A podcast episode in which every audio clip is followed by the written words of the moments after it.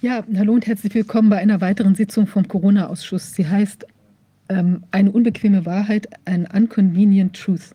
Hat allerdings nichts mit Klimawandel zu tun, ist ja eine äh, bekannte Formulierung, die von Al Gore damals genutzt worden ist für den Klimafilm. Hat ähm, eher was mit politischem Klima und vor allem mit Wandel zu tun, äh, was wir jetzt gleich zeigen werden. Es ist so, wir haben heute eine, wir zeigen eine Konserve anders, als wir das äh, ja sonst machen, sonst ist ja alles live. Allerdings äh, war es so, dass wir ähm, dies jetzt nicht ähm, live wegen terminlichen ähm, Problemen konnten wir jetzt sozusagen nicht ab jetzt beginnen mit dem, was wir gleich zeigen werden, sondern haben es voraufgezeichnet. Das ist aber ungeschnitten und es ist damit quasi wie live. Man sieht, hier sind sogar noch die äh, Überreste des Geschehens äh, von gerade eben ähm, vorhanden. Wir haben gerade ein Gespräch geführt mit äh, Justus Hoffmann und mit Antonia Fischer. Äh, wir haben ja zusammen mit Rainer damals den Ausschuss gegründet. Und es gibt Gründe, warum sie jetzt nicht mehr bei uns waren und warum sie jetzt auch wieder da sind. Und wir hatten zusätzlich noch Wolfgang Wodak und ähm, Robert Ziebes bei uns und wir haben einige Sachen, ähm, die, ja, die zu sagen sind, äh, wollen wir jetzt eben auf die Art und Weise auch äh, mitteilen.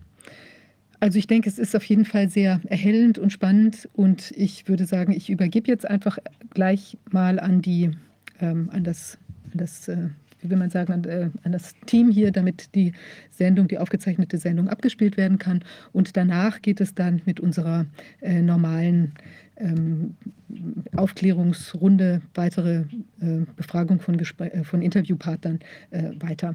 Die ganze Sache, die wir jetzt sehen werden, ist ungefähr zwei Stunden lang.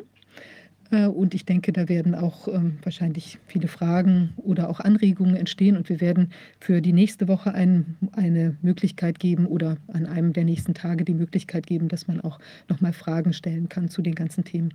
Aber ich hoffe auch, dass die, ähm, ja, die Sachen, die wir, die jetzt gleich zu sehen sein werden, dass die eben auch eine Menge von Fragen beantworten, die in den letzten äh, Wochen entstanden sind. Also dann wünsche ich eine, wie will man sagen, einen ein aufmerksames Zuhören und ich hoffe auf viele, ähm, ähm, ja, auf, auf Erhellung von dunklen Zusammenhängen. Bis später. Ja, hallo und herzlich willkommen zu einer, wie will man sagen, internen Sitzung vom Ausschuss. Wir sind heute jetzt fast in alter Besetzung wieder zusammen hier und wollen mal ein, mit ein paar Dingen aufräumen, die ja so in letzter Zeit jetzt im Netz und sonst wo ähm, herumgegondelt sind. Gibt allerlei klarzustellen, richtigzustellen und eben auch mal ein etwas, ähm, äh, wie will man sagen, detaillierteres Bild zu zeichnen und auch einen Verlauf darzustellen, sodass man vielleicht auch besser versteht, was sich jetzt so im Moment abspielt.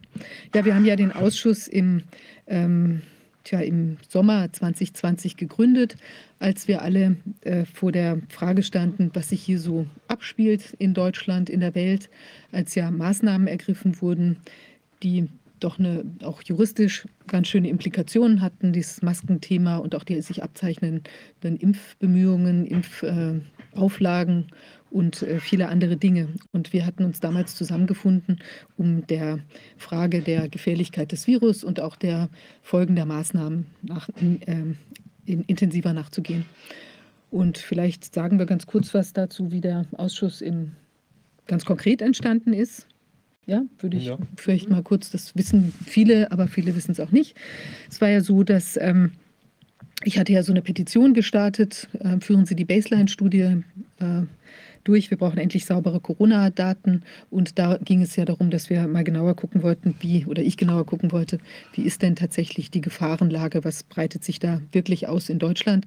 Und da aus dieser Petition, die sehr viele Menschen gezeichnet haben, ist dann, sind für mich jetzt Kontakte zu verschiedenen Wissenschaftlern, ähm, Anwälten, Ärzten und so weiter entstanden, unter anderem zu Dr. Wolfgang Wodak, den wir nachher auch noch ähm, hier mit dabei haben werden, ähm, ja, und irgendwann äh, rief mich plötzlich Rainer an, Dr. Rainer Füllmich, damals mir noch nicht bekannt, ähm, der eben über Wolfgang äh, meinen Kontakt bekommen hatte, weil er auf der Suche war nach Anwälten, die sich in Deutschland eben gegen dieses äh, ganze Maßnahmengebaren ähm, geäußert hatten. Und er rief an, weil er, das war im Mai äh, 2020 oder ich glaube im Mai, genau, ähm, da rief er an äh, und sagte, wir sollten ein Symposion machen, um uns eben auseinanderzusetzen mit den juristischen Fragestellungen. Und dann sagte ich zu ihm, Mensch Rainer, das ist ähm, so groß, dieses Thema, ähm, das, da brauchen wir einen richtigen Untersuchungsausschuss. Und Rainer kannte Wolfgang aus der Arbeit, werden wir vielleicht nachher noch was zu sagen, von Transparency International. Ja, und ähm, dann war das klar, dass wir das gerne miteinander machen wollten. Rainer kam übrigens auch noch über einen anderen Kontakt oder ein Bekannter, ein Anwalt, mit dem ich bekannt bin, der hatte auch schon vorher gesagt, der engagiert sich da auch, der will noch zurückkommen nach Deutschland. Das, äh, so, den solltest du auf jeden Fall kennenlernen. Also er kam quasi zu mir mit zwei Empfehlungen oder zwei Kontakten, ähm, sodass ich auch dachte, das kann ganz interessant werden. Naja, und dann ähm, haben wir, dann wollten wir eben noch mit zwei weiteren Personen, mit ähm, Professor Homburg und Professor Hockertz das Ganze machen. Und das ist dann aus Gründen, die jetzt nicht so sind, wie sie äh, jetzt von Professor Homburg dargestellt wurden, ähm, äh, nicht zum Klappen gekommen. Aber stattdessen haben wir eben, was wir viel besser fanden, dann zwei weitere Rechtsanwälte gefunden, die mit uns diesen dann vierköpfigen Ausschuss aus, aufsetzen wollten. Und das waren eben hier Antonia Fischer, Namensvetterin, aber nicht verwandt und verschwägert, und äh, Dr. Justus Hoffmann. Ja, und dann haben wir uns äh, zusammengefunden und überlegt, also zu welchen Konditionen wir das machen wollen. Es war ja damals gedacht, dass das sechs bis acht Wochen äh, gehen würde, die ganze Geschichte, weshalb wir jetzt vielleicht auch die ganzen künftigen Weiterungen auch vielleicht zu dem damaligen Zeitpunkt gar nicht so im Blick haben würde, was das auch an zeitlichem Engagement und so weiter bedeuten würde ähm, und wie man sich jetzt in der weiß ich nicht, Arbeitsteilung äh, ganz intensiv noch aufstellen würde. Aber wir hatten eben damals für uns alle gesagt, dass wir das so haben wollen, dass eben äh, keiner sich hier in irgendeiner Weise ähm, ja, also Geld bekommt für das, was er hier tut, von uns, von den vier Mitgliedern und dass wir natürlich auch nicht ähm, übermäßige Bezahlung von Dienstleistern oder von involvierten Personen eben haben wollen würden und es natürlich auch eine Vermögensbindung ist von dem, was reingeht, weil das eben dann auch der Arbeit zugeführt werden sollte, ausschließlich und eben nicht in irgendwelchen, äh, tja, also in, bei einem von uns irgendwie versanden äh, sollte. Ja, so haben wir angefangen und das war ja dann auch, muss man fast schon sagen, für uns, also würde ich jedenfalls für mich sagen, ein ziemlich überraschender Erfolg, ja, dass das so gut angekommen ist. Wir waren, glaube ich, wirklich am Puls der Zeit, weil die Menschen eben wirklich eine sachliche Aufarbeitung wollten und auch eine intensive Auseinandersetzung. Vielleicht auch nicht einfach immer nur so ein paar YouTube-Videos mit ein paar Folien oder so, sondern die wollten eben auch das Gespräch, die, die wirkliche Hinterfragung, das Bohren. Was ist denn da los? Und wir haben ja dann auch schnell mit Bergamo und so weiter auch ins Ausland geschaltet, haben gesagt, da sind die Verhältnisse so wie hier auch. Was ist das? Warum ist das so groß angelegt? Überall das Gleiche, überall die gleichen. Ähm, wahrscheinlich Fehlentscheidungen Entscheidungen, äh, wie uns dann ja auch, ähm, wie es uns schien. Und wir haben ja auch dieses Paper von Stefan Kohn, wo er auch sagt, möglicherweise eben nur ein Fehlalarm, kam ja auch dann im Prinzip kurz davor raus. Ja, und so sind wir dann losgesegelt. Und ähm, dann haben wir, denke ich, auch eine inhaltlich gute Arbeit gemacht, also über die letzten zwei Jahre. Und da finde ich auch, hat Rainer durchaus auch großen Verdienst, weil er hat das wirklich auch ähm, die ja, gute Fragen gestellt und auch ähm, sehr gut da kommuniziert mit den Leuten und auch viele, also uns auch das nach außen getragen, was wir eben auch an Erkenntnissen hatten. Also da finde ich auch nochmal, ähm, ist gut. Was wir jetzt für Probleme so entwickelt haben hier in letzter Zeit, ist auch keiner, keinesfalls, auch wenn es vielleicht nach außen anders teilweise dargestellt worden ist, ähm, eben irgendeine persönliche Angelegenheit, sondern wir haben eben ein paar harte Fakten, die doch ein bisschen äh, sich problembehaftet dargestellt haben. Ja, ich, vielleicht übergebe ich einfach ja. mal an euch. Mhm. Ähm, wie wir dazu gekommen sind, ist vielleicht auch interessant, weil wir sind über, über Rainer dazu gekommen. Der hat, äh, ich glaube, dich hatte er angerufen. Oder also lassen über den Mandanten. Genau. Mhm. Und äh, dann hieß es ja, da gibt es so, so, eine Viviane Fischer, die hat eine tolle Idee, Ausschuss, so und so. Und äh, dann haben wir gesagt, ja, wir gehen mal hin, gucken uns das an, haben uns getroffen, hatten eigentlich den Eindruck, ja, die Chemie zwischen uns stimmt eigentlich. Man war sich sympathisch, man war sich einig, dass da was gemacht werden muss. Man hat da die zu dem Zeitpunkt hat man das auch noch nicht wirklich sehen können, was das alles für, also sowohl wie der Ausschuss sich entwickeln würde, als auch was da noch an Dingen auf uns zukommen würde von, aus, aus staatlicher Sicht. Ähm, aber es hat sich abgezeichnet und gesagt, okay, da will man lieber äh, vorbereitet sein.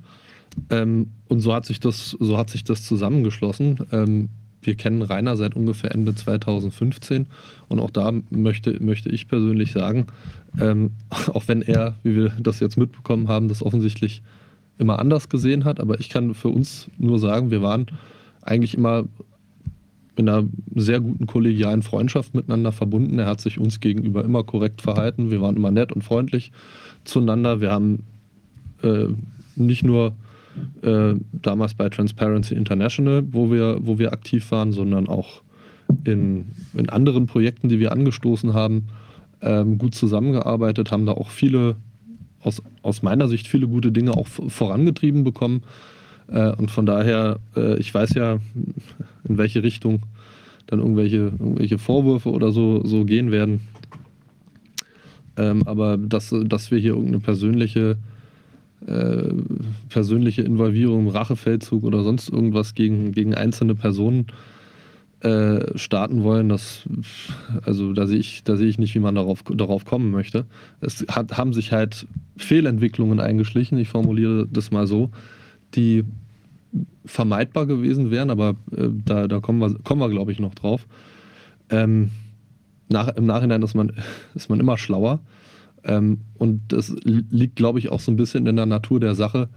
Ähm, das hat man ja bei unseren ersten Ausschusssitzungen, wenn ich das mal, wenn ich das mal so sagen darf, auch gesehen. Keiner von uns ist, ist Medienexperte, keiner von uns ist ein Journalist oder ein Fernsehmoderator oder ein Schauspieler oder sonst irgendwas. Wir sind Rechtsanwälte, klar, wir, wir, wir können uns im Gerichtssaal können wir uns gut präsentieren, wir können kommunizieren, wir können reden, aber in einem Gerichtssaal nach prozessualen Regeln kommunizieren ist nochmal was anderes als so eine Plattform hier. Und man hat ja auch gesehen, dass es am Anfang nicht immer alles funktioniert hat. Technik hat nicht, hat, hat nicht immer geklappt, äh, Gäste hat nicht immer geklappt, die Kommunikation. Wir hatten keine Übersetzung, das hat die Sachen äh, teilweise schwierig gemacht. Äh, jeder von uns hat mal hat sich mal komisch ausgedrückt, hat Dinge gesagt, die er vielleicht besser nicht gesagt hätte. Oder wo man denkt, okay, äh, dann rattern die Räder im Kopf und denkt, man denkt sich, okay, das kann man jetzt auch falsch verstehen. Aber das war eben auch äh, zum einen, ich sag mal in Anführungszeichen, so ein bisschen Teil des Charmes. Und auf der anderen Seite war das ja auch immer irgendwo, irgendwo unser Ding. Ähm, das war live, das war ungeschönt, ungeschnitten, ungekürzt. Äh, und das war ja auch, äh, ich sag mal, durchaus auch ein Gegenpol, den wir zu, äh, zu im Anführungszeichen, zu den anderen setzen wollten. Weil bei uns gibt es dann keinen, der, keinen politischen Berater, der reinkommt und sagt, oh, das kannst du so aber nicht sagen. Oder dass wir da irgendeine Agenda verfolgt hätten oder sonst irgendwas. Sondern das war, jeder konnte, konnte uns mit all unseren Dingen, die wir gesagt haben, die wir richtig gemacht haben, die wir falsch gemacht haben, immer sehen, sich seine eigene Meinung bilden. Und wer uns angeguckt hat und sich gedacht hat, was sind das denn für Idioten? Bitte sehr. Wenn Leute gesehen haben, die gesagt gesagt haben, hey, finde ich gut, was die machen, bitte sehr. das war, also wir haben da niemandem irgendwie was vorgegeben, so war zumindest der Plan, dass, dass man sagt, so wir wollen uns hier jetzt so und so darstellen, damit die Leute uns so und so wahrnehmen und jetzt sind wir toller, größer, besser, als wir eigentlich sind, sondern das war, das war die Situation und ähm, das, äh, das möchte ich auch nicht nachträglich irgendwie entwerten, sondern im Gegenteil, ich zumindest oder wir, wir alle stehen da auch zu, so wie das, wie das gelaufen ist mit den, mit den Sitzungen, den Aufzeichnungen und so weiter. Da gibt es, äh, also ich betrüge jetzt nicht mein früheres Selbst, indem ich sage, oh, das war aber jetzt alles doof oder so. Nee, es war so, wie es, wie es war, war das, äh, es war ganz natürlich zusammengekommen. Wir haben uns da eigentlich alle auch immer ganz natürlich gegeben ähm, und nicht irgendwelche, irgendwelche Plan Planungen im Hintergrund gehabt, so heute machen wir das so, damit die Leute das von uns denken. Also das ist eine Sache, die mir, die mir persönlich wichtig ist, dass die Leute, äh, die Leute in Anführungszeichen das auch, auch nachvollziehen, sowohl die, die uns wohlgesonnen sind, als auch die, die uns böse gesonnen sind. Wir können immer sagen, ja, aber wir haben uns halt hier hingesetzt und unsere Gesichter und unsere Namen in die Kamera gehalten und mit, mit allen Konsequenzen, die da, die, da, die da dranhingen, dass sich das in der Art und Weise, in der Größe entwickelt hat, die keiner von uns so wirklich auf dem, auf dem, auf dem Plan hatte. Das ist ein anderes Thema. Aber das ist erstmal aus meiner Sicht so die, die wichtige, ein ganz wichtiger Aspekt. Wird sich natürlich der, äh, oder ich, ich äh, adressiere mal den, den, den richtig dicken Elefanten im Raum. Antonia und ich sind wieder da. Ähm, die Frage ist natürlich, wo, wo, wo, sind wir, wo sind wir gewesen? Die Frage ist ja äh, immer mal wieder auch aufgetaucht. Wir haben das, wir haben das ja verfolgt.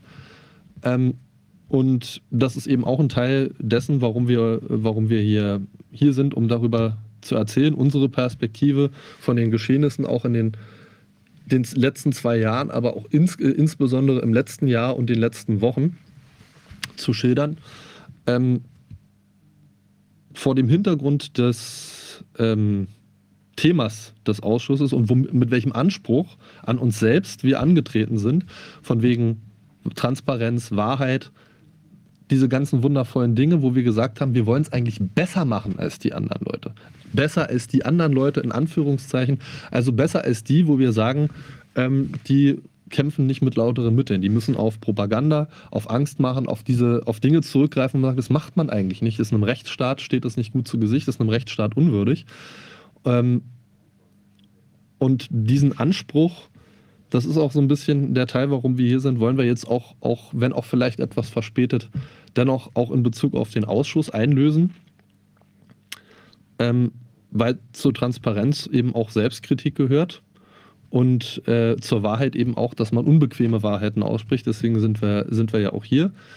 Ähm, ich spreche immer so auch so ein bisschen für, für Antonia an der Stelle mit, weil macht keinen Sinn, wenn ich alles erzähle und äh, oder äh, wir, ja, im, im Tandem immer genau das Gleiche erzählen.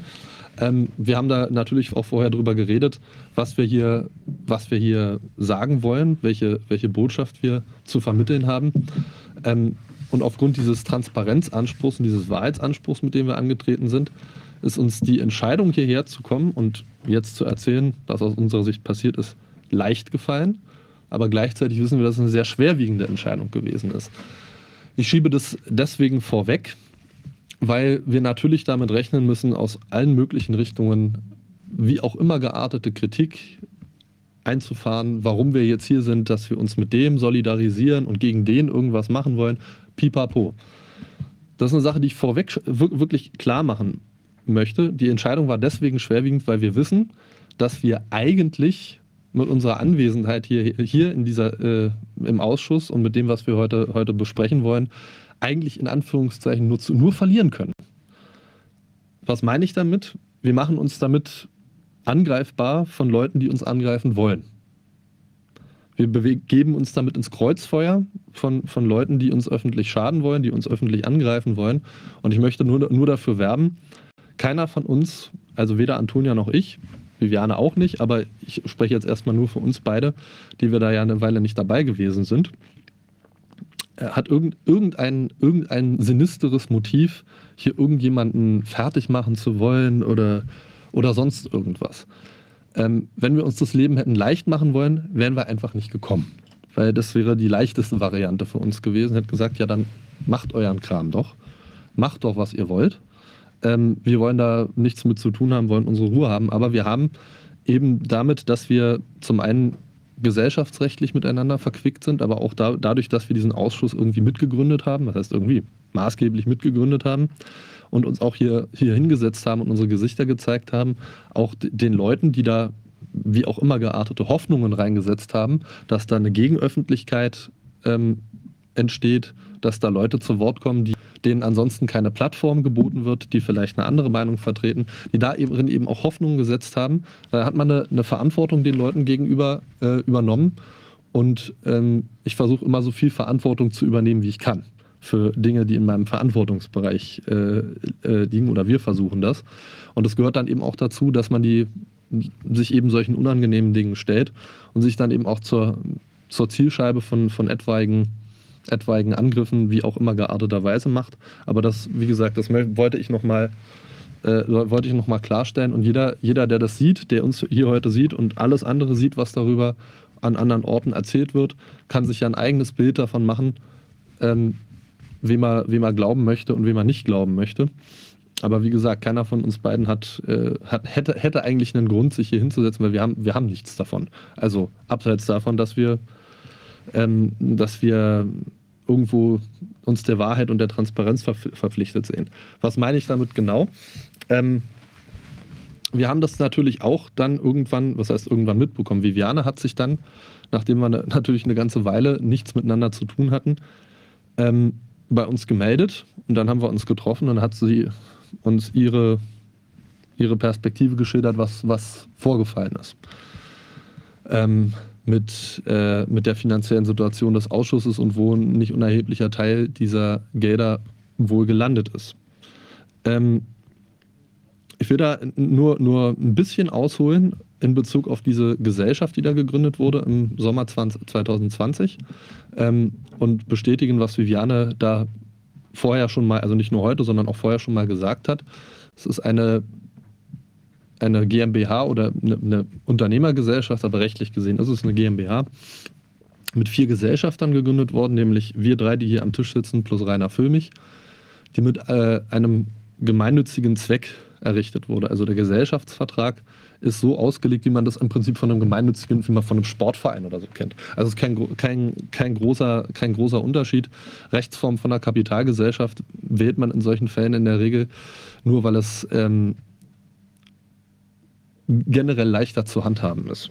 Ein Verein, Verein für, für so ein, Pro, für ein Projekt von der Größe ähm, hätte sich, hätte sich nicht, nicht angeboten äh, und man, man, wir wollten natürlich auch in gewisser Weise eine Haftungsbeschränkung für uns selber äh, erreichen ähm, und vor allen Dingen was haben, wo wir, wo wir die zu erwartenden Spenden drin poolen, poolen können, weil die ursprüngliche Idee war ja, dass diese Gesellschaft ähm, nur so lange die Spenden einsammelt, wie, äh, wie wir brauchen, um tatsächlich eine Stiftung zu errichten. Also der, der häufig geäußerte Vorwurf, ähm, der, der, der ja, den man ja öfter mal liest, dass das nie geplant war, da eine Stiftung zu errichten und dass das ja eine, eine GmbH ist und dass, dass es da nur um, um Gewinnerzielung ging.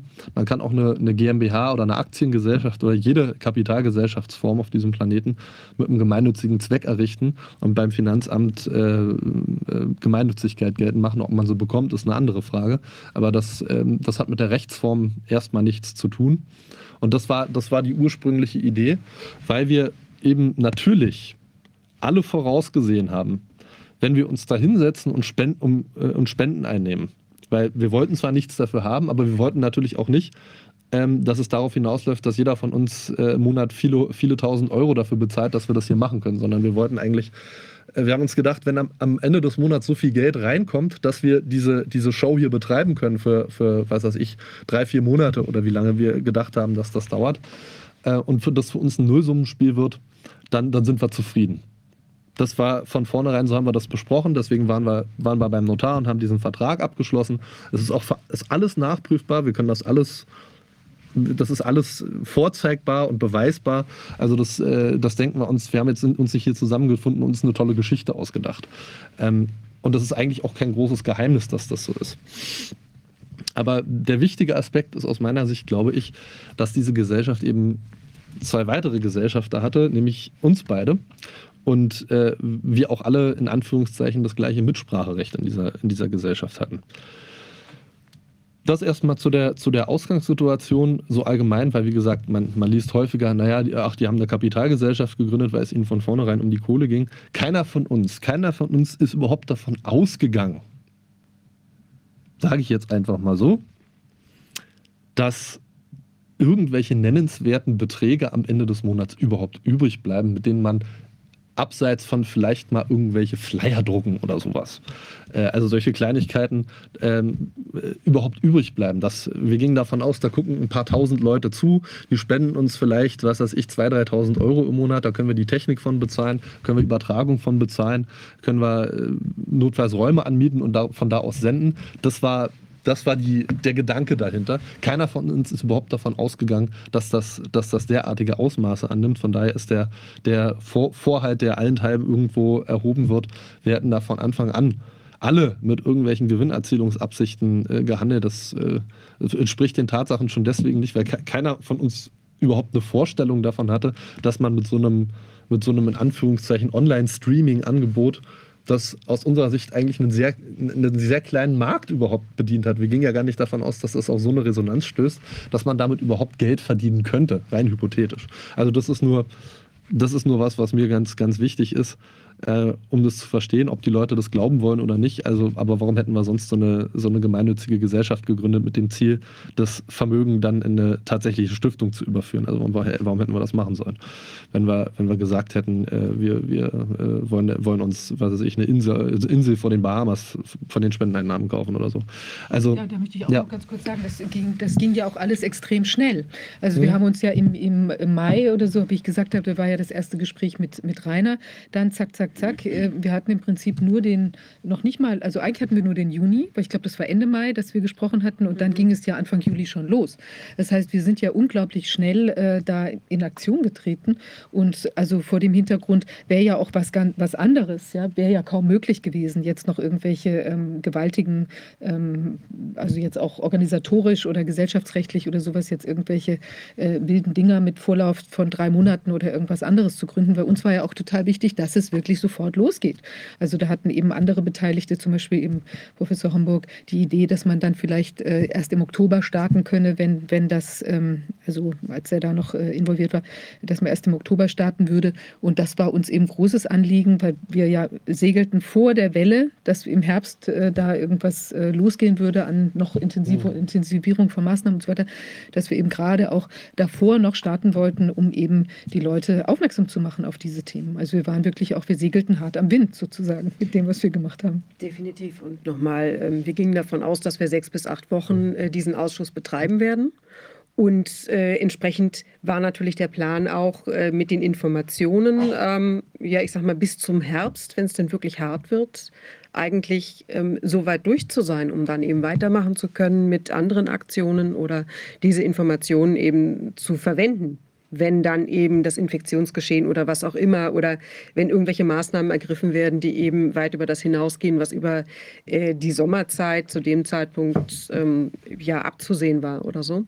Und ähm, allein das war eben auch einer der tragenden Gründe dafür, dass wir gesagt haben, wir machen das jetzt in diesem Sommer und haben dann Ergebnisse. Und ich glaube, zu dem Zeitpunkt, wo wir eigentlich mehr oder weniger ursprünglich fertig sein wollten, gab es dann auch diesen Zwischenbericht, nur dass wir feststellten, dass es eben weitergehen muss, weil weitere Informationen und weitere Ungereimtheiten eben schlicht einfach noch auf dem Tablett waren. Ja.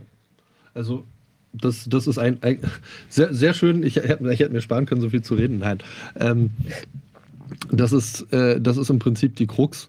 Das ging alles sowieso so, so unfassbar schnell, dass, äh, also, wenn wir uns da hingesetzt hätten und dann erstmal irgendwelche, irgendwelche Finanzierungsmodelle für, für uns irgendwas ausbaldowert hätten, also da, da, hätten wir überhaupt keine Zeit zu gehabt. Also, ähm, ob, ob, ob, dies, ob man uns das jetzt abkauft oder nicht, ist mir eigentlich einerlei, aber so war es halt.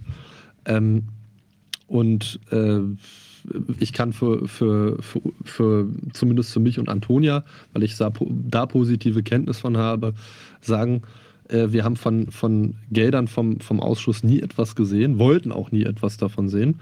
Kleines Sternchen mache ich da hinten dran. Ähm, das Sternchen ist äh, Steuer, aber da kommen wir noch zu. Ähm, und wir haben auch nie in irgendeiner Art und Weise die Verfügungsgewalt über irgendwelche finanziellen Mittel ähm, der, des Ausschusses gehabt. Das hat, ist von vornherein äh, über Rainer, Rainers Kanzlei gelaufen. Auch da muss man, muss man sagen, das war eigentlich so gedacht, dass das nur eine, eine provisorische Lösung war. Das hat zu, äh, zuerst ist das ja auf das äh, Konto von seinem Kollegen Tobias Weißenborn gegangen.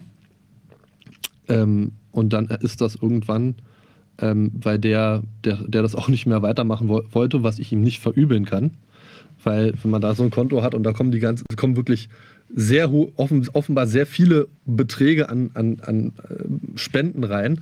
Da fang, fängt dann die Bank auch an, irgendwann unangenehme Fragen zu stellen und den Ärger bindet man sich nicht ans Bein, wenn man es nicht unbedingt muss. Von daher, das ist auch nicht äh, kein, kein Vorwurf, den, den, der da äh, erhoben wird. Bloß dann ist es halt primär über Rainer gelaufen. Erst ganz zum Schluss ist, äh, hat Viviane da ihr Konto zur Verfügung gestellt. Aber es ist halt ähm, von vornherein über das, äh, über das Konto von, von Rainer gelaufen.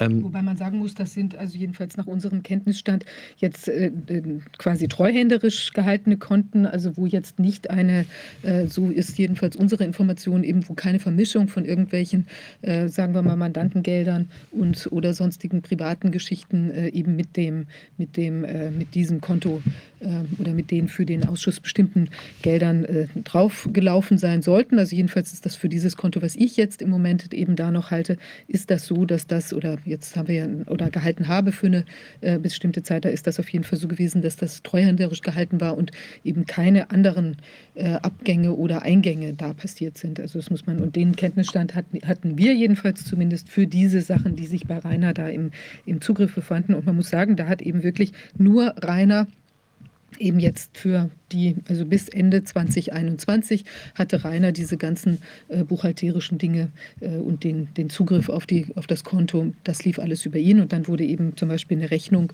die es jetzt gab oder so, sagen wir mal von der IT, dann weitergeleitet, äh, sodass es dann eben von dort bezahlt werden konnte. Aber da, also ich habe zum Beispiel selbst gar keine einzige, also jetzt seit ganz kurzem äh, nach den Dingen da ähm, mache, mache ich jetzt Überweisungen, aber die haben wir eben vorher, lief das alles über die Kanzlei von Rainer, der ja auch eine Buchhaltung hatte und eben auch einen, einen ihm schon vorher bekannten Buchhalter eingebunden hat in dieses ganze Thema. Ja, ähm, diese, die, diese Problemsituation, die wir, die wir jetzt haben, die hat eine Vorgeschichte, für die man diese Gesellschaftsgründung mit dem Zweck der Gesellschaft das muss man, muss man mal gehört haben, weil ich will jetzt keine Vorlesung über Handels- und Gesellschaftsrecht halten, aber ähm, so ein bisschen, bisschen muss, man das, muss man das verstehen, warum das wichtig ist. Ähm, wie es dazu gekommen ist, dass da, dass wir dann auch, also Antonia und ich dann auch, auch nicht mehr, äh, nicht mehr im, im Ausschuss mit dabei waren. Ähm, eine Sache, die ich da auch noch vor, vorwegnehmen möchte, das ist jetzt, ich möchte jetzt nie, niemandem gesteigerte Vorwürfe machen oder so etwas. Es ist jetzt halt so, so passiert. Und man muss gucken, wie man damit um, äh, umgeht. Und da werden wir auch noch drauf kommen, dass da, ähm, wenn die Kommunikation besser gelaufen wäre, hätten sich einige Missverständnisse vermeiden lassen. Ähm, aber das nur, das nur mal vorweg, um zu verstehen, aus welcher Richtung wir kamen. Wir hatten ja dann vor, diese Gesellschaft, dass die vom Finanzamt äh, als gemeinnützig anerkannt wird und äh, nach, der, nach dem Gesellschaftsvertrag wäre das auch eigentlich unproblematisch gewesen. Da gab es so zwei, drei Sachen, die geändert werden mussten, die nicht, nicht ganz so waren und da gab es dann Kommunikation zwischen, äh, zwischen dem Notar und dem äh, Finanzamt und auch da kein Vorwurf an den Notar oder sonst irgendwas. Das hat halt seine Zeit gedauert. Es ist einfach so. Das Finanzamt hat sich da, glaube ich, auch ein bisschen, ich meine, die haben auch, die haben auch genug andere Sachen zu tun, von daher ist es auch kein Vorwurf an die Finanzverwaltung in Berlin oder so. Es ist halt, wie es ist. Das hat Behördengänge dauern eben und auch bei sowas dauert es und äh, ja, wir haben ja gerade schon etabliert, wir, war, wir, sind mit einem sehr hohen Tempo gestartet und man kann nicht davon ausgehen, dass alle nur, nur rumstehen und warten und sagen, wo bleiben sie denn mit der Eintragung und wo bleiben sie denn mit der Gemeinnützigkeit, sondern da muss man dann eben so ein bisschen nach den Regeln spielen. Und die Gesellschaft ist dann ähm, ja, wir haben ja dann sogar eine Zusage bekommen. Ja, ja. Wir haben dann tatsächlich im, äh, im Herbst 2021 bekamen wir ein Schreiben, wo dann drin stand, dass jetzt der äh, Gewährung der Gemeinnützigkeit nichts mehr entgegenstünde. Das haben wir auch dann, äh, habe ich glaube ich in einer der Sitzungen sogar auch kommuniziert, dass das jetzt vorliegt. Und ähm, das, äh, das waren auch tatsächlich nur letztlich Kleinigkeiten. Also zum Beispiel war die zeitnahe Veröffentlichung unserer Erkenntnisse, die ja sowieso ist, weil wir ja auch in den Sitzungen quasi die Erkenntnisse zu äh, Tage gefördert haben. Also zeitgleich mit unseren Erkenntnissen wurde es ja so schon ausgestrahlt, was auch immer. Aber jedenfalls, also da gab es eigentlich auch letztlich keine, keine intensiven Änderungen. Ja. Nur dann ist eben äh, zu, äh, kurz darauf kam ein Schreiben, wo eben drin stand, dass es jetzt doch Probleme geben würde, äh, dass die Gemeinnützigkeit anerkannt werden würde. Und daraufhin habe ich dann nachgefasst, warum das so ist. Und dann hieß es ja, weil das Buch, was ich da veröffentlicht hätte, also die Zusammenfassung, die, das sei nicht in, im Einklang mit dem, was die Regierung sagt. Und deshalb gäbe es Schwierigkeiten bei einer möglichen möglicherweise bei einer äh, Anerkennung der weiteren also, oder einer Gewährung der Gemeinnützigkeit, wobei das natürlich eine Sache ist, die ist ja nicht durchentschieden. Also da ist durchaus noch Spielraum, dass zum Beispiel, also unter dem Aspekt jedenfalls, dass das auch äh, da kein Hindernis sein könnte. Ja, die Gemeinnützigkeit ähm, hat aber an sich erstmal nur eine steuerliche Komponente, aber da fängt das Problem an. Die Gesellschaft ist dann eben auch zwar dann zwischenzeitlich, auch bis heute im Übrigen, nicht zur Eintragung gekommen. Und normalerweise ist es so, wenn man so eine Gesellschaft gründet, Da hat die Rechtsprechung sich irgendwann ausgedacht, so eine Kapitalgesellschaft, naja, technisch gesehen existiert die erst, wenn sie eingetragen wird. Eintragungsakt ist nicht rein deklaratorisch, sondern ist konstituierend. Vorher ist man eine BGB-Gesellschaft, aber da so eine Eintragung ja auch gerne mal ein paar Monate warten kann und so eine Kapitalgesellschaft, wenn sie eine gute Idee hat, nicht sagen kann, ach, ich bring mein, dann bringe ich mein Produkt halt erst in fünf Monaten auf den Markt, wenn der Hype schon wieder vorbei ist, äh, hat man gesagt, na gut, wenn die vorher schon eine gesch äh, geschäftliche Tätigkeit entfalten, dann sind die zwar erstmal eine BGB-Gesellschaft, also eine Gesellschaft bürgerlichen Rechts, wo jeder persönlich für alles haftet, insbesondere auch für die Steuern. Äh, aber wenn das Ding dann irgendwann eingetragen wird, ähm, dann sagen wir rückwirkend. Rückwirkend äh, behandeln wir das Ding so, als wäre schon immer eingetragen gewesen. Ähm, und das ist, je länger, man, je länger man das herauszögert, desto eher ist man an dem Punkt, wo man sagt, okay, diese Gesellschaft ist dann vielleicht doch eine BGB-Gesellschaft, also eine Gesellschaft bürgerlichen Rechts, mit der Folge, dass äh, unabhängig davon, wie das im Gesellschaftsvertrag geregelt ist, dass keiner, keiner von uns was daraus nehmen darf. Rechtlich gesehen wär, wär, würden die Spenden bei jedem von uns dann zu einem Viertel als Gewinn anfallen, den wir dann auch hätten versteuern müssen. Und da, da sind Antonia und ich ähm, so Mitte 2021 drauf gekommen, dass das möglicherweise ein Problem wird, aus zwei Gründen. Erstens, wir wollten zwar aus diesem, aus diesem Vermögen nichts haben, aber wir wollten natürlich auch nicht persönlich vom Finanzamt äh, auf, auf Einkommensteuer äh, belangt werden. Insbesondere, und da fängt das Problem an, noch viel größer zu werden, auf Beträge, von denen wir überhaupt nicht wissen, in welcher Höhe sie angelaufen sind. Und da ist uns klar geworden, wir wissen eigentlich gar nicht, wie es um die finanzielle Situation des Ausschusses, in Anführungszeichen, welche Rechtsform auch immer der hat, wir hängen da in jedem Fall mit drin, ähm, wie es um diese finanzielle Situation bestellt ist. Ähm, und was da möglicherweise dann auf uns zukommt, weil große Lust äh, vom Finanzamt dann geschätzt zu werden, weil das Finanzamt ist, äh, müssen wir glaube ich keinem erzählen, die sind im Zweifel, sind die, sind die rustikal, was Schätzungen angeht. Weil man kann es ihnen ja immer beweisen und das ist der nächste problematische Punkt. Wenn die dann zu uns gekommen wären und gesagt hätten, zahlt mal jeder von euch, damals gingen wir aus, davon aus, dass da so vielleicht ein paar hunderttausend Euro zusammengekommen sind. Äh, zahlt mal jeder von euch, was weiß ich, auf 100.000 Euro extra Einkommensteuer fanden wir die, die, die Perspektive darauf fanden wir nicht gar so sexy. Ähm, zumal wir auch keine, dann keine Möglichkeit gehabt hätten, dem Finanzamt zu sagen, äh, Entschuldigung, äh, so viel haben, also wir haben von dem Geld erstens nie was gesehen, zweitens gemeinnützig hier irgendwie dann doch und drittens, wir könnten dem Finanzamt ja nicht mal, im Zweifel nicht mal beweisen oder nachweisen, dass es weniger ist, weil wir ja keine Kontounterlagen haben. Und als Gesellschafter einer Kapitalgesellschaft oder auch einer BGB-Gesellschaft hat man äh, gegenüber dem, der Geschäftsführung oder den anderen Gesellschaftern, wenn sie die Geschäftsführung übernehmen, umfassende Auskunftsansprüche, in, insbesondere da, äh, dann, wenn da Gelder vereinnahmt und ausgegeben werden.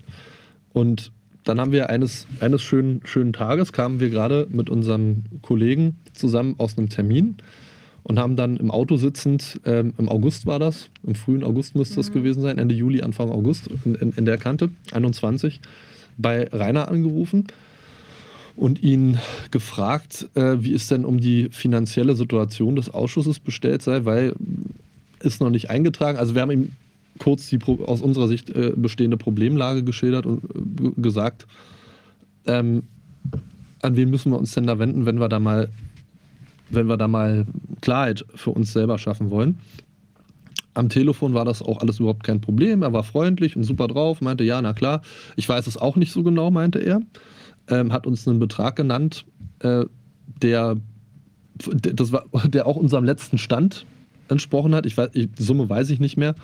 Ähm, irgendwie Ende 2020 war Betrag X drauf und das war offensichtlich auch sein letzter Stand, hat er so kommuniziert und meinte dann, wir sollten uns doch mit seinem Buchhalter Jens Kuhn äh, in Verbindung setzen. Der würde uns das dann alles, der würde uns die Unterlagen zukommen lassen. Kein Problem. Und da fingen die Probleme dann an. Weil dann haben wir den, äh, seinen Buchhalter kontaktiert und der ist sofort defensiv geworden. Nein, ihr kriegt das nicht. Das müsst ihr mit unter euch ausmachen. Das müsst ihr mit Rainer und Viviane klären.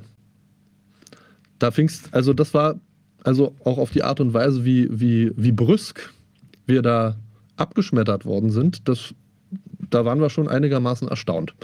weil wenn er doch diese Unterlagen und diese Buchführung und alles für den Ausschuss macht und weiß, dass es den Ausschuss gibt und weiß, dass der Ausschuss, und das wusste er, weil er bei vielen internen Zoom-Konferenzen und E-Mails und so weiter ja dabei gewesen ist. Ähm, also bei vielen nicht, aber bei, ich kann mich an einige erinnern, wo er persönlich dabei gewesen ist, also persönlich in Anführungszeichen halt per Zoom. Also er wusste, dass es uns gibt, er wusste, dass es, dass es da mehr Leute, mehr Gesellschafter gibt und sagt dann, nee, kriegt ihr nicht, macht es unter euch aus. Ähm, das war schon bemerkenswert. Und dann fing ein Spiel an, das ich gerne Ping-Pong nenne, weil dann haben wir Rainer nochmal gefragt und er hat gesagt, frag Viviane oder Jens. Und besagter Jens hat dann gesagt, nee, kriegt ihr nicht. Und also ich möchte anmerken, dass ich die Unterlagen gar nicht hatte, ja. weil das ja eben alles über die Buchhaltung äh, von Rainer lief und er auch die Kontounterlagen hatte. Also ich hätte jetzt überhaupt nichts herausgeben können. Wie gesagt, das ähm, ist gut, dass du das einwirfst. Das wussten wir zu dem Zeitpunkt nicht. Wir wussten überhaupt nicht, wie, der, wie unsere Information war nur, das läuft über Rainer, über seinen Buchhalter. Der hat gesagt, äh, das müssen, äh, müssen die beiden müssen das genehmigen. Ähm, und da waren wir dann schon ein bisschen, bisschen irritiert. Ähm, dann haben wir uns mal persönlich getroffen, ähm, haben uns da dann schon gesagt, okay, bis das nicht geklärt ist, machen wir auch nicht mehr Ausschuss, weil wir überhaupt nicht wissen, wie da die, die Situation ist und irgendwas stimmt hier nicht. Ähm, haben uns dann persönlich getroffen. Das ist dann auch kein so angenehmes Gespräch gewesen, weil Rainer, Rainer da auch schon sehr, ähm, wie sagen, aggressiv gewesen ist, aber äh, er, er, auch sehr, ähm, sehr abweisend äh, gegenüber dem Ansinnen. Aufbrausend und unterstellend. Genau. So die Unterstellung, wir, wir wollten jetzt äh, irgendwie dem Ausschuss ans Geld. Also finde find ich, find ich bemerkenswert, dass der Vorwurf von demjenigen kommt, von dem einzigen, der die Gelder verwaltet hat, dass wir jetzt da irgendwas haben wollen. Ähm, endete dann, äh, endete dann, oder man ist dann so auseinandergegangen, ähm, weil ich versucht habe, deutlich zu machen, dass, dass da möglicherweise ein gewaltiges steuerrechtliches Problem auf uns alle zukommt und dass wir da eigentlich alle ein Interesse dran haben sollten, dass das, dass das geklärt wird. Ähm, das war eigentlich auch, ich hatte auch den Eindruck, dass, dass das eigentlich ähm, angekommen ist, zumal, zumal er, er dann auch selber gesagt hatte, oder selber realisiert hatte, was vollkommen richtig ist, dass, äh, wie er es formuliert hatte, sein Arsch am weitesten raushängt. Hat er vollkommen recht mit gehabt, weil er ja das ganze Geld gehabt hat. Ähm, von daher ging ich davon aus, dass die Situation damit eigentlich, eigentlich geklärt war. Ähm, damit war sie aber nicht geklärt, weil auf unser Nachfragen, äh, wann wir denn jetzt endlich die Informationen und Unterlagen bekämen, für äh, über die finanzielle Situation des Ausschusses hieß es dann schlicht und ergreifend, kriegt ihr nicht. Wir haben dann versucht über Zoom äh, und unter Einschaltung von uns bekannten Personen, die da vermitteln wollten, ähm, versucht da eine Klärung herbeizuwirken. Das war auch keine, keine sonderlich angenehme Situation, weil auch da ähm, äh, aus meiner Sicht vollkommen, vollkommen unvermittelt ähm, äh, wieder rumgeschrien und gewütet wurde. So formuliere ich das mal. Ähm, da war ich einigermaßen irritiert, kann ich mich noch gut, weil wir vorher ganz normal miteinander gesprochen haben. Und dann ging es, ja, aber jetzt muss hier auch mal die Gesellschaft muss auch noch eingetragen werden und so.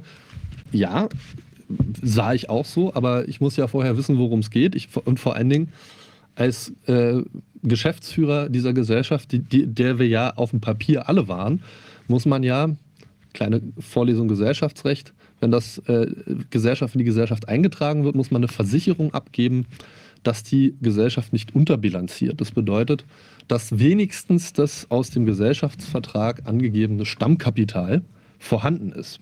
Warum muss man das machen? Weil es um Gläubigerschutz geht. Ne? Ein Notar darf keine unterbilanzierende Kapitalgesellschaft ins Handelsregister eintragen ähm, weil eine unterbilanzierende äh, Kapitalgesellschaft auf, also aus, äh, die müsste aus dem Handelsregister gelöscht werden. Und eine Gesellschaft, die sofort wieder gelöscht werden muss und einen Insolvenzantrag stellen muss, kannst du nicht eintragen.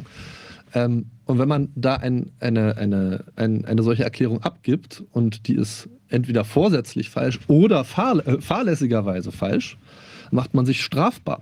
Das ist nicht nur irgendwie, dass man dann persönlich haftet, sondern man macht sich strafbar, wenn man das macht.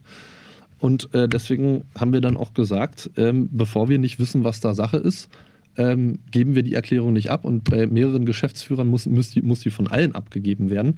Und ich bin, denke, das ist aus meiner, also nicht nur aus meiner Perspektive, das ist nachvollziehbar, wenn ich nicht weiß, ob diese Gesellschaft überhaupt noch genug, genug finanzielle Mittel hat, um, äh, um das Stammkapital aufzubringen, was bei einer Unternehmergesellschaft nicht viel war, wie wir das geregelt haben. Aber ähm, äh, ich, ich, ich verlasse, äh, also wenn mir jemand die Informationen, die mir zustehen, nicht geben möchte, unter, ich will jetzt nicht ins Detail gehen, was die Begründung war, aber das sind immer, immer abenteuerlichere Begründungen geworden, warum das nicht gehen soll. Ähm, ähm, was, ist, was ist, war das letzte? Unser, unser Steuerberater bei den Freimaurern oder so. Also, äh, bei den Hamburger Freimaurern. Genau. Ähm, also immer, immer abenteuerlich, äh, abenteuerlicher werdende Begründung, warum das jetzt nicht gehen sollte. Und dann aber darauf zu vertrauen, ja, ja, vertraut mir mal, da ist genug Geld da. Ähm, ich weiß nicht, ob man, also da bin ich dann doch Rechtsanwalt genug, um mir zu sagen, das mache ich nicht. Und am Ende des Tages ähm, habe ich dann eben auch mir gedacht, na Moment mal, wir sind hier, habe ich mir damals schon gedacht, wir sind hier doch mit dem Anspruch Wahrheit und Transparenz und diese wundervollen Dinge, die wir eigentlich mal uns auf die Fahne geschrieben haben. Und wir können ja nicht nach außen sagen, ja, ja, und von uns hat nie einer was genommen. Das hat, ist ja, hat ja nicht nur Viviane, vollkommen zu Recht, immer wieder betont, sondern das hat er, er sich ja auch mehrfach zu eigen gemacht. Äh, und ihm war das auch wichtig, dass das nach, nach außen kommuniziert wird. Also das nach außen transportieren und im Inneren dann aber ähm, vorsichtiger, vorsichtig formuliert ähm, intrans, sich intransparent äh, verhalten und, und auch das möchte ich, auch wenn, äh, ähm, auch wenn das, äh, auch wenn ich da nicht ins Detail gehen möchte, insbesondere äh, wenn es dann äh, anfängt, dass man bedroht wird. Und nicht nur einmal, sondern zweimal. Auf eine Art und Weise, die sich ähm, so auch in Ansätzen zumindest realisiert hat. Ne? Also äh, das, äh, das gehört eben auch zu der Wahrheit dazu, dass äh, äh, zusammengefasst formuliert, wenn wir nicht so machen, wie er will, dann würde das und das passieren und so weiter. Ähm, ich bin der Meinung, unabhängig davon, ähm, äh, was, was da jetzt, was, also was man jetzt von Wahrheit und Transparenz hält, so geht man einfach auch nicht miteinander um. Insbesondere nicht, wenn man vorher eigentlich keinen Grund dafür geschaffen hat, sich irgendwie gegenseitig äh, eigentlich zu misstrauen. Auf einmal ist, geht das Misstrauen durch die Decke. Und auf der anderen Seite finde ich nicht, dass, dass solche Formen von, von sich gegenseitig mit irgendwelchen Dingen bedrohen, ähm, der Sache zuträglich ist. Und äh, wir, wir hatten vorher alle eigentlich ein sehr gutes Verhältnis. Wir kannten ihn schon länger miteinander und das, das kam für uns so ein bisschen unvermittelt aus dem Nirgendwo. Ähm, und wir haben uns dann lange überlegt, was könnte denn der Grund dafür sein? Also wir hatten dann eine Gesellschafterversammlung, da sind wir dann auch auseinandergegangen mit dem Versprechen, ja, ja, ihr bekommt das alles. Wir hatten zwischenzeitlich ein, eine Excel-Tabelle für die, für die Zahlen von, aus dem Jahr 2020 bekommen, ähm, ohne Kontounterlagen oder so. Und auch mit dem Hinweis drin, ja, ist ja keine Notwendigkeit, euch das zu geben. Ähm, aus dem sich auch schon ergeben hat, dass dort ich sage mal zumindest, klärungsbedürftige Beträge an Personen aus Reiners Kanzlei geflossen sind. Ähm, die Klärung ist, hat, hat, sich, ist natürlich, hat natürlich nicht stattgefunden, ähm, weil sich äh, das Verhältnis dann immer, immer weiter verschlechtert hat.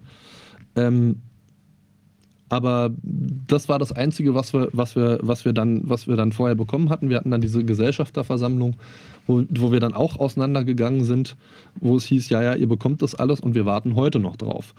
Ähm, Wobei ich glaube, diese, diese Excel-Tabelle, die mir überhaupt nicht, die mir jetzt erst in dem, in dem Zuge der jetzt dieser aktuellen Problematik bekannt geworden ist, die ist möglicherweise auch erst nach dieser Gesellschafterversammlung da rausgegangen. Also ich habe sie jedenfalls nicht, nicht wahrgenommen und äh, oder beziehungsweise ich hatte sie nicht.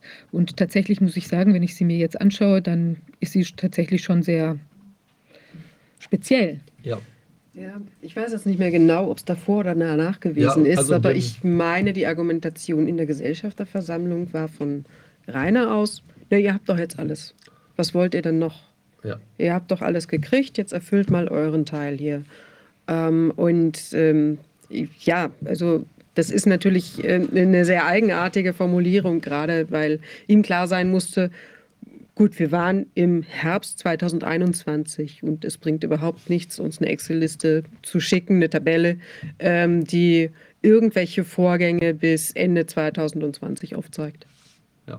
Und dann schaltete sich ja also diese Person, von der ich dachte, äh, sie ist unsere Steuerberaterin, ähm, schaltete sich ein und aus meiner äh, Wahrnehmung hat sie eben auch dann, also ich war dann auch äh, erleichtert sozusagen, dass das jetzt oder, oder war, war, bin davon ausgegangen, dass es jetzt alles geprüft würde und eben äh, sich sauber darstellen würde. Und es ist ja tatsächlich so, dass ich habe ja sozusagen die, wie ich geglaubt habe, Mandatsanbahnung da in einem Zoom mitbekommen und danach wurde auch immer von unserer Steuerberaterin Steuerberaterin gesprochen und äh, bei dir ist es ja sogar so gewesen, dass die äh, Dame sich eben als äh, die Steuerberaterin auch vorgestellt hat, sodass sie von dir sogar noch von ihrer Schweigepflicht entbunden worden ist, was ja auch faszinierend ist. Also insofern bin ich auch äh, aus meiner Sicht auch zu Recht davon ausgegangen, weil es auch mir gegenüber eben in dieser Weise kommuniziert worden war, dass ich dachte, das ist jetzt alles in trockenen Tüchern, wird angeschaut und äh, ist seriös. Also da möchte ich an der Stelle auch nochmal an, an diesen vielfach zitierten ähm, Jahresabschluss, ähm, da möchte ich nochmal nochmal ähm, darauf zu sprechen kommen, weil ja gesagt wurde, ich hätte irgendwie erkennen müssen, was da irgendwie los war ähm, aus dem Jahresabschluss. Nein, ein Jahresabschluss besteht nicht aus einem Bündel von Rechnungen, die man dann durchsehen kann, sondern es ist eine Akkumulierung ja, von Summen und Salden und dann steht vielleicht Dienstleistung XY und da taucht dann auch ein Betrag auf, äh, den man dann, äh, also der, der das dann zusammenfasst. Aber es ist nicht so gewesen, dass ich irgendwelche Rechnungen in dem Zusammenhang gesehen hätte und es ist auch keineswegs so, dass ich irgendwie hätte erkennen müssen können, dass es irgendwie als äh, Kommunikations, also Kommunikationsdienstleistung gegeben hätte, die als Anwaltsrechnung verschleiert gewesen wären. Das hätte ich auch niemals äh, akzeptiert, sowas, wenn das bekannt geworden wäre wäre mir bekannt geworden wäre, auch gerade damals irgendwie zu diesem Zeitpunkt also auf gar keinen Fall. Und es ist so, dass ich eben in dieser Gesamtkonstellation davon ausgegangen bin, dass diese Steuerberaterin auf jeden Fall mitgewirkt hat an dieser Erstellung des Jahresabschlusses. Ja, vielleicht, dass ihr Name da jetzt nicht unbedingt draufsteht, muss es ja auch gar nicht, aber dass das von ihr äh, sauber und, und ordnungsgemäß überprüft worden ist. Und dann hat sich eben jetzt im Zuge dieser ganzen Aktivitäten herausgestellt, äh, dass es sich sie dann fragte, wie sie denn eigentlich diese Rechnungen bewerten würde, dass sie dann sagte sie eben, ja, die hätte, sie hätte da gar nichts gesehen, sie sei auch nicht unsere Steuerberaterin. Also es ist schon ein auffälliges, äh, ja, wie will man sagen, ein bemerkenswert ähm, gespaltenes Auftreten. Sie wurde benutzt, um uns in Sicherheit zu wiegen. Ja, das kann man, das kann man, so, kann man so sagen. Also man, man muss auch immer, immer dran denken, eine, ähm, eine Kapitalgesellschaft wie eine GmbH ist Kraftgesetzes Kaufmann. Äh, der berühmt-berüchtigte Formkaufmann. Ähm, und ein Kaufmann ist zur kaufmännischen Buchführung verpflichtet und eine kaufmännische Buchführung hat nach einem hat nach bestimmten Regeln zu erfolgen. Ähm, und äh, die sind offensichtlich auch nicht eingehalten worden. Von daher, äh, aber gut, ähm, das, das, da, da, da, kommen wir ja noch hin. Da kommen wir ja noch hin. Ähm, wir haben uns dann natürlich gefragt, okay, was ist der Grund? Was ist der Grund, warum, äh, warum da so, so abweisend reagiert wird? Das heißt abweisend reagiert wird, warum man der Meinung ist, auf, auf Drohungen zurückgreifen zu müssen und wie wir ja später herausgefunden haben, auch schon die ein oder andere Diffamierung in unsere Richtung, die äh, auch zugenommen hat äh, in letzter Zeit. Da werde ich gleich auch noch was sagen. Also uns gibt es übrigens noch, wir, wir, wir, sind, wir arbeiten auch noch und mit Pleite sind wir auch nicht. Ähm, und hatten dann die, die einzige Vermutung, die uns eingefallen war, war, dass äh, Rainer oder wer auch immer, wir wissen es nicht, von diesem Geld irgendwie politische Tätigkeit finanziert. Wir, wir wussten nicht, das war nur das Beste, was uns, was uns eingefallen ist, auch weil wir halt wirklich nicht wussten, wie viel Geld da ist. Hätten wir gewusst, dass zu dem Zeitpunkt schon solche Beträge angefallen sind und da irgendwelches Anlagegold schon, schon gekauft worden ist, äh, kleiner, kleiner Hook von mir auch äh, entgegen der Aussage, ähm, ich, hab, ich hätte davon gewusst. Nein, habe ich nicht. Wo, woher auch? Es hat ja keiner mit mir. Also, was, was, ich, was ich oder wir alles gewusst haben sollen, von wem denn? Es hat ja keiner mit uns vernünftig geredet. Wir haben, wir haben ja keine Informationen bekommen. Wir sind ja beschimpft, bedroht, sonst irgendwas worden, wenn wir, wenn wir Informationen haben wollten. Äh, von daher, also woher, woher hätte ich oder sonst irgendwer was wissen wollen, äh, wenn wir dann immer nur hören, nein, das musst du den fragen und nein und äh, sonst so wie. Also mehr, mehr kann ich an der, an der Stelle dazu nicht sagen. Die, die, zur Wahrheit, Wahrheit gehört an der Stelle auch. Wir haben das, ich sage, ich will das, ich will das nicht, nicht breit treten und da Vorwürfe draus machen oder sonst irgendwas. Ich will es nur der, der Wahrheit, um der Wahrheit die Ehre zu halten, erzählen. Wir haben das in, intern kommuniziert, dieses Problem. Haben auch gesagt, da, da stimmt irgendwas nicht. Ähm, und das hieß dann aus allen Richtungen mehr oder weniger nur, können wir uns nicht vorstellen, dass Rainer sowas macht. Und ähm, haltet mal bitte auch die Füße still, nicht, dass ihr hier den, den schönen Ausschuss kaputt macht. Ähm, das hat mich damals, das muss ich auch sagen, das hat mich sehr geärgert, ähm, weil, weil ich mich da auf eine gewisse Art und Weise auch vom Bus gestoßen gefühlt habe. Wir sagen, ja, deine, ach, deine persönlichen Befindlichkeiten, ach, mit deiner Steuerschuld, pipapo. Äh, ja, also, aber der Ausschuss ist viel wichtiger als du. So, erstens, ich bin der Ausschuss, ich bin Teil davon. Äh, und zweitens, ähm, auch da, wir sind eigentlich angetreten, um es besser zu machen. Und nicht zu sagen, ach, dann schmeißen wir den mal, äh, dann opfern wir den, weil es, es geht ja um die gute Sache, sondern eigentlich wollten wir ja, wollten wir ja wollten wir ja in Anführungszeichen etwas tugendhafter antreten. Wie gesagt, das soll jetzt nicht, das ist kein Vorwurf in irgendeine, irgendeine Richtung. Es hat ja keiner kommen sehen, wie sich das hätte, wie sich das entwickelt hat. Und ähm, äh, dass man, dass man dann sagt, ja, kann ich mir nicht vorstellen. Ja gut, wie oft hat man das im Leben schon gehört? Ne? Der, der, Nachbar, der irgendwie auf einmal 20 Leichen im Keller hat und die fragt die Nacht. Wenn man sich das immer, immer alles hätte vorstellen können, gäbe es keine Verbrechen. Also von daher äh, geschenkt. Ich wollte es nur sagen, weil es mir ganz wichtig ist, zu kommunizieren, dass, dass wir das aus unserer Sicht Richtige getan haben. Wir haben dann das auch aus unserer Sicht Richtige getan gesagt haben, da, äh, wir, wir wollen uns da auch nicht weiter bedrohen lassen. Ähm, und uns da dann in irgendeine Richtung äh, drängen lassen, äh, haben dann das Angebot gemacht, dass wir aus dem Ausschuss ausscheiden können. Äh, und auch da, weil ich fest davon ausgehe, dass, dass diese, dieser Angriff kommen wird aus irgendeiner Richtung, haben wir dann versucht, das über einen äh, Abfindungsvergleich zu machen, der aber explizit für jeden nachweisbar und erkennbar, ähm, wo ist das? Seite 2, Paragraph 5, ja ähm, die Klausel enthält, dass wir in Anführung, also Antonia und ich aus der Gesellschaft ausscheiden, in Anführungszeichen ausbezahlt werden, aber nur zu unserer Sicherheit, damit wir erstens wissen, wie viel Geld müssen wir versteuern. Der nächste Punkt ist, wir zeigen das beim Finanzamt an. Hier ist der Batzen. Wie viel bekommt ihr? Die nehmen das. Und es war eine ausdrückliche, ausdrückliche Rückführungsvereinbarung mit drin. Also sobald das Geld versteuert ist, kriegt der Ausschuss, seine Rechtsnachfolgerin, die, die, die, die Stiftung, wer auch immer da ist, diese, den, den verbliebenen Teil zurück.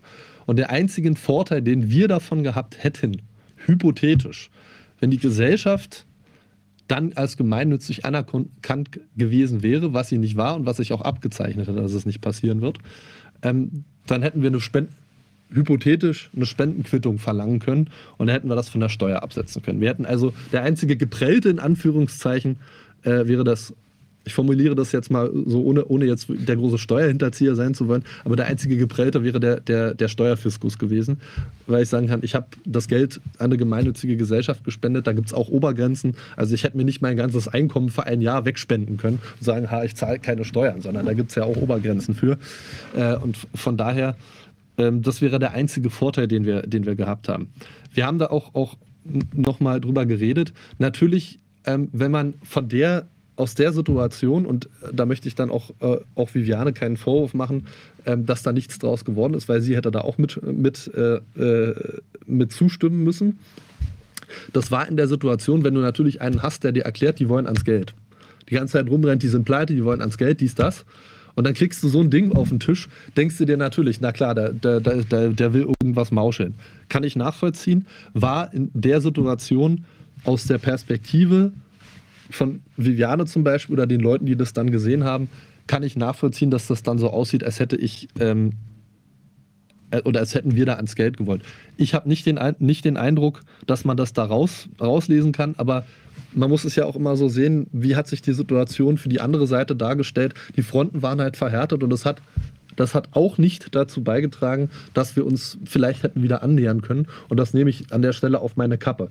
Ähm, das war, muss ich ganz ehrlich sagen, an der Stelle auch ein bisschen eine äh, Aktion aus, aus einer gewissen Verzweiflung heraus weil ich auf Gedeih und Verderb nicht in diese Einkommensteuerfalle tappen wollte von Geld, von dem ich nicht weiß, ob es da ist, in welcher Höhe es angefallen ist und von dem ich nicht mal weiß, dass ich überhaupt drankomme. Das war, das war die Situation. Hätte man das aus unserer Sicht oder hätte ich das, hätten wir das anders, anders machen können, ja, wäre es sinnvoll, wahrscheinlich auch sinnvoll gewesen, das anders zu kommunizieren. Wahrscheinlich auch, aber äh, deswegen sitzen wir ja auch hier. Da, es ist von, auch da von, von unserer Seite äh, nicht, nicht, nicht alles so gelaufen, wie es vielleicht zielführend gew gewesen wäre, um diesen Konflikt noch zu einem Zeitpunkt zu deeskalieren, wo das vielleicht noch möglich gewesen wäre. Das ist, ähm, wie gesagt, ich habe ja gesagt, ich oder wir versuchen so viel Verantwortung zu übernehmen wie möglich. Und das ist der, der Teil, den, den ich, weil ich das formuliert habe, ganz klar auf meine Kappe nehme. Aber jeder, der dieses, der dieses, ich sag mal, der, der, der diesen Vorschlag, das war ja nicht mal als abschließende Lösung, sondern hier, das schlagen wir vor, können wir uns da irgendwie äh, verständigen. Ähm, jetzt rückblickend aus der Perspektive, aus, äh, aus der Perspektive mit dem heutigen Wissen liest, der wird auch erkennen, dass es niemandem von uns darum ging, sich irgendwie daran zu bereichern, sondern einfach nur, dass wir geordnet da rauskommen, aber eben nicht, äh, da werbe ich dann für unsere Perspektive auf der Vertrauensbasis, dass die, die Leute in Anführungszeichen oder die Personen oder die Person oder wer auch immer, der uns vorher, wo wir vorher so behandelt worden sind, dann aber zu sagen, ja, ja, vertrau, vertraut mal darauf, dass, dass, äh, dass eure, eure Einkommensteuer, das, das, das ist kein Problem. Also einerseits wird man so schäbig behandelt, wirklich auf, das kann ich nicht anders sagen, als schäbig behandelt zu werden. Und auf der anderen Seite dann, dann aber zu sagen, na, da hättest du drauf, drauf vertrauen müssen, dass, dass das alles korrekt läuft.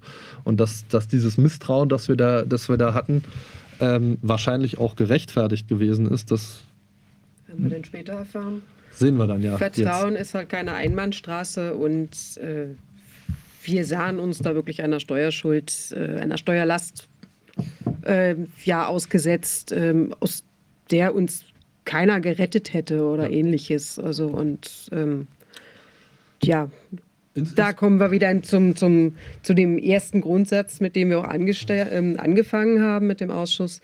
Ähm, wir wollten kein Geld aus dem Ausschuss haben, aber wir wollten auch nicht unbedingt draufzahlen. Schon gar nicht ja. irgendwelche Steuerlasten in den, weiß ich nicht, Tausenden, Hunderttausenden, wie viel auch immer. Und ähm, davor wollten wir uns sichern. Und da sehe ich auch nichts Verwerfliches, ja. ehrlich gesagt. Und auch, ich, ich, will, ich will das, da, da kann Viviane sowieso mehr, mehr zu sagen als wir, weil wir, wir haben auch nur die Informationen, die jetzt überall, die Viviane uns gegeben hat, die jetzt überall rumgeistern und die wir anhand von der Kommunikation der internen, in Anführungszeichen, die da stattgefunden hat, äh, nachvollziehen können, weil das möchte ich, möchte ich an der Stelle auch mal betonen. Der Sachverhalt, über den wir hier reden, ist vollkommen unstreitig. Da gibt es nichts dran zu deuteln. Keiner von den involvierten Personen bestreitet das, dass das so ist. Alles, was, äh, was, was das öffentlich auch nur andeuten würde, ließe sich durch direkte und unmissverständliche Aussagen der betreffenden Personen per E-Mail-Kommunikation, per, per Zoom, wo Leute dabei waren, die das alle miterlebt haben, eindeutig widerlegen. Darum geht es auch überhaupt nicht. Es geht nur um die Frage, wie das moralisch zu würdigen ist, rechtlich zu würdigen, definitiv. Ähm, aber ein Einwurf, den ich gerne noch machen würde an der Stelle, weil es ja dann auch darum geht, äh, dass da Beträge in, in beträchtlicher Höhe im Monat aufgewendet worden sind für angeblich die Außenkommunikation des Ausschusses. Wie gesagt, da kann Viviane gleich noch was zu sagen, auch zu der internen Kommunikation, wer da so beteiligt war. Ähm, aber ich möchte, möchte eine Sache in Erinnerung oder äh, eine Sache erwähnen, ähm, an die wir, äh, an die uns äh, dankenswerterweise unser, Kollege erinnert hat, die ich gar nicht mehr auf dem Schirm hatte. Das gebe ich vollkommen zu, aber als er es gesagt hat, ist es mir dann auch, ist mir die Lampe angegangen. Ähm, wir haben tatsächlich, also der, der Kollege Rainer Füllmich ist nicht der Einzige, dessen Kanzlei mit Zunahme der Popularität dieses Ausschusses mit E-Mails geradezu zugebombt wurde. Da ist er beileibe nicht der Einzige, auch wenn er gerne den Eindruck erwecken möchte, dass äh, e, er derjenige ist, der, der, der, den, der den ganzen Ausschuss abbekommen hat und er musste das machen und alles. Ähm, ich will mich, wie gesagt, nicht dazu verhalten, ob das notwendig war und, und, und auch das, das wird man, das wird man, das wird sich alles klären. Oder das wird man zu gegebener Zeit noch klären. Aber ähm, wir hatten, wir hatten, ähm, ich weiß nicht mehr genau, wann das war, muss Anfang 2021 gewesen sein. Kommt drauf an, was jetzt kommt. Äh, mit, äh, dass, dass wir, ob wir über den Ausschuss jemanden anstellen können, der auf Teilzeitbasis uns mit der Beantwortung der E-Mails hilft, hilft, die wegen des Ausschusses bei uns reinkommen. Da haben wir, das, äh, das mhm. muss in der, in, in, der zeitlichen Größenordnung gewesen sein, weil das für uns einfach zu viel geworden ist.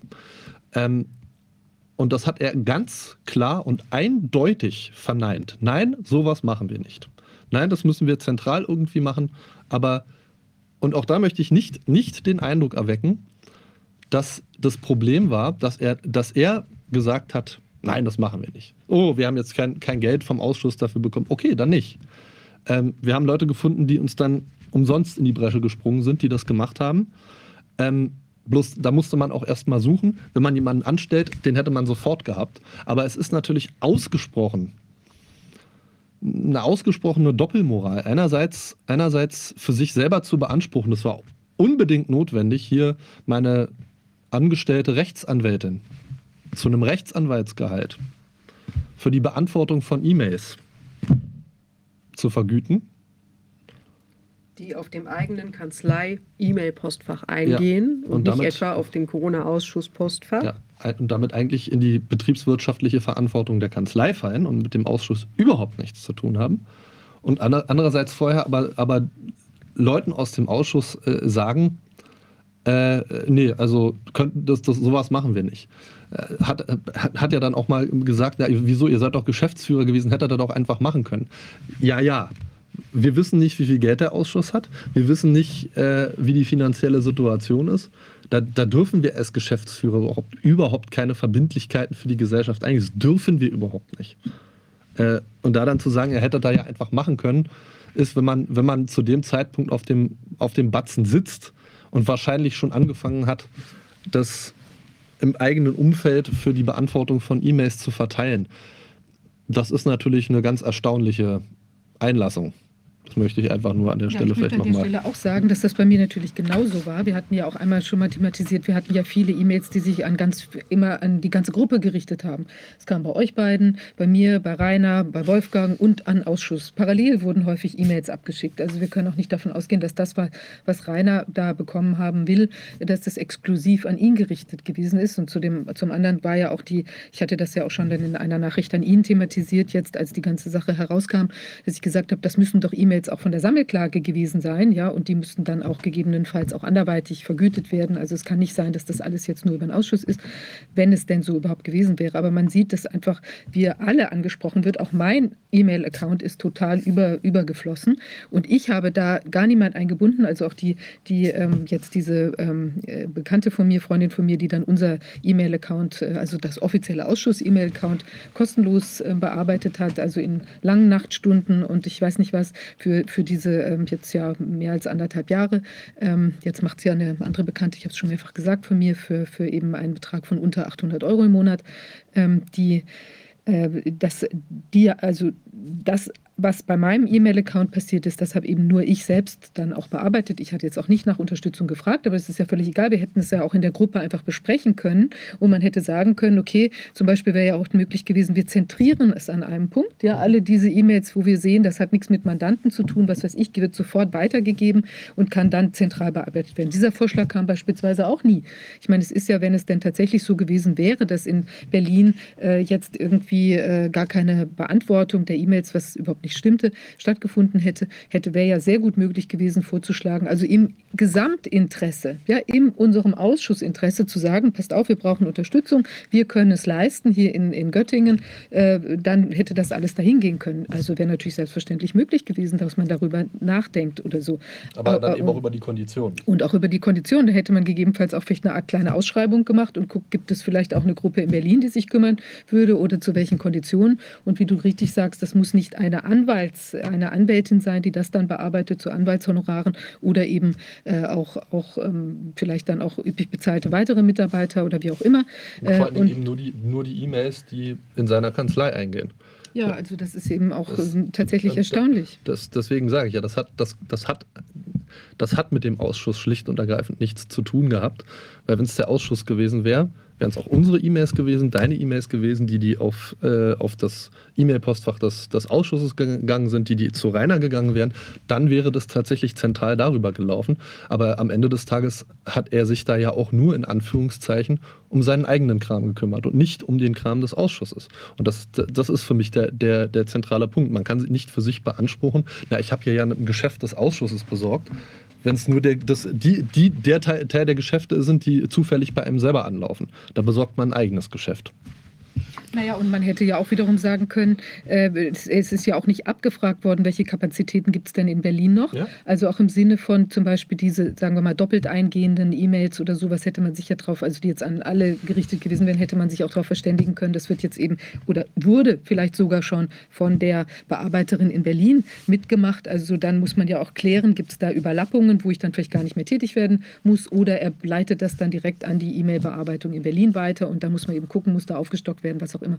Also jedenfalls ist es schon merkwürdig und es insbesondere eben ohne jede Abstimmung mit niemand, mit euch nicht, mit mir nicht. Ich habe ja erst jetzt wirklich im, im, im äh, Juli äh, davon Kenntnis bekommen, dass diese Geschichten da in dieser Form abgegangen sind. Und das also war mir auch vorher nicht, äh, nicht äh, einsichtig oder ich habe das, hab das einfach nicht, ähm, ich bin nicht gefragt worden zu irgendwelchen Rechnungen. Ich habe auch nichts unterschrieben, nichts abgezeichnet, hätte das auch niemals gemacht. Man sieht es ja auch jetzt an meiner Reaktion, dass ich eben jetzt äh, gesagt habe, das geht auf gar keinen Fall. Was ist denn das? Und das muss äh, hier geklärt werden. Und das, ähm, ja, und am Anfang war ja auch die Begründung noch, dass da eben Rechtsberatung durchgeführt worden sei, wo man vielleicht dann möglicherweise wirklich mit einer Anwältin unterwegs sein muss. Nur der, An der Ausschuss ist keine Kanzlei. Wir haben niemals vereinbart, wir haben sogar im Gegenteil gesagt, explizit, am Beginn unserer Tätigkeit, dass wir gesagt haben, wir machen hier keine individuelle Rechtsberatung. Wir geben, stellen äh, vielleicht irgendwelche Musterschreiben zur Verfügung ähm, oder eben klären natürlich in den Sitzungen auf, aber auf keinen Fall machen wir irgendwelche individuellen Beratungen. Der Ausschuss kann das gar nicht, der ist keine Kanzlei und wir haben auch gesagt, wir wollen das auch nicht für uns selbst. Dann kann jeder in seiner Kanzlei sagen, ich mache das pro bono oder ich mache das als, das wird ein Mandat. Ja, also ich meine, das ist ja legitim, wenn Leute sich jetzt an einen wenden und sagen, hallo, ich habe Vertrauen, weil ihr macht da im Ausschuss irgendwie eine Ja. äh, gute Arbeit oder was immer und ich möchte jetzt gerne auch von euch beraten werden, zumal es ja sehr wenig Anwälte gab damals und auch teilweise jetzt noch, die überhaupt so solche heißen Sachen angefasst haben, dann wäre ja die Möglichkeit gewesen, da eben Mandate anzufragen, also die Mandatsübernahme anzufragen und wenn die dann erfolgt, muss sie entweder entlohnt werden oder der jeweilige Anwalt sagt, ich mache das pro bono. Aber es kann nicht sein, dass ich irgendwelche Dinge mache, äh, die ich eben mir vergüten lassen kann oder wo ich es in eigenem wirtschaftlichen Risiko entscheide, mache ich sie pro bono, dass ich dann im Nachhinein äh, jetzt Gelder mir äh, un abgestimmt, ungefragt, äh, in erheblicher Größenordnung, äh, jetzt hier von einem Dritten, der Ausschuss ist ein Dritter, äh, mir einfach dafür diese Tätigkeit hole. Also es geht gar nicht. Und dass der, dass der Ausschuss äh, monatlich ein, ein, ein derartiges Beratungsbedürfnis gehabt hat oder gehabt haben soll, dass man Rechtsberatung dem Ausschuss gegenüber abrechnet, im Sinne von, ich habe den Ausschuss rechtlich beraten, in welchen Ange also es würde mich interessieren, in welchen Angelegenheiten, weil ich glaube, die einzigen rechtlichen Angelegenheiten, die wir mal haben, äh, hatten, war irgendwie, dass der, dass der YouTube-Kanal gesperrt wird. Und das war so, da, da, da hörte es dann, da hörte es dann auch schon auf. Ja gut, und die Eintragung und so, aber dafür hat man einen Notar. Ähm, für, für mich ist der Punkt, und da, da vielleicht so als, als, als, als letztendliche Überlegung dafür, unab, unabhängig davon, wie man das jetzt bewertet, möchte ich einfach nur folgende, folgende Überlegung in den Raum stellen. Wenn man sich hinstellt und das als mit der, mit der sel größten Selbstverständlichkeit auf diesem Planeten proklamiert, ja, es musste ja sein, und ich habe ja hier Geschäfte des Ausschlusses, äh, Ausschluss, Ausschusses, äh, ähm, des Ausschusses äh, besorgt. Und äh, da habt ihr, äh, da, da könnt ihr jetzt gar nichts gegen sagen. Wenn das alles so, wenn man selber davon ausgeht, dass man, wie man so schön sagt, on the up and up ist, ist alles, oh, alles ganz prima, alles überhaupt kein Problem. Warum wird das dann nicht gesagt? Warum dann die Heimlichkeit? Warum dann die, die, die Unterlagen nicht au- aufdecken? Warum dann bedrohen?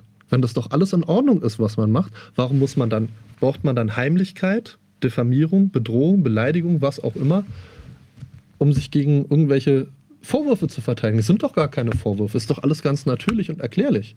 Warum muss man dann auf diese Mittel zurückgreifen, wenn man selber davon ausgeht, dass man alles richtig gemacht hat?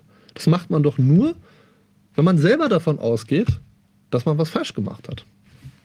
Das ist meine Perspektive darauf. Aber wenn ich, wenn ich der Meinung wäre, ich hätte alles richtig gemacht, würde ich sagen, was wollt ihr von mir? Ich habe alles. Hier, bitte sehr, kann ich euch alles zeigen? Ja, alles, kein Problem. Von Anfang an hätte ich gesagt, ja, übrigens, ich mache das jetzt. Aber der, alleine der Umstand, dass das überhaupt nicht kommuniziert wurde, dass mit einer Selbstverständlichkeit gesagt wurde, ich kann das alleine entscheiden, was die anderen wollen, ist, äh, ja, die, die, haben da überhaupt nichts mit, mitzureden. Und wenn man dann gefragt wird, äh, die Informationen nicht rauszurücken und einfach zu machen, das macht aus meiner Sicht eigentlich nur jemand, der ganz genau weiß, dass das, was er da macht, dass er das nicht darf. Also ich möchte noch einen kleinen Punkt ergänzen zu dieser Situation im letzten Jahr mit, diesen, mit diesem äh, Vorschlag, den ihr dann da gemacht hatte. Also für mich stellte sich das wirklich so dar, weil ich ja. eben also ich hatte, ich bin ging davon ausgegangen, äh, also dass wir da jetzt, also so war es auch mir kommuniziert worden, dass wir da eben jetzt Steuer, also die auch das Gespräch mit der Steuerberaterin, dass wir da gar kein steuerliches Problem haben. Und äh, vor dem Hintergrund bin ich davon ausgegangen, dass das jetzt äh, übertrieben, also in dieser, wie gesagt, Meinung ja. hat sie uns dann oder mich äh, da bestärkt, dass das, also wir haben vielleicht auch kein Problem, wir wissen es ja nicht final. Ihr habt ein Problem gesehen, es kann sein, es kann auch nicht sein, ja. aber mir wurde klipp und klar gesagt von dieser, ich bin keine Steuerrechtlerin, äh, von der Dame, dass es da eben äh, sich problemlos darstellt. Wie gesagt, bin ich zusätzlich davon ausgegangen, dass sie sich jetzt involviert hat, reingekniet hat in die ganzen Unterlagen, dass ich auch dachte, das geht seinen normalen Verlauf. Und wie du schon recht, äh, richtig gesagt hast, es ist eben ähm, ständig die, die Nachricht verbreitet worden, dass es da eben ein, ein pekuniäres Interesse von eurer Seite irgendwie geben könnte. Ähm, äh, wir haben jetzt äh, die Ansage gehört von in Bezug auf verschiedene Leute, dass alle pleite seien, alle überall pleite und alle überall ans Geld wollen. Und also das war ja dann bei euch auch im Prinzip die, ja. so eine Ansage. Und dann kommt dieser, ähm, aus meiner Sicht dann eben, äh, war das natürlich so, dass ich den Eindruck hatte, dass dieser Vorschlag, ja. der, wenn man ihn jetzt mit dieser, das ist ja immer eine Perspektive ja. auch, ja, es kommt Absolut. was rein. Absolut. Und dann sehe ich das, äh, wenn es jetzt unter anderen Umständen gelaufen wäre, ähm, und ich bin nicht mit dieser, wie will man sagen, ein Priming, ja, dass ich eben dann Leute auch, dass man die dann auch anguckt unter dieser Maßgabe, dann kommt so ein Vorschlag rein und dann denkt man, wow, ähm, huch, äh, ja, das ist ja tatsächlich ein bisschen merkwürdig oder so, aber eben unter dieser, diesem Vorzeichen. Ja, ja. Dann ist bei mir natürlich auch nicht der Wunsch entstanden oder, oder ich, ich dachte dann ja, ihr kriegt auch die Unterlagen und das ist doch jetzt irgendwie, mhm. wird das erledigt und so weiter. Ähm, so wie wir es ja jetzt an anderer Stelle, sagen wir mal in Bezug auf die Vermögensgegenstände von der Gesellschaft, äh, die ja sich da jetzt in Gewahrsam oder in Sicherheit befinden, ähm, dass da eben auch gesagt wurde, ja, Unterlagen kommen, Unterlagen kommen und so weiter. Und ich bin dann davon ausgegangen, das passiert auch tatsächlich. Also ich hatte zu dem Zeitpunkt eben, weil ich auch nicht, äh, ich habe ja von den anderen Sachen auch nichts mitbekommen. Ich habe, wie wir, das wurde ja auch eingeräumt von den, in einer Diskussionsrunde, die sich dann hier jetzt im Vorfeld, als wir versucht haben, das alles irgendwie einvernehmlich oder irgendeine Lösung zu finden, ja, äh, wurde ja auch gesagt, die, die Rechnung habe man eben, habe der Buchhalter eben mit Rainer zusammen, habe die abgestimmt freigegeben und ich hatte davon wirklich keine Ahnung, sonst wäre ich auch anders da in Erscheinung getreten. Aber ich hätte mir gewünscht, wenn wir nicht diese äh, Missverständnis oder wie auch ja. immer Konstellation gehabt hätten, dann hätte ich auch nachgebohrt, was ist denn hier jetzt irgendwie, äh, was sind da überhaupt, für, stehen da für, für vielleicht Vermutungen im Raum oder auch nicht. Aber dann hätte man einfach, wenn man anders ins Gespräch gegangen, dann wären auch manche Sachen wahrscheinlich nicht passiert. Also jetzt oder hätte sich, hätten sich ja. nicht so lange ausbreiten können, bis sie mir dann irgendwie endlich da zur Kenntnis gelangt sind. Ich ja dann auch äh, da auf die, auf die Bremse getreten bin und dann auch, wie gesagt, euch informiert und so weiter. Aber das waren eben Dinge, die natürlich extrem äh, unglücklich dann auch gelaufen sind. Ja? Also das bin ich auch der Meinung. Auf der anderen wir hätten das Puzzleteil oder wir hätten das Puzzle ja gemeinsam zusammensetzen können. Ja. Genau. Aber das muss man wissen dafür. Und das kann nicht funktionieren, wenn man vorher gezielt mit falschen Informationen versorgt wird von einer Seite. Ja, ja, das, das war ja das Problem. Wir hatten einen Teil von Informationen, du hattest einen Teil von Informationen und wenn die zusammengegriffen hätten, dann wäre auch ein Bild draus geworden. Aber nur mit deinem Teil war, deine Perspektive habe ich ja auch gesagt, das ist ja ohne jeglichen Vorwurf klar. Wenn du aus der, aus der Perspektive das so liest, kannst du das, kann, ist es naheliegend, dass man das, dass man das so versteht. Oder das stimmt ja, die sind ja wirklich nur irgendwie hinter dem Geld her. Äh, und aus unserer Perspektive war es natürlich auch unklar, wer, ob Rainer und du jetzt wirklich zusammen in einem Boot sitzt und ob wir eine Front von zwei Leuten gegen uns haben oder ob, ob er da der in Anführungszeichen der Aggressor ist. Das konnten wir ja auch nicht auseinanderklamüsern. Und ähm, das war für uns dann natürlich auch eine schwierige Situation, weil wir uns gedacht haben, ähm, das, das, also das, das, das kriegen wir dann eigentlich auch, auch, nicht, äh, auch nicht wirklich hin. Wenn dann diese Drohungen, die da ausgesprochen worden sind, in die Tat umgesetzt werden, ähm, dann, dann sind wir nur noch damit beschäftigt, unserer Reputation hinterher zu rennen. Und äh, deswegen haben wir da auch Abstand genommen. Und das gegen zwei Leute, die da, die da die Fäden in der Hand halten äh, und die dann eben auch äh, in Anführungszeichen den, den Rückhalt der Öffentlichkeit äh, hinter sich haben. Das, da, da, muss ich ganz ehrlich sagen, das war, da habe ich mir gesagt, na, auf die, die, die Schlacht kannst du nur verlieren. Da, da, da hast, da kannst, hast, nee, das kannst du, das kannst gleich sein lassen. Da, da kannst also, du, da ich kann auch nochmal klarstellen möchte, ich habe keine Bedrohung ausgesprochen. Nein, nein, nein, nein, nein. nein, nein. Ich habe da auch nicht irgendwie an, in Bedrohungskonstellationen mitgewirkt oder sonst irgendwas, sondern das sind dann eben Dinge, die, die sich äh, da auch, auch hinter meinem Rücken oder jedenfalls auch nicht in dieser, in dieser Form da, äh, dass das für mich in der Form erkennbar war, abgespielt haben. Ja, also äh, es ist echt eine sehr komplexe Konstellation. Also wir können jetzt auch, ich kann, möchte jetzt an dieser Stelle, ich weiß gar nicht, wie, was wir jetzt noch sagen wollen oder wie wir noch vertieft da reingehen wollen. Ich wollte nur noch mal sagen, ich hatte ja in meiner Stellungnahme eben auch gesagt, dass wir diese Problemzonen haben, also dieses die, die, das Geld, was dann in diesem, angeblich wissen wir ja auch nicht, ob es wirklich stimmt, eben in diesem Haus äh, oder gelandet sind oder da wo abgelöst oder was auch immer oder auch nicht äh, wurde. Jedenfalls ist diese Summe, die eigentlich der, dem Ausschuss zurückgeführt werden sollte, auch um die Liquidität zu sichern, die ist bis heute nicht äh, zurück. Das ist Stand aktuell und es bestehen auch Zweifel, ob das eben aus diesem äh, Grundstück äh, überhaupt herauskommen kann, weil wir wissen, dass da eben eine erstrangige Belastung drauf ist auf dem Grundstück, die, die eben äh, durchaus valutiert, ja, wo wir eben nicht wissen, wir wissen nicht, dass mit der zweitrangigen Grundschuld final ist, aber es ist auf jeden Fall sehr unklar, ob da irgendwie Geld äh, jetzt herauskommen wird oder nicht. Also da, das ist der, der Zustand ist sozusagen unverändert. Es ist bezüglich dieser vereinnahmten äh, ca. 30.000 Euro im Monat für diese Kommunikationsarbeiten ist auch keine Lösung, keine Gesprächsbereitschaft ähm, irgendwie zu verzeichnen in Bezug auf das Gold, was ja äh, Reinhard angesprochen hatte. Sollen Unterlagen geliefert werden oder möglicherweise geliefert worden sein. Allerdings liegt mir das jetzt auch nicht vor oder uns nicht vor, was da genau eingereicht worden ist. Natürlich möchten wir das sehen, was da eingereicht worden ist, weil wir ja auch, äh, wenn da jetzt sagen wir mal, ähm, also wir müssen ja selbst auch hinter dem stehen können, was da jetzt eingereicht worden ist, sodass wir das auch überprüfen können, weil das wirkt ja dann sonst so, als sei es im Namen der Gesellschaft gemacht worden worden und wir haben eben keine Erkenntnisse darüber, was da tatsächlich eingereicht worden ist. Also aber da besteht zumindest Hoffnung, dass da vielleicht eine Aufklärung, Darlegung, wie es erforderlich ist, auch ähm, erfolgt. Aber das wird die Zukunft zeigen. Ja, ansonsten. Wolltest, wolltest du nicht noch, äh, da war da irgendwas, was, was war denn noch? Wer da im irgendwas Zoom war oder so? Ach so, ja, genau. Ich wollte noch mal eine Sache sagen, die, oder vielleicht haben wir ja, noch ein, zwei andere ja. Themen. Ähm, also ich ähm, ja, wir haben, was auch noch ganz wichtig ist, um die Sache zu verstehen, viele haben ja auch vorgeworfen, dass ich da mit einer Erklärung aus dem Nichts quasi herauskomme, nachdem äh, wir hier äh, uns entschlossen haben oder ich eine, wie will man sagen, eine Andeutungserklärung hier erstmal im Ausschuss gemacht haben.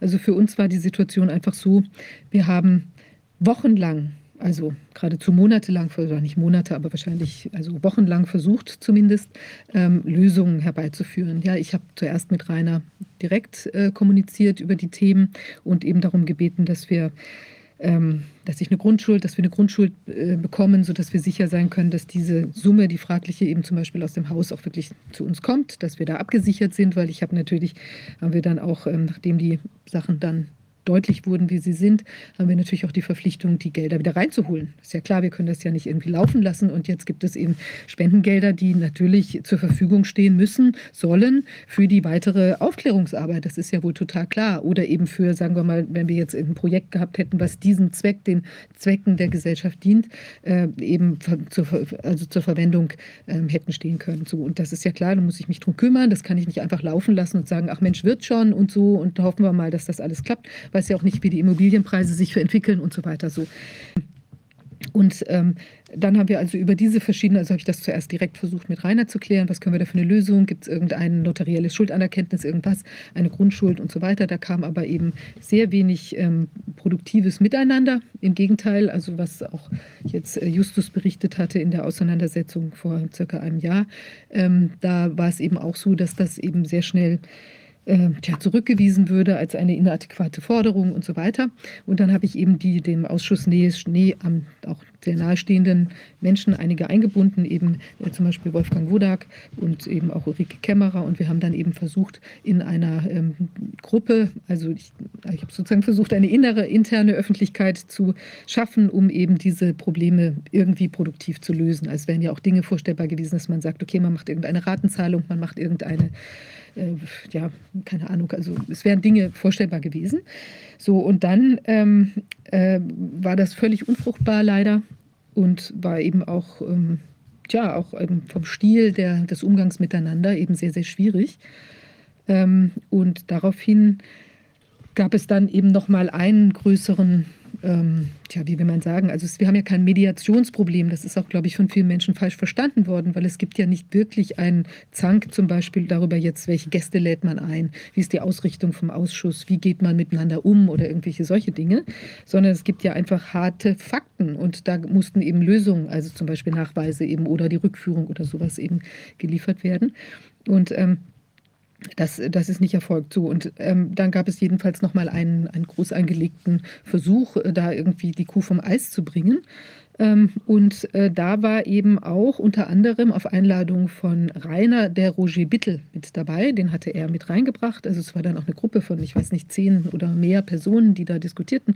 Teilweise also der Buchhalter und andere Personen, ein Rechtsanwalt, äh, zwei Rechtsanwälte aus dem Bericht von, von Rainer und eben noch andere Personen waren da involviert.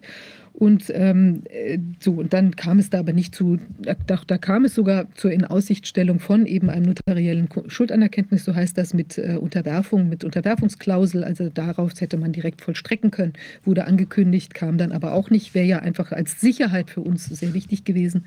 Äh, es wurde auch weiterhin Unterlagen, die jetzt ein, also eine Löschungsbewilligung, ich erwähne das an der Stelle nochmal, die eben gezeigt hätte, dass Rainer tatsächlich im Besitz der, der Grundschuld, der zweiten Grundschuld gewesen ist sodass man sich auch darauf hätte verlassen können, äh, da ist eben dieses Grundstück nicht weiter belastet, sodass dann zumindest ein größerer Batzen möglicherweise für uns hätte herauskommen können. Ähm, das wurde eben teilweise ange oder angekündigt und kam aber dann auch nicht zustande. Aber was da eben nochmal wichtig ist zu sehen, dass eben Roger Bittel, in, der war vollumfänglich informiert über die, ähm, wie will man sagen, also über die Sachlage oder zumindest über die Tatsache, dass es da eben sehr unterschiedliche Deutungen der Sachlage gab. Und ähm, wir ich muss dann sagen, also er hat ja dann Rainer bei sich gehabt in der, in der, äh, also für dieses erste Statement und hat sich dann ja auch ganz auf seine Seite geschlagen, aber er hat eben keinerlei kritische Fragen gestellt, obwohl ihm der ganze Hintergrund dieses Vorgangs bekannt war. Und das finde ich natürlich schon schwierig, auch für einen journalistischen Außen Außenauftritt. Das hat dann ja auch ein, ja, wie, wie also sagen, hat ja ein Gefühl von Objektivität und tatsächlich weiß ähm, diese Person, dass das eben, dass es da eine ganz diametral entgegengesetzte hm, Deutung der, der Angelegenheiten gibt. Äh, und noch dazu, dass eigentlich der Sachverhalt, wie ja Justus auch sagte, völlig unstrittig ist. Also Rainer bestreitet ja gar nicht, dass sich das Geld bei ihm befindet und bestreitet nicht, dass er diese monatlichen Zahlungen bekommen hat. Und ähm, er sagt ja, nur, dass das Geld bei ihm sehr gut aufgehoben ist. Genau, ne? er sagte ja, das Geld sei bei ihm gut aufgehoben, aber das äh, kann ja nicht der Punkt sein. Also die, die eine, eine, wenn es eine Liquiditätsreserve ist, was er ja auch nicht bestritten hat, dann, ähm, dann ist es jedenfalls das Gegenteil einer Liquiditätsreserve, wenn es in einer Immobilie steckt. So, und ähm, jedenfalls, äh, ja, was ich sagen wollte, also dass die, die, die Sach, der Sachverhalt war vollumfänglich bekannt. Und da hätte ich eigentlich von einem äh, ähm, objektiven Journalismus erwartet, dass man auch eine kritische Frage stellt. Also ich bin dann auch eingeladen worden bei Bittel, dass ich da auch was sagen soll, aber ich kann natürlich trotzdem nicht, wenn ich das alles weiß, äh, dass es eben also in Wirklichkeit anders ist, dass der Konflikt sich nicht um, äh, um Gäste dreht und um äh, sonstige Dinge, kann ich da auch nicht jemand einfach ähm, reden lassen und noch in das Horn stoßen, dass das eben alles äh, ja auch nicht okay sei von mir, mich so zu verhalten, sondern ich muss natürlich schon auch dann, wenn ich dieses Hintergrundwissen habe, aus meiner Sicht da eben auch kritische Fragen stellen. Es gibt ja auch sowas wie einen Pressekodex und ich glaube, das ist schon ähm, ja auch eine, eine Frage, die ich auch noch an Roger Bittel habe, letztlich, warum das dann da so gelaufen ist und eben quasi eine Promotion, so muss man es ja eigentlich sehen, Plattform geboten worden ist für die einseitige Darstellung. Ja, ähm, gut, die Sache hat sich dann ja eben, äh, dann kam es zu keiner Lösung Und irgendwann war natürlich für uns auch die Schwierigkeit, äh, dass man sich dazu natürlich auch verhalten muss und sich in gewisser Weise distanzieren muss. Ich habe dann eben erstmal diesen, oder wir haben dann diesen etwas, diesen diskreteren Weg erstmal ähm, gewählt, weil wir mussten eine Art Distanzierung schaffen, aber zugleich natürlich die Möglichkeit noch geben, dass wir vielleicht auch noch ohne ähm, alles nach außen zerren zu müssen, äh, zu einer Lösung kommen. Und ich muss da sagen, da hätte wirklich Rainer, also wenn, wenn dann da was passiert wäre an dieser Stelle, ähm, nach dieser ersten diskreten, ähm, also aus meiner Sicht diskreten äh, Konstellation im Ausschuss, da wäre es ja möglich gewesen, dass man auch sagt, Mensch, jetzt geben wir uns noch mal einen Ruck oder Rainer gibt sich einen Ruck und kommt eben mit den entsprechenden Sicherheitserklärungen oder sonst was irgendwie oder auch mit dem Geld einfach ähm, äh, um die Kurve. Äh, dann hätte das ja auch mit einer gemeinsamen Erklärung dann auch tatsächlich möglicherweise jedenfalls von unserer Seite aus beendet gewesen sein können. So und das kam nicht und stattdessen wurde in alle Richtungen geschossen. So und das ist, ähm, das finde ich eben jetzt, das zeigt natürlich das Problem, was wir auch vorher im Inneren hatten, dass wir eben nicht vorankamen. Und ich möchte an der Stelle Stelle wirklich auch nochmal sagen, wir haben es ja hier in Unconvenient Truth, eine unbequeme Wahrheit genannt. Also wir sind ja hier angetreten, wirklich für die Wahrheitsbewegung. Also das ist aus meiner Sicht fundamental. Also ich habe mich damals, ich habe ja meine Petition zuerst gestartet, weil ich gesehen habe, da läuft was schief. Und ich habe also, ich äh, stehe mit beiden Beinen auf dem Grundgesetz, ihr auch.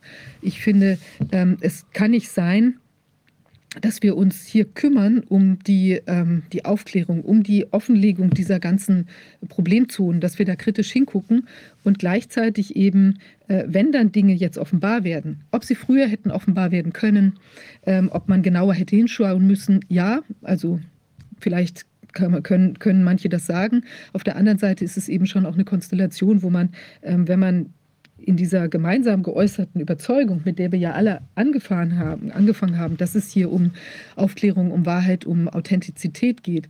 Ähm, also dann bin ich jetzt erstmal auch ein bisschen überrascht, ja, wenn dann die, die Situation sich eben, wie will man sagen, hinterrücks ganz anders darstellt. Und ähm, das hätte ich jetzt äh, so für mich gesehen jetzt nicht für möglich gehalten.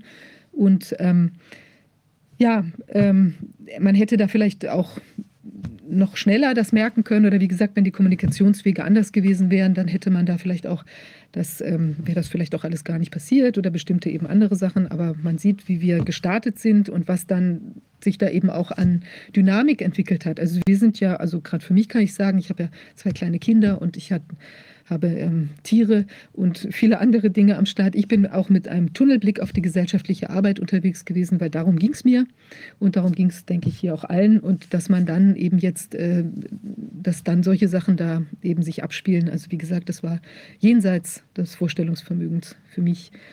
Und das ich, ist aus, aus, meiner Sicht eben auch so.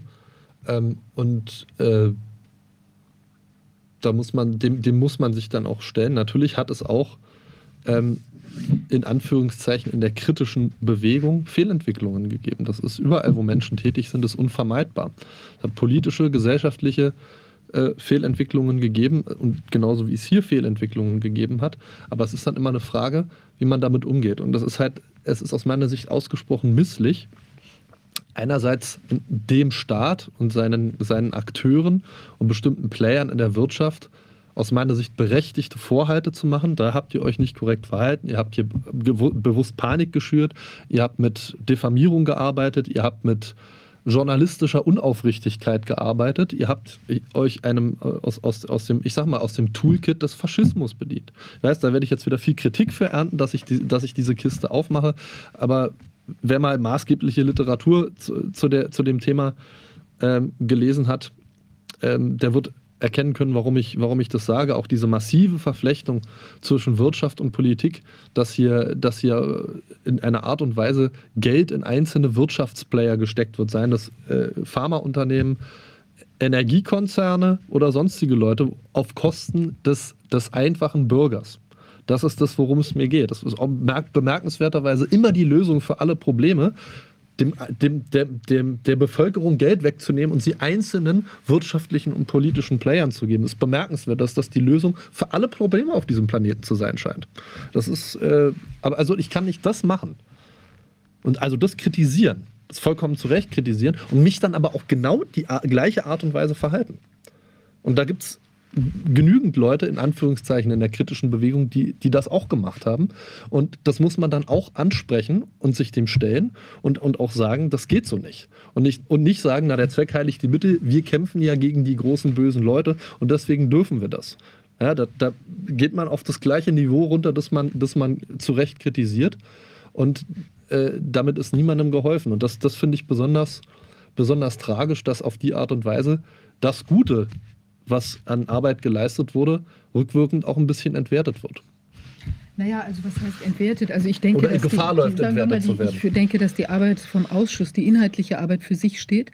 Und ich glaube, dass wir da wirklich einen guten Job gemacht haben. Und da möchte ich auch Rainer nochmal sagen, da hat er wirklich auch einen guten Job gemacht. Ja, also ich finde, das kann man nicht sagen. Also manche haben vielleicht jetzt dieses, äh, äh, wir haben ihn ja manchmal auch als so eine Art Cowboy gesehen oder wie auch immer. Oder jedenfalls hat er ja diese äh, Elemente, also im Sinne so des Vorpreschens und vielleicht manche Sachen dann auch, wo man, wo man, was du ja auch meintest, vielleicht Dinge, wo man, wo jetzt nicht alle hundertprozentig dahinter stehen können oder vielleicht eher an manchen Stellen vielleicht auch nicht, weiß man nicht.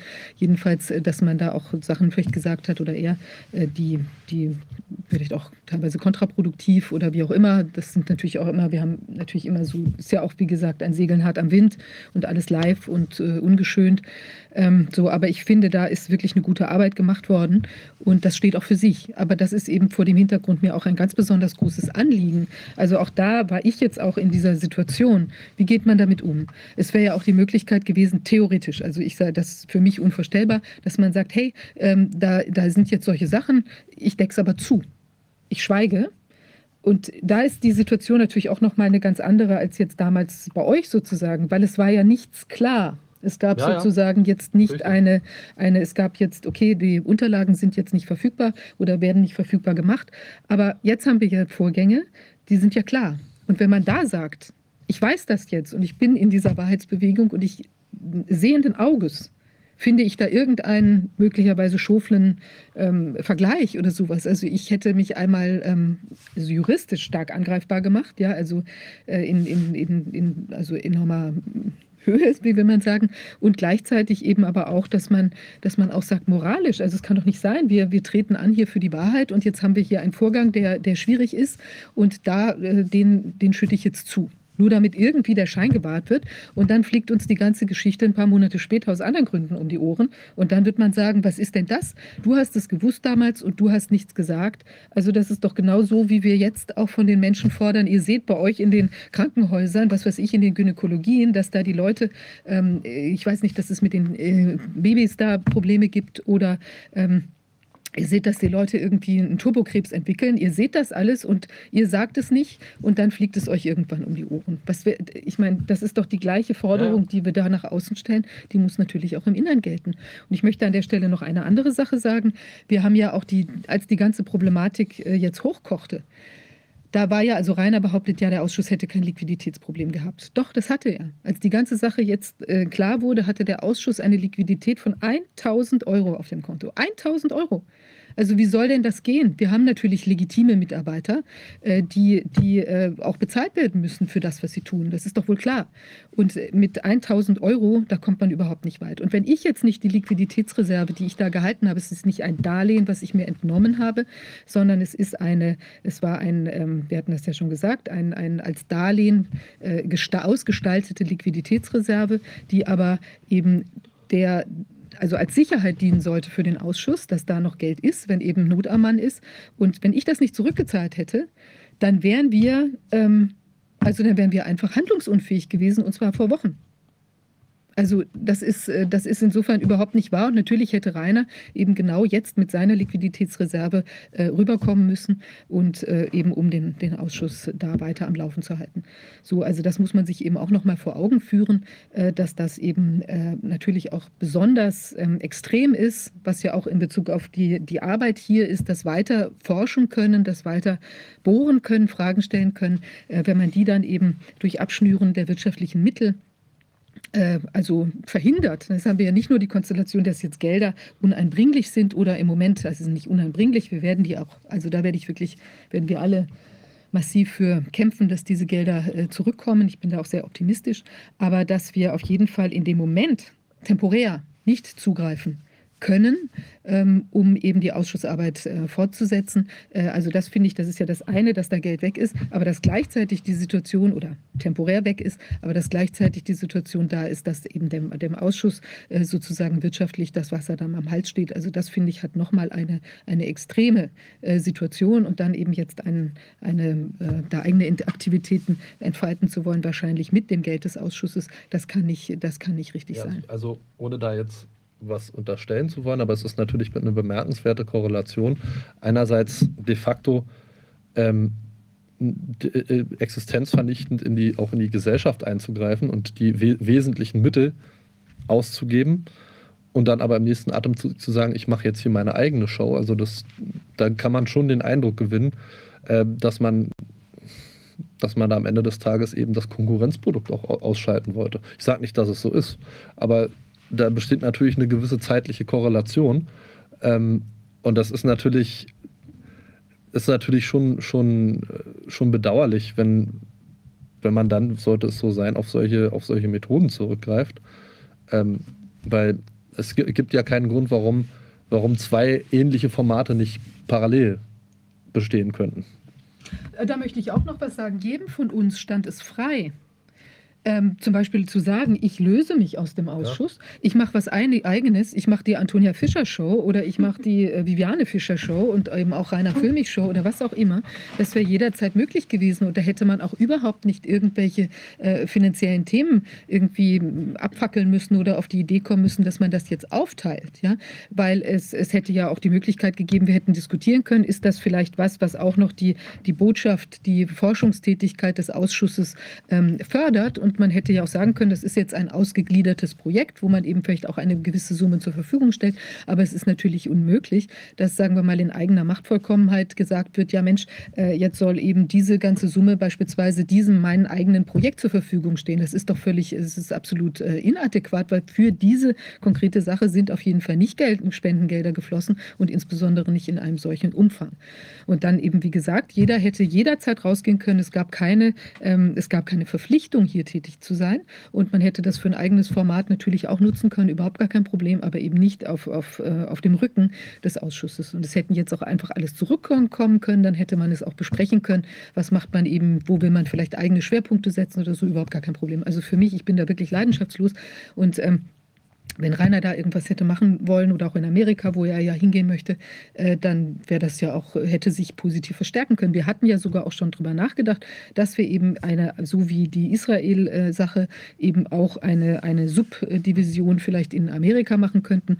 Und da waren wir auch eben aufgrund der, der Wünsche von Rainer, da auch nach Amerika zu gehen, ähm, hatten wir uns da sogar schon ein Konzept ausgedacht, wie das gehen kann, aber natürlich nicht auf einer, in einer wirtschaftlichen Größenordnung, wie sie sich jetzt im Moment de facto darstellt. Ja? Also ich bin, wie gesagt, sehr optimistisch, dass wir das auch, ähm, dass die, ähm, die, die Gelder dahin zurückkommen, wo sie, wo sie hingehören. Und ähm, ja, und eine, eine letzte Anmerkung in der Angelegenheit, also das ist ja auch gegenüber mir, äh, gegenüber äh, mir sind ja auch ähm, da Äußerungen gefallen, die, die ja doch äh, so sehr persönlich, ähm, wie will man sagen, ja, ich sag mal, diffamierend ähm, äh, gewesen sind. Ich finde, das ist natürlich auch, ähm, weil Justus gerade sagen, man will vielleicht ein Konkurrenzprodukt ähm, etablieren. Also wenn man beide fair nebeneinander herlaufen lässt, ja, dann ist das ja auch noch mal was anderes. Aber hier ist ja wirklich so quasi, indem man ähm, die ähm, Personen diskreditiert, versucht man natürlich auch deren Arbeit oder deren weitere ähm, tja, äh, Glaubwürdigkeit und, und das Ernstzunehmensein für zum Beispiel Fortsetzung von Ausschusstätigkeit und eben auch von, von sonstigen ähm, Aktivitäten äh, da zu beschädigen. Und das ist natürlich schon, das hat auch eben einfach nochmal eine ganz andere Dimension. Und das ist auch was, was sich einfach äh, nicht gehört und wo natürlich auch die Fragestellungen sich jetzt ähm, ja auch, auch, wir haben das Ähnliches ja auch gegenüber ähm, Overmedia ähm, gesehen. Das ist ja von Anfang an ein wichtiger ähm, Vertragspartner oder, oder Kooperationspartner von uns gewesen. Ohne Overmedia, muss man wirklich sagen, gäbe es den Ausschuss in dieser Form auch gar nicht. Ich habe damals, als wir die Idee hatten, und wir waren ja wirklich, wie du gesagt hast, Newbies, ja, wir hatten ja überhaupt gar keine Ahnung, wie wir überhaupt da uns vernünftig im Netz präsentieren können. Und ich komme eben auch, auch selbst wenn ich äh, da auch Mode eine Zeit lang gemacht habe, war ich da natürlich nicht ähm, äh, jetzt in irgendeine Übertragung von Live-Shows oder sonst was technisch involviert. Ich hatte gar keine Ahnung, habe damals Jens Wernicke gefragt, wer können, kennst du jemanden, der uns vielleicht helfen könnte? Und er schlug dann eben äh, Robert Zibis, also Ova Media vor, die äh, natürlich aus dem, also aus dem Dokumentarfilmbereich kamen und ja auch schon eher Streaming-Format, äh, Narrative hatten und sich eben auch äh, entsprechend da engagiert hatten. Und bemerkenswerterweise ist ja so gewesen, dass eben ähm, Oval Media auch äh, im Prinzip fundamental äh, dazu beigetragen haben, dass äh, eben die wichtige Information, die wichtige Nachricht von Wolfgang ganz am Anfang der Krise ähm, auch nach außen getragen worden ist, weil eben äh, Robert und Wolfgang sich zufälligerweise im Zug getroffen haben und über dieses Thema gesprochen hatten und dann äh, die, ein sehr wichtiges Video entstanden ist und die und die und Overmedia hat uns hier die ganze Zeit unterstützt und zwar wirklich auf Selbstkostenbasis. Da gibt es gleich auch noch was Näheres zu, zu sagen. Aber ähm, jedenfalls ist es so, dass, ähm, dass ich das auch eben schlimm finde oder sehr problematisch finde, wenn eben jetzt durch verschiedene Äußerungen, die alle unzutreffend sind, auch dieser wichtige Kooperationspartner vom Ausschuss äh, eben auch ähm, im Ruf beschädigt wird oder es versucht wird oder wie auch immer, was da die Motivationslage ist. Ähm, jedenfalls ist die Außenwirkung eben auch sehr, sehr schlecht und das ist eben das gleiche Phänomen, dass man sagt, warum kann man nicht friedlich einfach nebeneinander dann von mir aus irgendwas machen, wenn die wirtschaftlichen Geschichten oder die finanziellen finanziellen Sachen geregelt sind.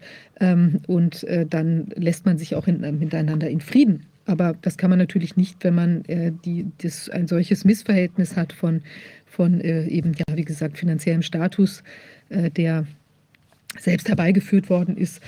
Und ja, ich würde jetzt ganz gern vielleicht nochmal, also einmal Wolfgang, ob du vielleicht noch was sagen könntest und dann haben wir auch Robert äh, Ziebes von Overmedia hier, der vielleicht auch noch mal ganz kurz etwas sagen wird, weil ihr auch Ulrike, ist auch da. Okay. Aber, Ulrike ist schon weg. Achso, ist im Moment ja. ja weg. Hallo, hallo allerseits. Ich habe eure langen Ausführungen gehört und äh, ihr seid ja sehr offen gewesen. Auch Justus hat ja viele Sachen gesagt, wo er sagte, das hätte ich anders machen können. Und du hast es, Viviane, auch gesagt. Das heißt, ihr habt eure Backe hingehalten. Und äh, da sind natürlich viele, die das ausnutzen, die dann nochmal reinhauen wollen, die dann nochmal wieder das nutzen wollen. Normalerweise, wenn man seine Backe hinhält, dann ist das ein Zeichen dafür, dass der an oder dann reagiert der normalerweise der andere, der Gegner so, dass er sagt, okay, das war's dann. Das, das löst normalerweise so eine Beißhemmung aus. Das löst normalerweise ein, ein Stillhalten aus und dass man wieder anfängt, zu, zu, miteinander zu reden. Aber wir sind in einer feindlichen Situation, wo ihr nicht damit rechnen könnt. Deshalb habt ihr anders gehandelt, als Rainer Füllmich gehandelt hat. Der hat keine Backe hingehalten sondern der hat die ganze Zeit um sich gebissen. Und ähm, das sind unterschiedliche Verhaltensweisen. Seine Verhaltensweise ist in dieser Situation taktisch wahrscheinlich die klügere. Aber eure ist die aufrichtigere. Und ihr habt meine große Sympathie deshalb.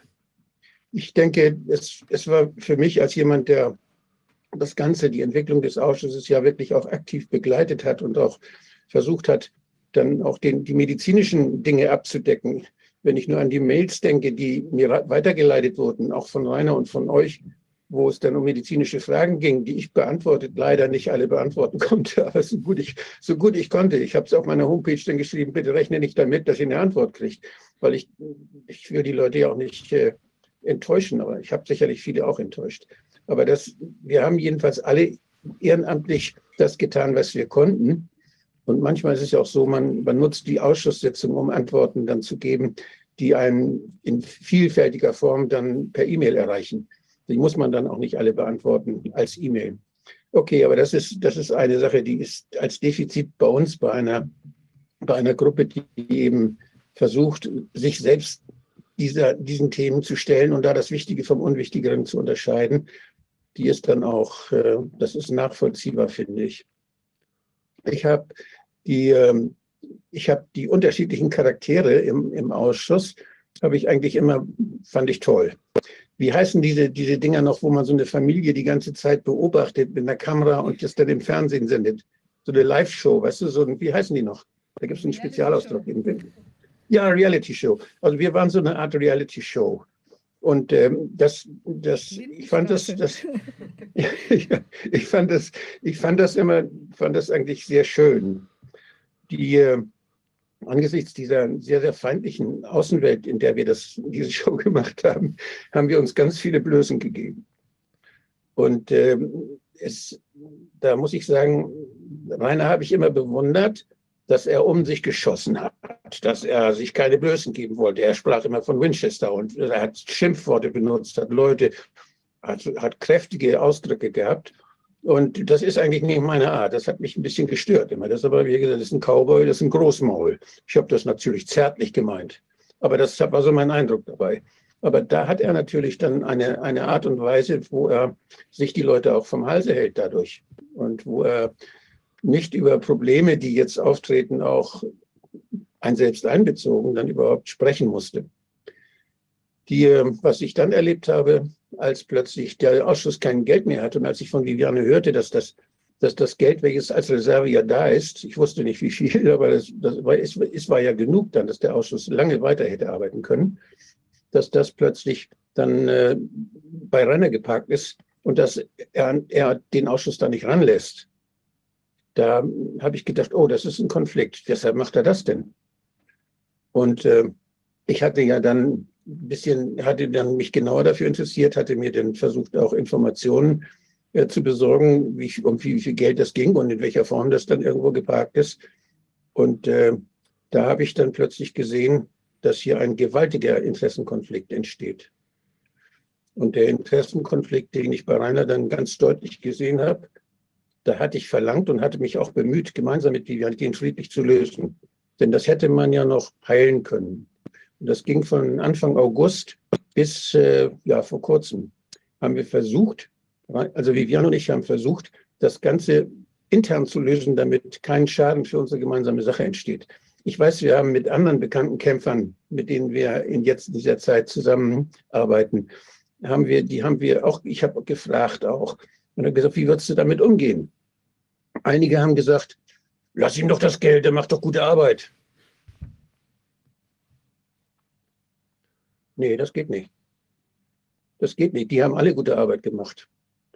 Und das geht nicht deshalb, weil, weil das, wenn sich das, wenn einer so das Vertrauen einfach so für sich nutzt, ich sage ruhig missbraucht, dann habe ich das früher Korruption genannt. Und ähm, das, was, da, was ich da erlebt hatte, das hat mich so abgestoßen, das hat mich so enttäuscht, wie ich selten im Leben enttäuscht worden bin von Leuten. Ich habe auch bei Rainer nicht vorher nicht gedacht, dass er sowas machen würde. Und war sehr, sehr erschrocken. Und deshalb äh, bei einer dieser, dieser Sitzungen, weiß nicht mehr welche das war, da habe ich mich vorsichtig distanziert, ohne das ihn so zu benennen. Aber ich habe ihm einen Warnschuss gegeben und hatte gehofft, dass er dann vielleicht anfängt, die anderen Dinge zu regeln und den Ausschuss nicht zu belassen. Ich habe ja nur, das, bei mir ging es ja nur, dass ich abstrakt was über die Möglichkeiten des Missbrauchs der Sammelklage theoretisch ja, benannt habe. Die Sammelklage ist eben nicht zum Einsammeln von Geld, nicht, sondern eine Sammelklage ist, die Power zu sammeln, damit der Prozess, den man schon vorbereitet hat, dann auch äh, mit ordentlich viel Nutzen für diejenigen, für die Kläger dann äh, durchgezogen werden kann. Und das geht eben in Deutschland noch gar nicht. Und das hatte ich zum, zum Thema genommen, dass Rainer sehr wohl merken musste, und das hat er ja auch gemerkt, er hat das als, er hat das als feigen, hinterhältigen Angriff gewertet. Es war ein Angriff, ja, aber der war nicht feig und hinterhältig, sondern der war einfach ein vorsichtiger Versuch, mit möglichst geringen Schaden mich von Rainer zu distanzieren und ihm zu sagen, so mein Lieber, mit mir nicht mehr. Und äh, das ist dann auch so geworden. Ich habe dann irgendwann mal gesagt, nein, mit Rainer für mich will ich nicht mehr zusammen genannt werden. Ich will nicht mehr mit ihm irgendwo auftreten. Ich will weder in der Partei noch im Ausschuss mit ihm gemeinsame Sache machen. Ich vertraue ihm einfach nicht mehr. Und das ist etwas, was ich für mich persönlich entscheiden muss und da stehe ich zu. Ja, das ist eine schmerzhafte Sache. Aber ich glaube, dieser Reinigungsprozess, der, der dadurch entsteht, dass man die Sache klar beim Namen nennt und dass man auch dann, wenn man sich an die Gesetze hält, die ja immer noch gelten, für uns jedenfalls noch gelten, das Grundgesetz und alles das, was vom Grundgesetz abgeleitet wurde, das gilt für mich jedenfalls noch. Und ich glaube für alle Anwesenden. Wir haben ja keine besseren Gesetze, sonst haben wir nur das Gesetz der Gewalt und der, der, der Korruption und der, die Gewalt, das Gesetz des Geldes. Das ist ja keins. Und viele Leute haben kein Geld. Und äh, aus diesem Grunde, denke ich, müssen wir nach diesen Gesetzen handeln und müssen auch sehen, dass wir glaubwürdig bleiben, weil wir nach diesen Gesetzen handeln, weil wir sie wirklich ernst nehmen. Und da können wir so ein Verhalten nicht tolerieren. Die, was da juristisch daraus abzuleiten ist, das müsst ihr entscheiden. Ich bin ja niemand, der jetzt irgendwie in die geschäftlichen Dinge mit des Ausschusses mit irgendwie einwirkt. Ich habe nie einen Pfennig bekommen und bin deshalb außen vor. Und äh, ja, ich habe auch keine Reklame für meine Sprechstunde gemacht. Und die vielen Leute, die mich angerufen haben mit ihren persönlichen Fragen, die habe ich dann, wenn ich Zeit hatte, so gut ich konnte, dann manchmal beantwortet. Manchmal ich gesagt, ich, ich schaffe es nicht. Aber das sind Sachen, die, die habe ich alle gemacht, weil ich denke, dass Menschen geholfen werden muss. Und weil ich, weil ich dieses Interesse, dieses egoistische Interesse, ich will da jetzt selber Vorteile von haben, weil ich das nicht aufkommen lassen möchte, dann macht mir diese Arbeit keinen Spaß mehr. Dann ist es nicht mehr meine Arbeit. Und äh, die, ich freue mich, wenn ihr das alles so offen ansprecht. Ich finde dieses, dieses offene, dass wir die Scherben hier auf dem Tisch liegen, da können wir neues Mosaik draus machen. Da können wir was Schönes Neues draus machen. Und äh, ich denke, das, das ist etwas, was wir, ja, was einen neuen Anfang ermöglicht. Wir werden, wir wollen sauber bleiben. Wir sind sauber geblieben. Und äh, wer da nicht mitmachen will, der ist nicht mehr bei uns. Der muss sehen, wie er dann fertig wird. Und ich hoffe, dass das alle Menschen, die immer noch die Sehnsucht haben nach dem Großmauer Rainer, ne, dass die merken, dass sie da nicht mit weit kommen. Das ist meine Meinung. Ein mir wohlbekannter Kollege hat ja immer mal gesagt, follow the money. Ja, kannst du gleich, gleich, gleich sagen, feine Hölle. Das ist mhm. das Gleiche. Also ich würde jetzt ganz kurz nochmal, Robert, ob du, dass du noch mal was sagst, wie zu diesem ähm, ja, es sind ja auch viele unbegründete Vorwürfe erhoben worden. Also dass zum Beispiel bei, also wir hatten ja mit Overmedia, ähm, danke dir, Wolfgang. Ja, danke. Ja, ja ich denke, ich, ich finde es gut, dass ihr Robert jetzt dazu holt, weil Robert ist wirklich der Erste gewesen, der, der ja, ich, ich, hatte ja meinen Zorn, ich hatte ja meine Aufgeregtheit, als ich merkte, da werden wir betrogen wieder, wie bei der Schweinegewitter. Das geht ja noch schlimmer. Das war meine Situation. So fuhr ich von Hamburg nach, nach Berlin und traf dann Robert im Zug und habe ihn daraufhin angesprochen und habe gesagt, da muss man was machen. Und Robert hat sich das angehört, hat gesagt, ja, ja, das muss man. Und irgendwann rief er mich an, sagt mal, du, wollen wir nicht ein Video machen, dass du das nochmal erzählst vor der Kamera? Ja. Ich habe dich aber, das ist gut. Auch gut. Aber jedenfalls, du warst, du warst sofort bereit und dann sind wir da in, in, haben uns in Mitte, in Mitte, im in Mitte, in, in Berlin Mitte im Keller, dann bei ihm haben wir dann diese, diese Aufnahme gemacht. Und ähm, er, ist natürlich, er ist natürlich Profi und er macht das unheimlich gut. Und das war natürlich dann auch die Ressource, die uns dann vor Augen stand. Sagt, kannst du nicht auch beim Ausschuss? Und da hat dann Viviane nachher, die war ja dabei, dann das Ganze dann organisiert. Sie hat diesen wunderschönen Tisch bauen lassen und hat das Setting gemacht. Als jemand, der sich mit Mode auskennt und mit Gestaltung auskennt, hat sie das wirklich schön gemacht. Viviane ist für mich die Mutter des Ausschusses. Nicht? Und äh, das, äh, das ist auch sehr, ist sehr, sie hat das immer alles zusammengehalten. Und das, was ich, was ich jetzt in den letzten Wochen erlebt habe, das war wirklich getrieben von der Sorge, sie wollte Rainer weiter dabei behalten. Ernsthaft, die ganze Zeit. Und sie hat immer gesagt, Rainer, mach das doch. Kannst doch das ganz schnell lösen. Und sie wollte nicht, dass der Ausschuss Schaden nimmt. Das hat sie wirklich, das, das muss sehr, sehr zermürbend gewesen sein, dieser Spagat. Und Rainer hat sie beschimpft, hat sie privat beschimpft, hat nicht geantwortet, hat nicht reagiert hat das Ganze dann durch Beschimpfungen und durch Ablenkungsmanöver überkleistert. Das war unerträglich. Dieses Verhalten war das, was mich am meisten ja, belastet und, und enttäuscht hat. Und ähm, deshalb, die Over, wenn Overmedia nicht da gewesen wäre, dann, dann säßen wir hier nicht so, dann könnte uns, hätte uns keiner wahrscheinlich wahrgenommen. Und ich finde, die, auch die Professionalität, mit der das gemacht wird, dass nachher die Übersetzungen da waren, dass das internationalisiert wurde. Erst zuerst hat Rainer ja noch Englisch übersetzt, dadurch wurde er dann auch immer wichtiger im Ausschuss. Und, der, und hat dann, und hat dann äh, nachher, wurde er dann nachher die Übersetzung dann eben auch professionalisiert. Und das war, finde ich, sehr, sehr wichtig. Und das hat dann auch dazu geführt, dass wir im Ausland eben sehr, sehr viel mehr wahrgenommen werden. Also Oval Media hat das toll gemacht. Und äh, zu Anfang, ich hab, wir haben nichts dafür bezahlt. Er hat das einfach gemacht. Er hat einfach seine Footage gesammelt. Denn der Robert ist ein, ist ein unerbittlicher Footage-Sammler. Das habe ich erfahren an alles, was, er, was ihm vor die Augen kommt, das hält er möglichst fest. Und das sammelt er. Und das hat ja historisch auch eine große Bedeutung. Und was er jetzt, was er jetzt gesammelt hat hier, was er jetzt alles so, was da jetzt an Filmen alles gelaufen ist, was an Geschichten gelaufen ist, was an Erzählungen dann und auch von, von den vielen Gästen geliefert worden ist, das ist ja ein, ein historisch wirklich wichtiges Dokument. Und Robert, das ist gute Arbeit, die du gemacht hast. Und reich geworden bist du dabei offenbar, offenbar immer noch nicht. Nein, okay. ich habe äh, tatsächlich 100 Prozent meiner Kunden verloren, äh, keine Förderung mehr und, ähm, und nicht mal genau nachgeschaut, sozusagen, ähm, welche Spenden eigentlich für den Ausschuss eingingen. Das haben wir erst in den letzten Wochen sozusagen mal versucht aufzurechnen, weil die Vorwürfe eben gegen uns im Raum standen durch Rainer. Aber vorab will ich natürlich sagen, ähm, ja, also das hat ja, eigentlich habe ich hier ja nichts mit, damit zu tun, mit diesen Fragen. Ja, also ich habe natürlich keinen Bezug zur Sammelklage und auch keinen Bezug äh, formal jetzt zum Ausschuss als Gesellschaft, sondern wir helfen sozusagen, wo wir können. Ähm, und wenn ich beraten kann, bin ich auch dabei. Ich war jetzt in vielen Vorbereitungstreffen, wie man zum Beispiel Grand Jury macht oder das Basic Camp oder ich habe was dokumentiert. Und das ist sowieso natürlich der Wahnsinn in dieser Lage. Es gibt so viele Kameras in diesem Land und so viele Profis, die, die filmen können und keiner filmt, nur weil das Budget dafür nicht da ist. Und das denke ich, das geht doch nicht. Und da merke ich, dass sozusagen die Haltung, die wir auch bei anderen Projekten schon vor dieser, vor dieser Corona-Krise hatten, hilfreich ist. Also wenn was Spannendes passiert, muss man es halt dokumentieren. Und ich bin selten jetzt ohne Kamera unterwegs, weil äh, doch auch viel spontan passiert. Und ich sage euch, es werden noch tolle Filme aus diesem Material entstehen. Viele sind in, dabei zu entstehen. Ja.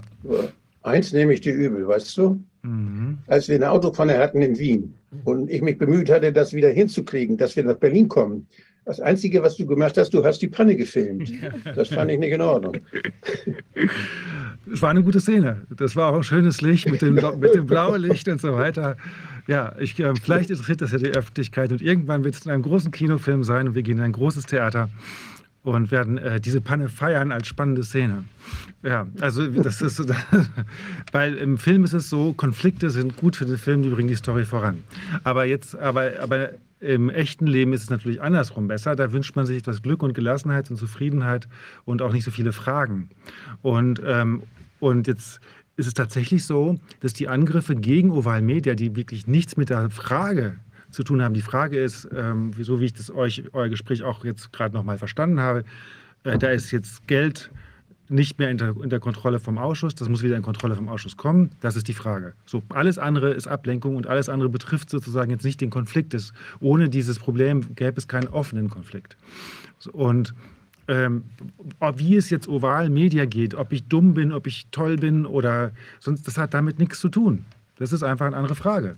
Ob ähm, und was andere ähm, hier in anderen Zusammenhängen machen, ist auch egal. Aber jetzt, das hat trotzdem gewirkt. Tatsächlich haben wir jetzt ein Vielfaches an Spenden weniger, seitdem Reine auf Bittel TV äh, uns angeklagt hätte, dass wir zu viele Spenden bekommen hätten und das äh, oder, oder sogar Zahlungen vom Ausschuss bekommen hätten für Sachen, die jetzt ähm, ähm, unklar seien. Und das, muss, das können wir vielleicht als erstes sagen, diese Zahlungen, das haben, haben wir, sind wir auch nochmal durchgegangen. Ähm, also wir haben für den Ausschuss Technik gekauft, äh, Server, Computer. Wir haben den Einkauf gemacht und das einfach nur äh, die, Zahl, die Summen, die wir bezahlt haben, dem Ausschuss in Rechnung gestellt. Wir haben allerdings zudem auch noch äh, das Basiscamp übertragen. Da gab es ja keinen Spendenaufruf für, also äh, weder für den Ausschuss noch für äh, Oval Media. Und wir haben auch noch eine, diese äh, Grand Jury übertragen.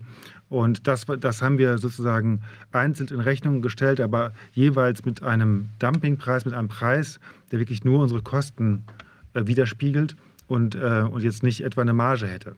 Sodass es halt ähm, nicht wirklich so ist, dass diese Aktivitäten uns als Firma äh, finanzieren. Das, ähm, das passiert, ähm, passiert in den letzten Monaten, also oder an zweieinhalb Jahren zum großen Teil tatsächlich durch Spenden. Es gab einige wenige Menschen, die große Summen uns äh, überwiesen haben und mit denen wir auch im engeren Kontakt sind. Das sind fast ein Drittel der Gesamtspenden. Die sind durch ein, zwei Leute quasi gekommen. Und, ähm, und dann gibt es tatsächlich auch Spenden mit Betreff, also die zweckgebunden sind. Und das sind auch äh, die meisten der Spenden. Und ähm, davon gibt es eben auch welche, die irgendwas mit Ausschuss ähm, im Betreff haben. Also steht der SCA für Stiftung Corona-Ausschuss oder es steht Stiftung oder Ausschuss oder irgendwo sowas. Und wenn man die addiert, dann kommen wir für die, den gesamten Zeitraum, also das heißt vom Juli 2020 bis Mai 2022, ähm, auf eine Gesamtsumme von rund 180.000 Euro.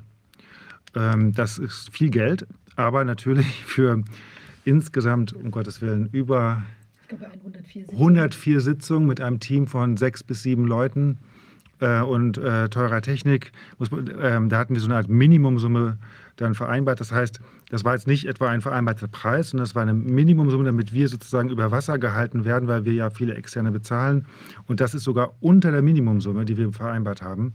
Ähm, das heißt, dank dieser Aufrechnung stellen wir fest, dass äh, wir dem Ausschuss eigentlich noch 50.000 Euro in Rechnung stellen können. Denn die Minimumsumme wäre, wäre 236.000 Euro gewesen. Und ähm, ich kann auch noch in die Details gehen. Ich habe jetzt hier die ganzen Zahlen bis aufs Komma.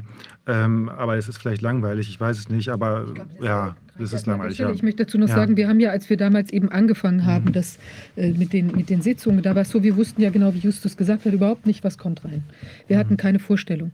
Und ähm, es ist so, wenn man, also ich habe mich jetzt auch in der Zwischenzeit oder weiß jetzt natürlich auch viel mehr darüber, wir haben eben auch äh, jetzt mitbekommen, dass also äh, für so eine Übertragungsleistung ein Vielfaches normalerweise der Marktpreis wäre, wo die Leute eben auch einen Aufschlag haben. Aber wir haben damals kalkuliert, eben das, was, was eben für die Freelancer, vor allem die es dann da gab, die das eben Profis, die das hier gemacht haben und auch teilweise Mitarbeiter, dass da eben sozusagen auf der Selbstkostenbasis waren wir eben auf einen Betrag gekommen, ich weiß nicht von, was, was war das, 1700 oder so äh, pro Sitzung mit diesen vielen Leuten, weil die eben einen bestimmten äh, Betrag da eben bekommen, also die keine Ahnung, eben Tages, Tagessatz sozusagen. Und wir haben gesagt, okay, wenn es jetzt so ist, weil wir wussten ja nicht, wie viel kommt rein, wenn das nicht reinkommt durch den Spenden, also wir wollten uns ja selbst auch nicht verpflichten, dass wir jetzt diese Summe immer fix abdrücken müssen, äh, abdrücken sage ich also zahlen müssen, weil wir eben äh, gar nicht wussten, kommt denn das überhaupt rein? Wie ihr richtig gesagt habt, äh, ist es ja so, wir haben ja nicht gedacht, also wir haben, wir haben ja viele Sachen auch eben kostenlos gemacht, auch diesen Tisch,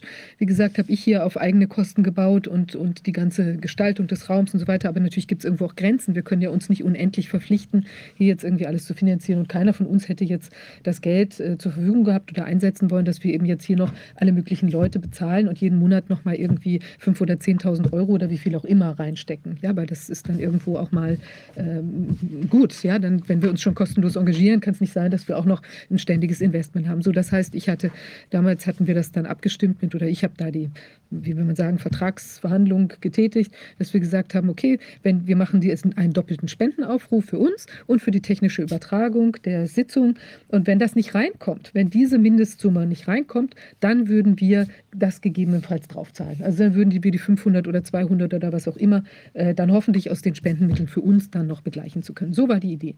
Und ähm, das haben wir auch ganz lang dann so gemacht.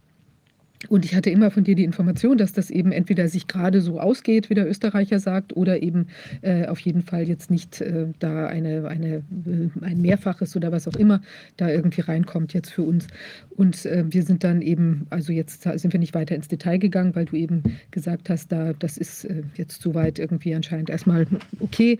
Und naja, und dann ähm, war ja irgendwie, dann ließen ja Spenden jetzt auch nach und es wurde auch teurer, weil wir jetzt einen doppelten Stream dann ab Mitte letzten Jahres Jahres hatten, wo wir eben auch mit nochmal auf Englisch die ganze Geschichte, man brauchte also noch mehr Leute, es wurde dann ein Tick teurer, aber auch nicht viel, ich glaube es sind 1900, also auch immer noch äh, Selbstkostenbasis äh, netto meine ich. Ähm, und jedenfalls so, dass wir jetzt, ähm, also dass wir dann, irgendwann sind wir jetzt eben umgestiegen auf eine direkte Bezahlung, weil es eben jetzt nicht mehr durch die Spenden in dieser Form reinkommt. Jetzt stellt sich ja sogar heraus, dass es eben noch eine Unterdeckung sozusagen, die wir theoretisch äh, tragen müssten. Ja, also das muss man dann nochmal klären, wie wir damit umgehen. Aber auf jeden Fall ist es keineswegs so, wie Rainer getan hat, dass jetzt hier also äh, in, in äh, Millionenhöhe sozusagen hier Spenden reinkommen ähm, für, für Oval Media, die äh, zweckentfremdet irgendwie verwendet worden sind. Und da muss ich wirklich sagen, also das einfach so in den Raum zu stellen, ja, auf der Basis von nichts, weil man gar keine Zahlen hat. Ich, meine, ich hätte es nicht mal konkret sagen können, weil, wir das, weil ich einfach, so wie du auch, für die Sache mich engagieren wollte und versucht und nur gesehen habe, kann ich diesen Monat die Gehälter zahlen, alles gut, wir machen weiter. So. Und ob das jetzt ähm, 100 Euro mehr oder weniger war pro Sitzung oder so, das hätte mich jetzt auch gar nicht so beschäftigt, weil ich einfach das Projekt unterstützen wollte, das vom Ausschuss, aber auch die anderen Projekte, die wir gemacht haben. Und ähm, Rainer hatte keinen Einblick in unsere Finanzen und hat ihn auch heute nicht und hatte ihn nie. Er erzählt trotzdem, wir hätten finanzielle Probleme und sogar suggeriert eine Pleite und sagt trotzdem, wir hätten uns unmäßig bereichert an den Ausschuss, äh, an den Spenden, die eigentlich für den Ausschuss bestimmt seien. Und beides ist, muss erfunden sein, denn er kann es ja gar nicht wissen. Ich wusste es nicht mal genau. Ja, also es ist der völlige Wahnsinn. Von dem kann man Ja. gleichzeitig sich äh, die, also un unrechtmäßig und überproportional bereichen und pleite sein. Genau, das ist auch sehr interessant. Ja, ja. Ja, also Und, äh, das ist, äh, und dann hätte ich mir Also teure Objektive mir gekauft. Einfallen, Ja. das ist ein anderes Da Thema. muss man, da muss man schon Anwalt, um auf sowas zu kommen. Das, auf solche Ideen, das schaffe ich nicht. Das ist nicht meine, ich bin ein ganz normaler äh, ähm, Film- und Medienproduzent. Ja, gut, ich weiß jetzt nicht, ob ich dazu noch viel sagen muss, aber es ist einfach, ähm, also ich fühle, also auch ich gehe anwaltlich vor gegen diese Aussagen auf Unterlassung und, und das ist ja auch schon in meinen Augen ich, äh, üble Nachrede. Ähm, Und es ist auf jeden Fall geschäftsschädigend, das habe ich ja eben schon gesagt. Wir haben tatsächlich eine Geschäftsschädigung. Ich sehe es auf den Eingängen bei uns. Und ich sehe, dass ich böse E-Mails kriege von Leuten, die sagen, wie könnt ihr nur, also, weil das, das so, die sie erklären, also das heißt, euch bereichern, das Geld weg, also das sind Vorwürfe, die sind eigentlich monströs. Monströs für jeden Menschen, monströs besonders aber für uns, wo alle, die bei uns im Team arbeiten, wirklich für die Sache sind und auch für die Sache arbeiten. Alle, die bei Oval Media arbeiten, und das sind viele Leute, tu, ähm, die, alle, die angestellt sind, insbesondere, die, ähm, die verdienen weniger, als sie woanders verdienen könnten. Und sie sagen, ist okay, ich will nur davon leben können, mir geht es um die Sache.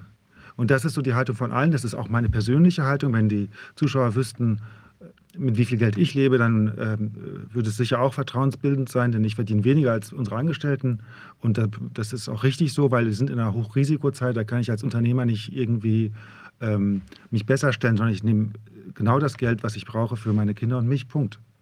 So.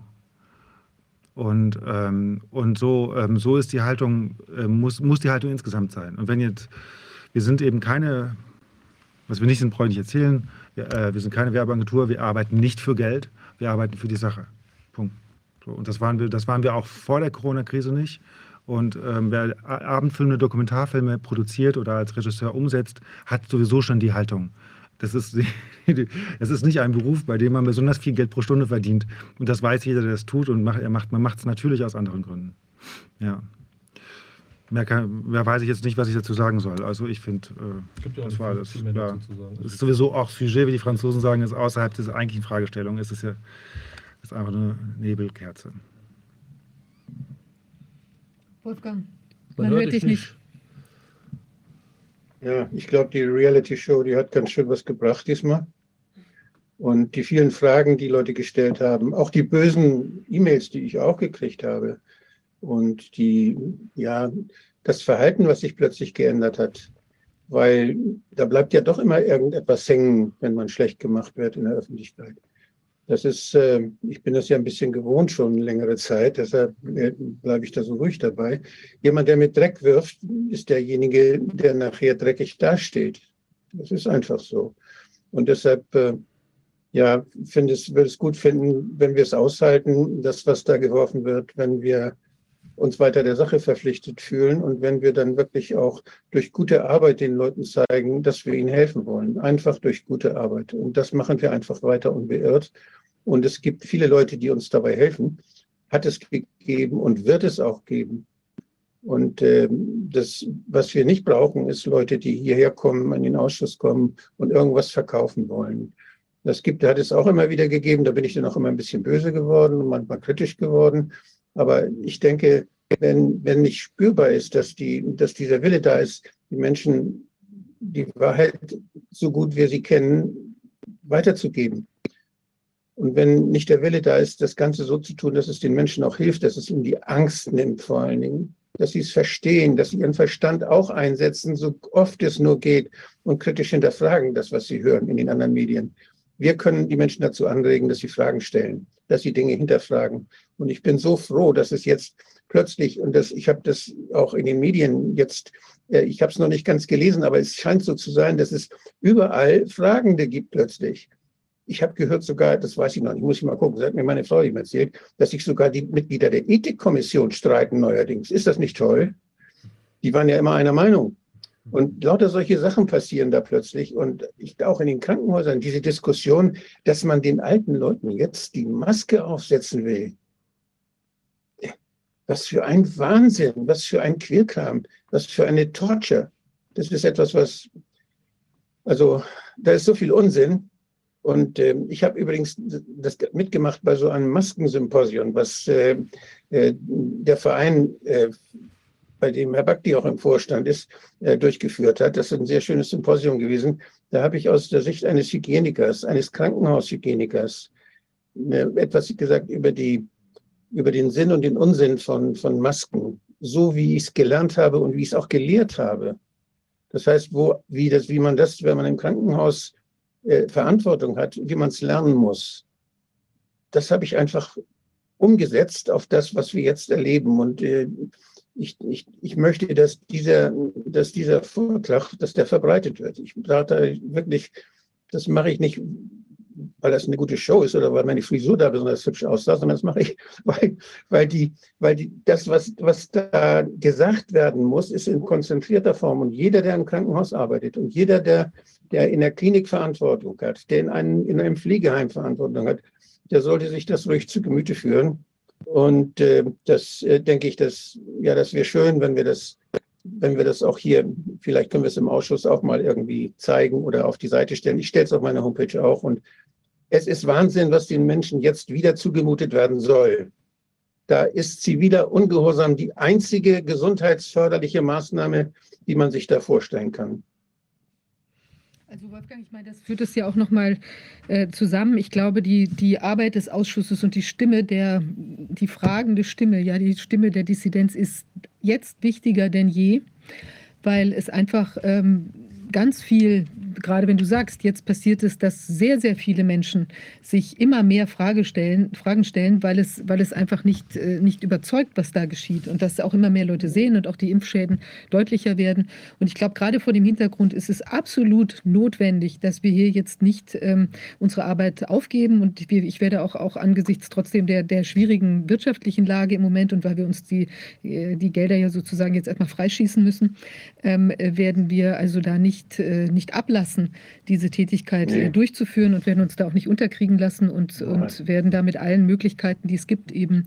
Ähm, äh, wir, machen, wir machen weiter und wenn wir es mit unserem ja, wenn wir es mit unserem Handy machen müssen, wir machen weiter. Na, ich glaube, dazu wird es nicht kommen. Ich möchte noch eine Sache hinzufügen. Ich finde, dass der Wert der Sendungen natürlich durch die Expertise der Gäste entsteht. Ja, und dass auch das in der Vergangenheit so war und dass es auch in Zukunft so sein wird, dass, ähm, dass das Fragende ein Katalysator ist, aber, aber ähm, auch, man kann auch, aus den, man kann auch ähm, die Vergangenheit nicht aburteilen und sagen, ja, der eine Fragende hat ja was anderes Blödes gemacht. Nein, darum geht es ja nicht. Also das ändert an dem Wert der Sendung nichts. Ja, das ändert natürlich was an dem Team des Ausschusses, was jetzt sich modifiziert und das ist sicher auch befreiend. Du, das, das stimmt und ich bin da so glücklich, dass wir da Mitstreiter haben, auch welche, die, da, die davon leben müssen, äh, die, die aber trotzdem nicht das Maul halten, wenn wir Mist machen, die uns, wenn wir in den falschen Weg versuchen einzuschlagen, die uns dann sagen, halt, komm, meint ihr wirklich, also wir haben kritische Leute bei uns die so toll sind. Ich, ich weiß nicht, ob wir die Namen, die dürfen wir nicht nennen, glaube ich. Aber umso mehr denke ich an sie. Und wir haben wirklich gute Leute, die uns bei der Koordination helfen, die uns helfen einzuladen, die uns die, die Rücksprachen, Vorgespräche führen und die wirklich gute Arbeit machen. Und bei denen denke ich, da ist ganz viel Dank nötig. Wir, denen sind wir sehr viel Dank schuldig. Die machen das ganz toll. Ich habe auch beobachtet als mehr außenstehende Person, wie sehr der Ausschuss jetzt ähm, zusammengehalten hat in dieser Krise mit Rainer und wie das ein ähm, ähm, vertrautes Team ist und äh, wie auch wie also auch die Leute, die beratend tätig sind, ähm, die auch regelmäßig im Ausschuss vorkommen, wie die auch ähm, diese, nicht nur Viviane, sondern auch Wolfgang und äh, das Team unterstützt haben. Also das war sehr schön, so eine, diese Gemeinschaft zu beobachten, die eigentlich nur gefördert wurde durch diese Krise. Hm. Das stimmt. Ich möchte noch in, in, eigener Angelegenheit noch eine letzte Sache sagen, und zwar das Buch. Da ist es ja so, dass Rainer da ja gesagt hat, ich könne es nicht drucken lassen, weil mir irgendwie das Geld dafür fehlt. Also das stimmt absolut nicht, sondern es ist eben wirklich, also es kostet auch nicht ein Buchdruck, kostet nicht äh, per se 75.000 oder 70.000 Euro, äh, sondern es gibt, es kommt je auf die Auflage drauf an und natürlich gibt es da auch kleinere Auflagen, die ähm, für kleineres Geld zu bekommen sind.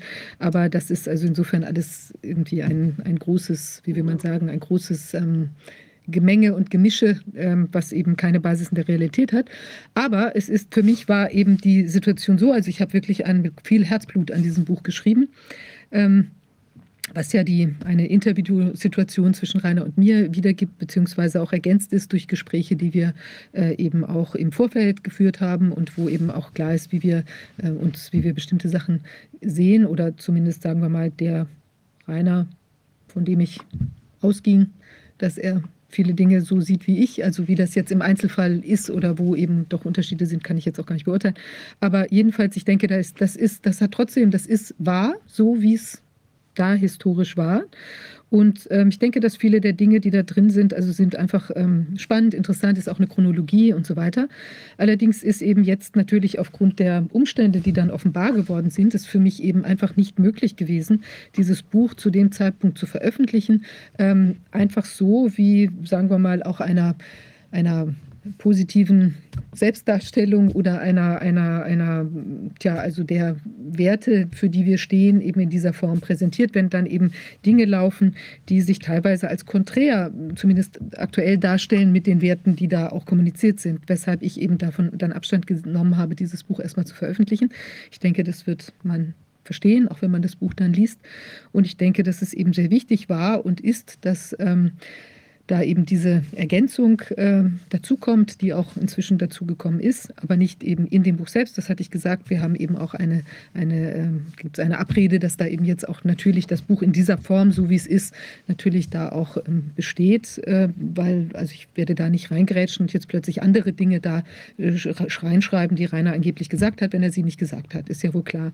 Aber es gibt eine Ergänzung sozusagen äh, von denen, also teilweise, die eben Bezug nimmt auf Geschehnisse, die dann danach ähm, passiert sind, weil nur dann in diesem Kontext macht es überhaupt Sinn. Also ich habe mir auch überlegt, ob ich das Buch ganz sein lasse. Ich denke aber, dass es eben so wie die Ausschussarbeit, die eben passiert ist vorher und wo es ja auch viele, viele gute Dinge gibt, die von Rainer gekommen sind, dass das Buch insofern auch authentisch und echt und wahr und auch richtig ist auf eine Art und Weise auch und auch Bestand haben muss. Und dass es komisch wäre, jetzt diese ganzen Dinge, die vielen Menschen auch eben nochmal ein Nachvollziehen der Historie ähm, ähm, erlauben und auch ja, spannend ist, ähm, dass das eben jetzt auch nicht eingestampft werden soll, darf, sowie auch die geleistete Arbeit im Ausschuss auch nicht irgendwie ihre wichtig und richtig, Wichtigkeit und Richtigkeit verloren hat. Also ich denke, es hat, es ist absolut legitim, aber man muss eben, so wie wir ja jetzt auch eine unbequeme Wahrheit aussprechen, muss eben diese unbequeme Wahrheit dem Buch auch hinzugefügt werden, aus meiner Sicht. Und das kann man dann auch, kann gerne auch Rainer gegeben falls noch ein weiteres äh, Exempel, äh, eine an, weitere Ergänzung hinzufügen, wo er vielleicht seine Sicht der Dinge noch mal gerne darstellen kann. Also wir können das auch in eine, eine, eine, wie will man sagen, Developing Story verwandeln, habe ich auch überhaupt gar kein Problem mit. Aber ich glaube, es ist eben wichtig, dass aus, zumindest aus meiner Sicht gehörte das dazu. Das Buch wird jetzt auch zeitnah äh, dann ausgeliefert werden und ich danke allen, die da am Ball geblieben sind für die Geduld. Ähm, also es hat nichts mit irgendwelchen, äh, tja, wie will man sagen, Engpässen zu tun, dass es nicht rausgekommen ist, sondern es hat einfach, wie will man sagen, moralische oder faktische Gründe. Redaktionelle Gründe. Redaktionelle Gründe, genau.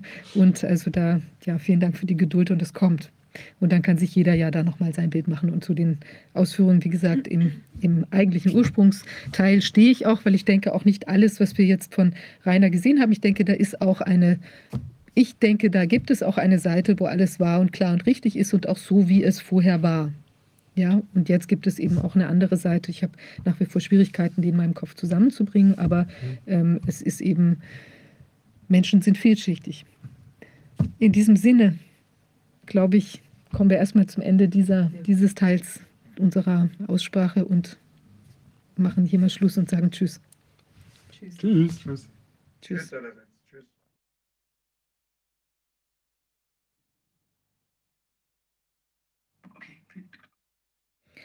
Ähm, ja, also ich sage wieder Hallo.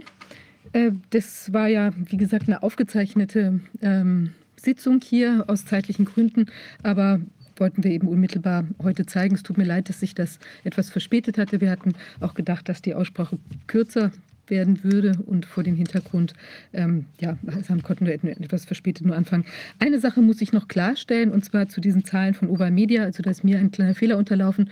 Ich habe ja gesagt 1700 Euro, allerdings sind da noch, war da noch ein Betrag, kam hinzu, den wir damals ähm, für eine Zeit lang gezahlt haben. Äh, das war noch ein weiterer, ein Toningenieur, den wir übernommen hatten, kostenmäßig. Ich glaube, da ging es um 300 Euro ähm, pro Sitzung und der wurde später dann von Oval Media ähm, dann getragen, sodass das eben da hinzuzurechnen ausreichend gewesen wäre. Und dann kam, nachdem wir diesen Doppelstream hatten mit, den, mit der englischen, ähm, also der gedolmetschten englischen Variante, kam dann eben nochmal ein, äh, ich glaube, eine weitere äh, Ton- oder Streaming-Person hinzu, weil es ja plötzlich zwei Streams waren. Also so, dass dann letztlich diese Summe auf, ich glaube, dann 2300 Euro ähm, quasi der, der Selbstkostenpreis war. Ja, wollte ich nur noch mal klarstellen, falls jetzt Faktenchecker das nochmal nachrichten möchten, sind sehr herzlich willkommen. Und es wird auch äh, das, ich denke, da gibt es auch noch eine schriftliche Stellungnahme zur Benummer, dass es an der Stelle schon klar äh, gesagt ist, dass da eben nicht irgendwelche äh, Zahlendreher oder so jetzt die äh, Authentizität da äh, Angaben in Zweifel ziehen. Ja, es ist wichtig, dass es weitergeht mit Fragen. Äh, mir ist nochmal eingefallen, wieso, weshalb, warum. Wer nicht fragt, bleibt dumm. Wichtig, äh, dass wir ja an dieser Stelle eben weitermachen mit den Fragen und deshalb steigen wir jetzt auch gleich wieder ein in der eigentlichen äh, Sitzung ähm, mit äh, unseren Gästen. Also wir haben hier Ralf Bös. Er ist äh, ein Menschenrechtsaktivist ähm, und ich kenne ihn auch schon eine Weile. Ähm, wir hatten ihn auch schon mal hier in der Sitzung als Gast. Äh, Ralf, schön, dass du da bist. Hallo, ich weiß nicht, ich glaube, du bist noch stumm. Hört, jetzt hört man dich. Hört man mich jetzt besser? Ja, jetzt hört man dich. Ich wollte gerade noch eine Sache ähm, sagen, durch quasi auch wieder einen Zufall oder eine Fügung. Hast du ja letztlich auch dazu beigetragen, dass äh, der Ausschuss in dieser Form, also auch mit der technischen Unterstützung durch Oval Media passiert ist. Weil ich hatte über, du bist ja ähm, aktiv gewesen, da auch im Hartz IV, in der Hartz IV-Kritik, die Sanktionen. Kannst du vielleicht gleich auch nochmal einen Satz zu verlieren? Ich hatte das äh, damals ähm, auch begleitet, diesen ganzen Vorgang, die, äh, die, also den, den Widerstand. Das ging ja dann auch letztlich vor, vor das Bundesverfassungsgericht und hatte einen Artikel darüber geschrieben, den ersten Artikel, den ich überhaupt jemals geschrieben habe. Ich glaube, der hieß das Hartz-IV-Wunder. Und das erschien nämlich bei Jens Wernicke im Rubicon. Und dadurch war ich überhaupt auch zu Beginn der Krise in Kontakt mit, äh, also der Corona-Krise, jetzt in Kontakt mit Jens Wernicke, der dann ja wiederum den Hinweis gegeben hatte, dass wir uns für den Stream bei äh, Robert Siebes melden sollten. Also es greift irgendwie eins ineinander und es ist schon ganz lustig. Ja, Ralf, vielleicht magst du ganz kurz ein paar Dinge sagen zu deiner äh, eigenen Person und äh, dann interessiert mich natürlich auch, was du so, wo du bist, was du gerade machst. Ja, also heute bin ich aus einem dunklen Raum ins Helle gelaufen und da war eine Glastüre dazwischen und ich bin volle Pulle gegen die Glastüre gelaufen. Und äh, ich bin noch etwas am Zittern und es geht mir nicht ganz gut. Hier oben sieht man, äh, das hat dann geblutet und so weiter, nur so, so im Vorfeld. Aber sonst ist alles okay. Äh, ich bin halt in einem ganz anderen Ort, ich bin schon unterwegs. Wir machen ja demnächst eine große Tour, das erzähle ich dann gleich später, genau. Mhm. Ähm, wenn du jetzt nach mir fragst, ich habe dafür gesorgt, dass die Sanktionen in Hartz IV zur Bundesverfassungsgericht gekommen sind. Und das Bundesverfassungsgericht hat die Sanktionen für menschenrechtswidrig und für verfassungswidrig erklärt. Das ist so die eine Geschichte.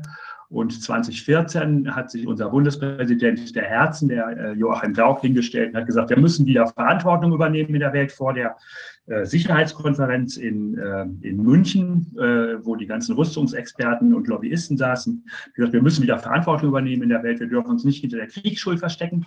Und ähm, äh, in dem Moment hat es bei mir einen Riss gegeben, weil das hieß äh, nicht, dass man jetzt im Sinne von ähm, im Sinne von ähm, äh, Vermittlungstätigkeit wieder in die Welt geht, so wie der äh, Willy Brandt das gemacht hat, sondern das hieß, dass man wieder richtig rausgeht mit der Rüstung und so weiter und so fort. Und da hat es bei mir einen Riss gegeben, da habe ich gesagt, unsere Republik äh, hat vergessen, unsere Politiker haben vergessen, was deutsche Geschichte ist, was der Auftrag der deutschen Geschichte ist, was das deutsche Volk eigentlich möchte und so weiter und so fort. Und da gab es bei mir einen Riss und dann habe ich gesagt, diese Republik, die funktioniert nicht mehr.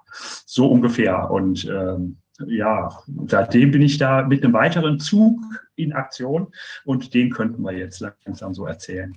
Ja, also im Prinzip, ich finde hier nochmal sehr wichtig, dass du ja die, ein, das Ziel hast, die Erneuerung der Bundesrepublik an ihren eigenen Idealen, also im Prinzip das Grundgesetz im, im Fokus, im Zentrum äh, der Aktivität, also die auch die sozusagen das Leben, was das Grundgesetz eben vorgibt, die Menschenwürde im Zentrum äh, des Grundgesetzes. Vielleicht magst du dazu noch mal was sagen, beziehungsweise es leitet ja auch über zu dem, was ihr da gerade tut.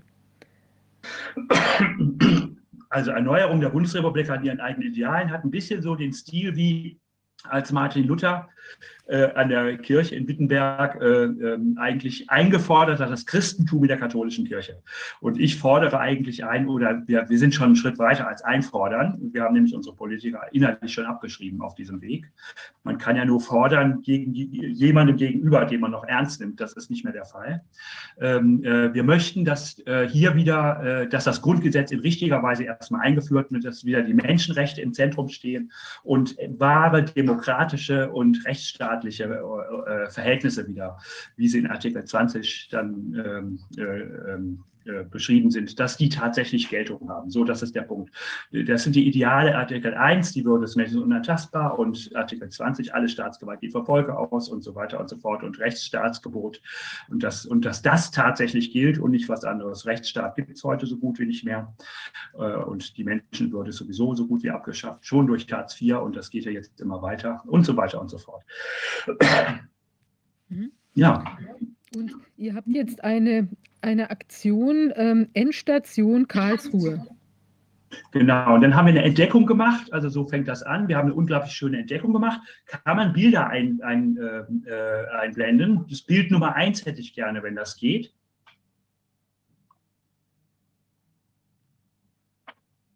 Hm, kommt noch nicht. Ich glaube, es kommt. Sagen wir es nochmal.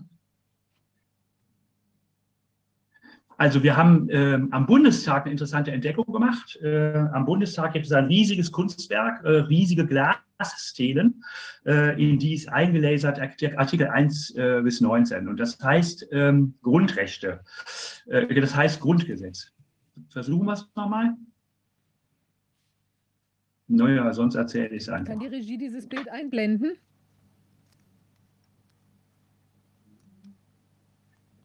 Ralf, erzähle einfach nochmal weiter. Ich denke, es wird dann. Das ist die schönen Glaswände.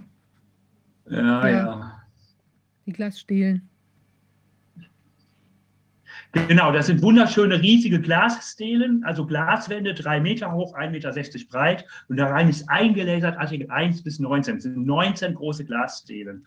Und äh, da wir schon länger Zweifel an der Republik hatten und uns das Grundgesetz schon genauer angeguckt haben, haben wir dann bemerkt, dass der Artikel 20 fehlt. Die Besonderheit ist halt, äh, Menschenrechte ist das eine und die Staatsstruktur ist was anderes. Und Artikel 20 ist der Grundstein der Staatsstruktur. Menschenrechte ohne eine aus ihnen gehobene Staatsstruktur sind ein leeres Versprechen. So einfach ist das. Und eine Staatsstruktur ohne Menschenrechte ist, ist eine Diktatur. So ungefähr. Und äh, die beiden gehören unbedingt zusammen. Die beiden zusammen machen das Grundgesetz aus. Und das ist unsere, unsere Entdeckung gewesen. Und das wäre auf, auf Bild 1 jetzt zu sehen gewesen. Und dann haben wir, dann können wir auf Bild 2. Hm. Ich weiß nicht, so, noch einen Moment warten. Okay, es kommt gleich. Gut, ich erzähle einfach weiter. Genau, dann, haben wir zum, zum, dann haben wir zum 70. Geburtstag des Grundgesetzes, das war 2019, am 23.05. Äh, äh, wurde riesig gefeiert überall in Deutschland, haben wir dort eine große Stele hingestellt mit dem Artikel 20, weil erst zusammen machen die das Grundgesetz aus. Und, und äh, da ist es dann so, und die ist äh, aus dicker Buche und geschnitzt, die Buchstaben und mit purem Gold versehen, haben wir die da hingesetzt, hingestellt und äh, äh haben dadurch gewissermaßen den Geburtstag des Grundgesetzes in vollendeter Form gefeiert. So. Oder, ähm, und dann hat die Polizei das weggeräumt und wir zeigen die Bilder danach, wenn sie da sind. Und dann hat die Polizei das weggeräumt und dann war es so, ähm, dann haben wir es nochmal hinstellen können zum 3.10. bis zum 9.11. Das ist der 30. Mauerfall gewesen. Und dann hat die Polizei es nochmal weggeräumt und äh, äh, die Stele ist zur Vernichtung ähm, äh, äh, freigegeben. Das heißt also zur Vernichtung angeordnet. Und das ist eine Besonderheit. Äh, Kunstvernichtung in Deutschland ist schon eine schwierige Geschichte. Ähm, die Stele zur Vernichtung anzuordnen, also wo das Ideal der Bundesrepublik drauf ist. Schade, dass die Bilder nicht zu sehen sind, weil das ist so unglaublich schön. Die Stele zur Vernichtung freizugeben, ist wirklich der Hammer. Ähm, äh, das Ideal der Bundesrepublik aufgestellt zum Geburtstag des Grundgesetzes. Ja, und wenn man es jetzt noch groß sieht, oder sehe nur ich das klein? Da sind irgendwie kleine Bilder. Können wir das vielleicht mal klären, was da wieder der Stand jetzt ist, bitte? Wir haben hier nur einen Ordner zu sehen mit kleinen Bildern. Mhm. Gut. Die, die, wir müssen das dann danach nochmal im Überblick zeigen. Geh, mal, geh, äh, geh nochmal ein Bild zurück, dann sieht, dass man die Glaskonstruktion äh, sieht. Genau. Also ich kann es jedenfalls hier nicht sehen, groß auf dem. Nee, auf dem großen kann man es nicht sehen. Oh, schade.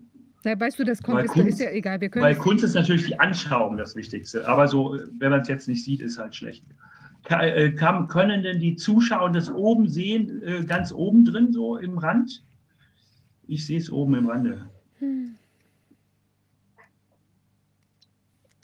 Jetzt. Ah, da. Und jetzt nochmal ein Bild zurück.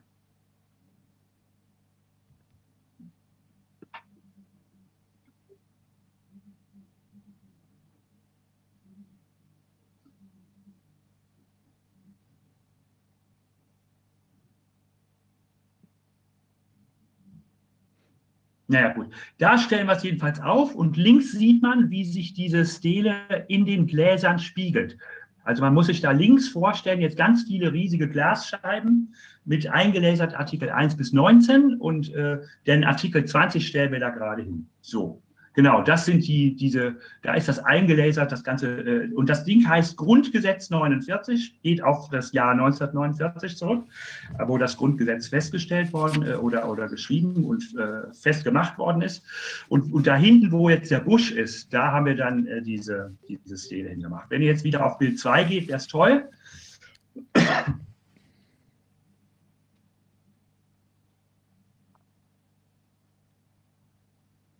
Weil da fehlt sie ganz einfach.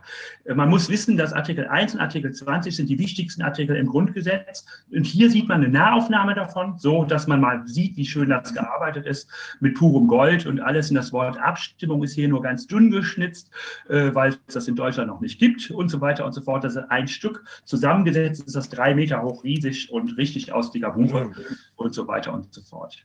Mach da, mach da mal ein schönes, großes Foto von, also richtig gutes. Im Bundestag sind ja verschiedene Kunstwerke ausgestellt. Da sind von Beuys, ist da die Fettkugel mit, mit dem Tisch. Und dann sieht man da die alten äh, Inschriften, die im Reichstag von den russischen Soldaten mit, mit Kerzen dort eingeräuchert worden sind, also in russischer Schrift. Das sind alles historische, historische ja, Kunstwerke, die dort zu sehen sind. Dieses wird die Krönung werden. Wenn das alles also vorbei ist, dann hängt die, hängt die Tafel da.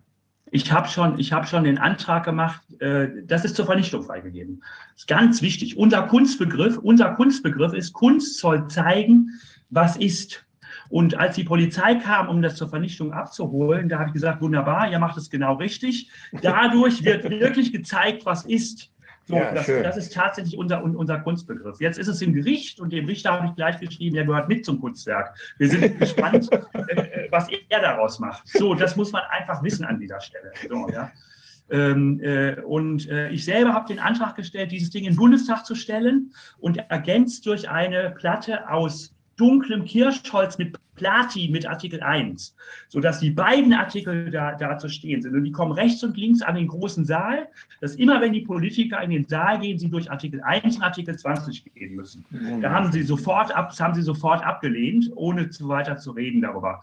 Äh, das sind halt, die haben halt an, an Grundgesetz und vor allen Dingen an der Staatsstruktur und an der Rechtsstaatlichkeit und an den Dingen überhaupt kein Interesse mehr. Das muss man halt wissen und deswegen ist das für die ein Riesenproblem. Deswegen haben sie ihn da auch nicht hingestellt. Das ist eine große Frage. Frage, warum der da nicht steht. Können wir noch weitergehen? Ähm, Bild, hm, sagen wir mal, Bild 3.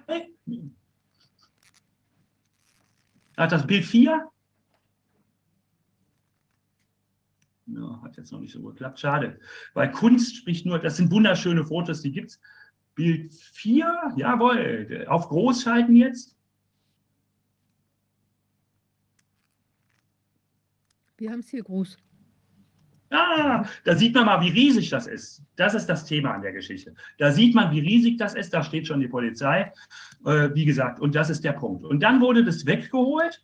Und dann haben wir, und zwar, wir hatten den Antrag gestellt vom, eher vom 10.3., das war der Tag der deutschen Einheit, bis zum 9., äh, äh, nein, vom, vom 3.10., Tag der deutschen Einheit, bis zum 9.11., 30. Mauerfall. Und da war es so äh, bis zum 9.11. Und äh, dann haben sie es vorher weggenommen. Das war so die Geschichte. 9.11. war 30. Mauerfall, ja. Und ähm, äh, dann haben wir uns bedankt am 9.11. Wenn man aufs nächste Bild gehen könnte, wäre es auch nett. Oh Mann. Ah ja, da sieht man es mal so leuchten. Alle Staatsgewalt geht vom Volke aus. Ne, und unten drunter Punkt 3, die Gesetzgebung ist an die verfassungsmäßige Ordnung gebunden und so weiter und so fort. Alles, was es heute nicht mehr gibt. So, das steht halt, da steht alles das drauf, was es heute nicht mehr gibt. Ne? Ähm, ähm, äh, so, und jetzt mal aufs nächste Bild. Da ist es weggenommen und wieder aufs nächste Bild. Ja, vielleicht auf Bild 8. Genau. Und dann haben wir uns hingestellt und, äh, oder gehen wir auf Bild 9, vielleicht sieht man es da besser. Da haben wir in die Feierlichkeiten äh, nackt reingestellt mit einem Schild, schutzlos ohne Grundgesetz. Hier hat die Staatsmacht äh, den Artikel 20 weggeräumt. Ähm, äh, Sozialstaat, äh, Demokratie und Rechtsstaat nicht nötig. Und dann steht unten drunter, ohne eine aus dem Artikel äh, 1 gehobene Staatsstruktur, Artikel 20, äh, ohne eine aus den Menschenrechten gehobene Staatsstruktur, Artikel 20, sind alle ähm, äh, ähm, ähm, ist. Kann man es da lesen bei euch? Sind Achtung und Schutz der Menschenwürde ein leeres Versprechen, wir sind alle schutzlos und nackt. Genau, sind Achtung und Schutz der Menschenwürde ein leeres Versprechen, wir sind alle schutzlos und nackt. Das war 2019. 2020 ist genau das passiert. So, das war so diese Geschichte. Also ähm, äh, so, und jetzt kann man wieder ein Bild weitergehen. Genau, und dann haben wir an dieser Stelle, wo, das, wo praktisch der Artikel 20 fehlte, haben wir zum, äh, einen, äh, zum 70., 72. Geburtstag, das war äh, in diesem Jahr im Frühling, nein, im vorigen Jahr im Frühling, im, nein, äh, da haben wir den Boden geöffnet und haben dort das Grabmal des Grundgesetzes eingesetzt. So, das war halt die Geschichte. Und wenn man jetzt wieder ein Bild weitergeht,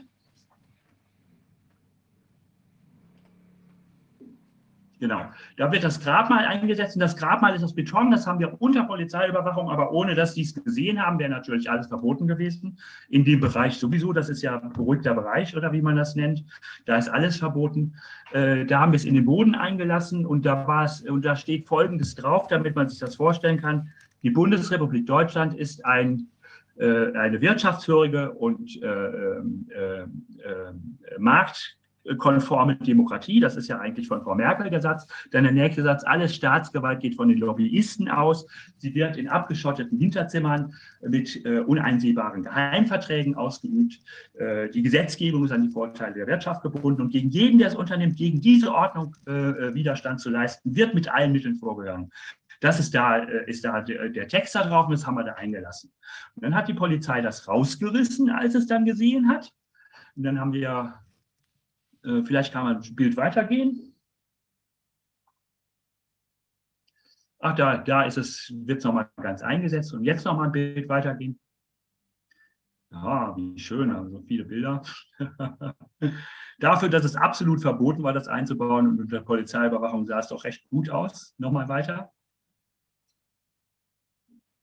Genau, und dann hat die Polizei das rausgerissen und äh, äh wollte das schon vernichten. Dann gab es mit der, mit der Staatsanwaltschaft, die Staatsanwaltschaft hat der Polizei gesagt, sofort rausgeben an uns wieder. Und dann äh, kam das Urteil, ähm, dass äh, die Bundesnotbremse im Bundesverfassungsgericht Also praktisch dieses, ähm, äh, das Bundesverfassungsgericht hat, an, nachdem ganz viele Klagen gekommen sind über diese ganzen Maßnahmen, äh, nebenbei bemerkt, die Maßnahmen sind von einer, äh, von einer Kommission der, der Bundesregierung selber inzwischen als verfassungswidrig und als, äh, als äh, beurteilt worden. Das ist eine andere Geschichte. Äh, als, und dann hat das Bundesverfassungsgericht diese Maßnahmen beurteilen sollen und anstatt die Kläger zu befragen, wie sich das gehört, hat es die Kläger, weder die Kläger befragt, noch in irgendeiner Weise Gutachten von Seiten der Kläger eingefordert, hat sich von Frau Merkel zum Abendessen einladen lassen. Dann hat man die Dinge alle schön besprochen, so im Rahmen, wie man das wohl handeln könnte. Und dann hat das Bundesverfassungsgericht ähm, rein im Sinne äh, der Bundesregierung und deren Gutachter ein schriftliches Gutachten raus. Es gab auch keine öffentliche Verhandlung, es gab gar nichts, einfach ein Gutachten rausgehauen oder, oder ein Urteil rausgehauen, dass die Maßnahmen berechtigt werden. Und damit hat das Bundesverfassungsgericht eigentlich den Auftrag der Regierungskontrolle, der Kontrolle der Regierung, ich will mal sagen, äh, äh, weggelassen oder nicht, nicht erfüllt und hat Regierungspolitik gemacht. Also ein Gericht, welches Regierungspolitik macht, gab es im Dritten Reich, das war der Volksgerichtshof. Der hat Regierungspolitik gemacht. Und in diese Rolle kommt das Bundesverfassungsgericht seitdem. Äh, immer mehr übrigens. Und das ist so diese Geschichte. Und ähm, da haben wir gesagt, damit ist das Grundgesetz gestorben. Weil wenn es die Regierungskontrolle nicht gibt, kann im Grundgesetz stehen, was will, äh, dann ist es nicht mehr da. Und dann haben wir diesen Grabstein zu Fuß nach Karlsruhe gebracht. Ähm, jetzt könnte man auf Bild 15 übergehen. Und dann haben wir in Karlsruhe eine große, äh, eine große äh, äh, Veranstaltung gehabt mit einem Schwur und allem, was dazugehört. Und in dieser Veranstaltung, hier vor, vorne steht dieses Grund, steht diese, diese Platte. Ach, dann haben wir die Richter, dann haben wir uns überlegt, wie geben wir die, die, die Platte im Gericht ab. Das war ja eine gute Frage, wie gibt man die ab? Und ähm, dann haben wir gesagt, dann laden wir doch die Richter auch zum Abendessen ein. Das hat ja Frau Merkel auch gemacht, warum wir nicht. Äh, die Richter haben das dann abgelehnt und dann haben wir ein Dinner ohne Gericht äh, äh da äh, ähm, vollzogen. Also hier haben wir erst einen Schwur gemacht mit allem drum und dran, wie sich das gehört, fürs Grundgesetz einzustehen. Und im nächsten Bild sieht man dann, geht man mal aufs nächste Bild, dann haben wir diese Platte mitten auf diesen gedeckten Tisch gelegt. So nach dem Motto, das ist jetzt das Gericht fürs Gericht die Fakten müssen auf den Tisch und da haben sie ordentlich was zu kauen. Äh, das war da die Botschaft gewissermaßen. Und damit haben wir äh, vor dem Bundesverfassungsgericht haben wir das im großen Stile gefeiert, auch mit sehr viel Zeit und mit allem drum und dran, wie sich das gehört. Und dann hat sich der Zufall ergeben, dass wir diese Platte im Bundesverfassungsgericht, vielleicht gehen wir mal auf Bild 17, da sieht man das noch ein bisschen näher. Genau so. Bild 18, da sieht man es noch näher. Bild 19, Entschuldigung, weil es war unglaublich schön. Da ist das Bundesverfassungsgericht dahinter, so in der Art. Und äh, in Bild 20 sieht man dann, wir hatten tatsächlich die Möglichkeit, dann in der Nacht um 11 Uhr das im Bundesverfassungsgericht abzugeben. Links die zwei Figuren haben die Platte in der Hand, das bin äh, ich und Steffi, äh, haben die Platte in der Hand und da wird das geöffnet. Wir konnten es ins Bundesverfassungsgericht reintragen und direkt an Herrn an Herrn Habert, an den neuen äh, Chef des Bundesverfassungsgerichtes, der ja an dem ganzen, an der ganzen Schrägentwicklung eine große Bedeutung hat, äh, direkt an ihn adressiert dort abgeben, mit Stempel und allem drum und dran, auch Empfangsstempel für uns und so weiter und so fort, haben wir das da abgeben können. Das war so diese Geschichte. Das Ganze hieß, wir haben diese Platte von Berlin nach Karlsruhe zu Fuß gebracht. Das war eine unglaublich schöne Geschichte. Ähm, äh, wir sind sehr viel aufgenommen worden überall und haben sehr schöne Begegnungen mit ganz, ganz vielen Menschen gehabt, auch die uns überall haben übernachten lassen. Das waren ja 42 Tagesmärsche.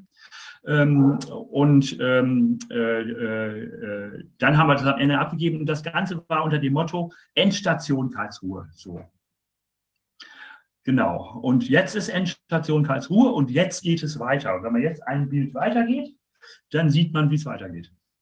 Ähm, wir gehen jetzt äh, am ab dem 12. geht die Aktion weiter. Und zwar, wir gehen jetzt von äh, Karlsruhe aus zum Chiemsee. Äh, Im Chiemsee ist die Herreninsel, auf der Herreninsel sind Schlösser und in den Schlössern ist das Grundgesetz geschrieben worden. So, das ist gewissermaßen der Geburtsort des Grundgesetzes. Und unsere neue, ähm, äh, unsere neue ähm, äh, äh, unser, unser Motto heißt jetzt, jetzt lass uns noch eine Esche pflanzen. Das Ganze hieß also Endstation äh, Karlsruhe, jetzt lass uns noch eine Esche, äh, jetzt lass uns noch eine Esche pflanzen, genau. Und zwar, wir, in, wir, mit, wir gehen mit einer Schale, auf der Schale steht auf der einen Seite Artikel 1, auf der anderen Seite steht Artikel 20. Das sieht man hier ein bisschen. So, und in der Schale ist Erde und in die Erde kommt ein Eschenkeim. Kein Eichenkeim. Es ist eine Erneuerung der Bundesrepublik an ihren eigenen, eigenen Ideal. Man könnte erwarten einen Eichenkeim. Das Problem ist aber, die Eiche ist der Volksbaum der Deutschen und die Esche ist der Weltenbaum. Heute sind alle Probleme Weltprobleme. Also man kann nicht mehr denken, dass man für Deutsche isoliert was machen kann. Und deswegen kommt die Esche da rein als der Weltenbaum. Und das tragen wir von Karlsruhe zum, äh, nach, zum, zu, zum Chiemsee und hoffen, das muss man jetzt ganz vorsichtig sagen, wir möchten das auf der Fraueninsel dort äh, eingraben. Und zwar so, dass die Blätter rechts und links in der Erde mit sind. Dass die, die, die wird getrennt, die wird ge, geöffnet am Ende. Dann hast du die Keimblätter äh, des Grundgesetzes, Artikel 1 und Artikel 20, das sind die Keimblätter des Grundgesetzes direkt. Da drinnen wächst die Esche und kann sie durchwachsen und überwachsen, sodass die Esche dadurch, dass die Keimblätter des Grundgesetzes ihre Keimblätter sind, selbst zum Kunstwerk wird. Und das wollen wir auf die Fraueninsel bringen, weil es ein Impuls zur Erneuerung der Bundesrepublik an ihren eigenen Idealen ist. Und das ist ein Erneuerungsimpuls, das ist einfach viel was Weibliches und nicht irgendwas Festgesetztes, so in dem Sinn, sondern das ist ein wirklicher Geburtsimpuls. Und dann hätten wir dort, wenn es klappt, ich will mal sagen, äh, ein wunderschönes Bild für eine neu erwachsene Bundesrepublik, nachdem die alte in Karlsruhe ihren Tod gefunden hat. So einfach. Das ist ein sehr schönes, ein sehr schönes, äh, wie will man sagen, symbolträchtiges Kunstwerk. Und ich finde es eine sehr schöne Aktion. Also man kann da auch mitlaufen, ist das richtig? Da kann man auch mitlaufen, genau. Äh, das ist auf der, unserer Webseite, die heißt äh, unsere-verfassung.de unter Aktuelles. Findet man alles. Ähm, und äh, äh also da rechts, äh, das zweitletzte ist Aktuelles. Und wenn man da draufklickt, findet man da alles.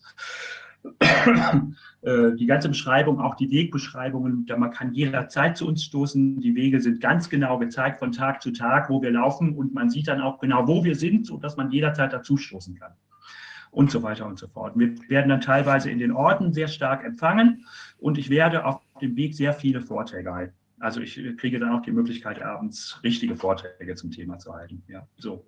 Also so, dass das Ganze, die ganze Sache ist dann, das sind jetzt dann nochmal fast ein Monat zur Erneuerung der Bundesrepublik an ihren eigenen Idealen. Ist das nicht Sünde, dass sie noch nicht mal 80 Jahre alt geworden ist? Das ist unterdurchschnittlich. Die Lebenserwartung ist also traurig, ja. Tja, das tausendjährige Reich hat aber auch nicht so lange gedauert. Gott sei Dank. Also ich meine, das dritte also das, das dritte hat auch nicht tausend, das hat nur zwölf Jahre gedauert, da waren die, waren die 80 Jahre jetzt schon gut. Aber wir, wir genau, genau. Aber ich muss sagen, ich, wir haben ja eigentlich Glück, so, die wir diese ganze Zeit miterleben, ja, miterlebt haben. Es war ja eine unheimlich, unheimlich friedliche Zeit, unheimlich äh, gute Entwicklung aber dass das, das alles, was wir diese Zeit über gelernt haben, dass das eigentlich gar nicht in den Köpfen richtig drin ist, dass das jetzt keiner merkt, dass alles das, was als Wert uns zwischen die Ohren gepflanzt ist, dass das alles verwelkt und dass das alles nicht mehr da ist. Das wird gar nicht benutzt. Das ist traurig, finde ich. Das ist äh, etwas, was ich auch, das kann ich eigentlich gar nicht verstehen. Da ist so viel Pädagogenschweiß hineingeflossen in unser Gehirn. Was Aber vielleicht, das nee? Vielleicht ja. nur bei uns Älteren. Ich weiß nicht, was bei den Jüngeren passiert. Also da, da ist, äh, äh der, also die Bindung des Grundgesetzes ist seit 2000 eigentlich nicht mehr vorhanden. Mhm. Äh, 2005 wurde Hartz IV gemacht, da wurden die Menschenrechte gewissermaßen annulliert. Äh, und ähm, äh, also da ist was ganz, da ist eine riesige Bewegung am Laufen eigentlich. Und äh, die ist schon, ja, also dieses Kunstwerk von Dani Karawan, diese riesigen äh, Glaszielen sind 2002 dahin gekommen. Da wollte man das Grundgesetz schon schleifen. Und das war vorher schon der Fall. Und mhm. äh, man wollte weg mit von dem Grundgesetz und überall äh, äh, ist das zu bemerken. Man will in die EU und die hat völlig unpassende äh, äh, Bedingungen. Also in der EU gibt es die Menschenwürde, in der EU ist ein Hohn. Es steht äh, Artikel 1 in der äh, Charta der europäischen Grundrechte, heißt tatsächlich, die Würde des Menschen ist unantastbar, sie ist zu achten und zu schützen. Ähm, da steht nur nicht drin, von wem. Also im Grundgesetz heißt, sie zu achten und zu schützen ist Aufgabe aller staatlichen Gewählt. Und wenn da steht, sie ist zu achten und zu schützen, dann ist das eine Nullnummer. Das ist eine Außerkraftsetzung und so weiter. In Artikel 2 im Grundgesetz äh, heißt es äh, Recht auf freie Entfaltung der Persönlichkeit und Recht auf Leben und körperliche Unversehrtheit. Ähm, äh, äh ähm, äh, äh, die haben lange darum gerungen, was wichtiger ist, die körperliche Unversehrtheit nach oben zu setzen oder Recht auf freie Entfaltung der Persönlichkeit nach oben zu setzen. Und das Ende war im Bundes, also in, in, im, im Grundgesetz das Recht auf freie Entfaltung der Persönlichkeit als das Wichtigere nach oben zu setzen. Das ist total wichtig.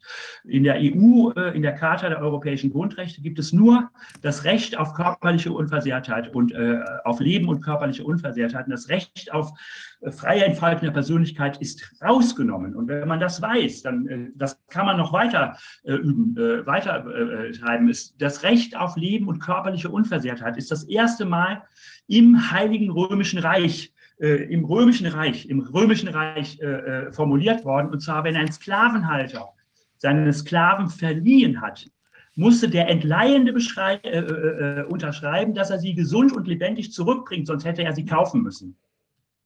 Ein einfaches Recht auf Leben und körperliche Unversehrtheit ist ein Sklavenrecht, wenn es gelöst ist vom Recht auf freie Entfaltung der Persönlichkeit. Dann gibt es in dieser EU-Verfassung, also in der, in, der, in, in der Charta der Grundrechte, in der, da gibt es nur noch ein Recht auf geistige Freiheit, aber nicht das Recht auf freie Entfaltung der Persönlichkeit. Recht auf geistige Freiheit heißt Du kannst dir denken, was du willst, Hauptsache du machst, was ich will. Das sind, also das ganze Ding ist ein Lügenkonstrukt in einer Form, die ist unglaublich. Und dahin soll es gehen. Und deswegen äh, ist das, das, ganze Grundgesetz zerstört worden. Von vornherein, also schon äh, 1989, 90, völlig zerstört worden, äh, um diesen Übergang zu schaffen, äh, gewissermaßen in der EU. Äh, es gibt im Grundgesetz ja auch gar keine, äh, gar kein, gar keine Beschreibung des Bereiches, wo es gilt. Also das Grundgesetz ist eine Haus Ordnung und keiner kennt das Haus. Es steht nicht drin, für welches Haus oder für welchen Bereich es gilt. Stattdessen steht da, wo früher die, äh, die standen, die, äh, die ähm, äh, die, die, der Bereich, die Bereiche standen oder in welchen Ländern das gilt oder in welchem Bereich das gilt. Da steht jetzt drin, dass man alle Kompetenzen an die EU abgeben kann. Solche Geschichten stehen da drin. Ne?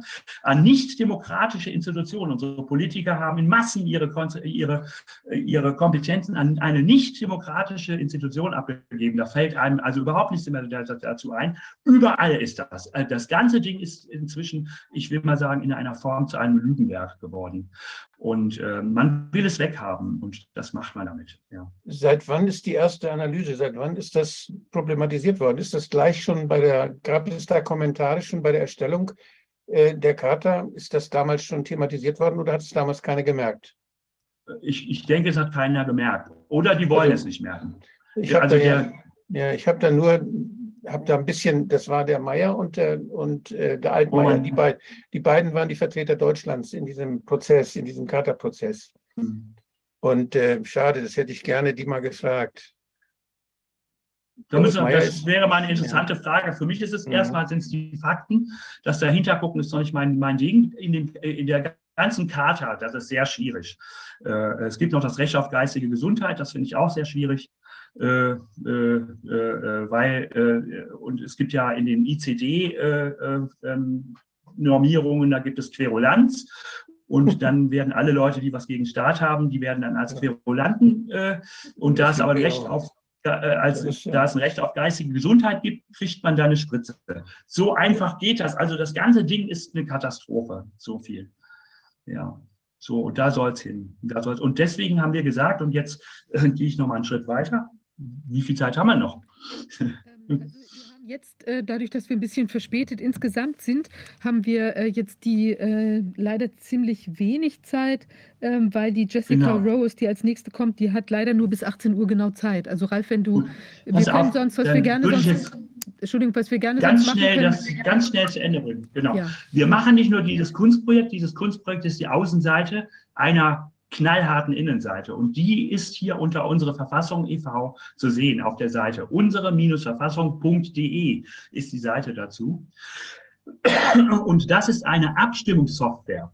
Und wenn man jetzt mal ein Bild weitergeht, dann zeige ich, welche Fragen da abgestimmt werden.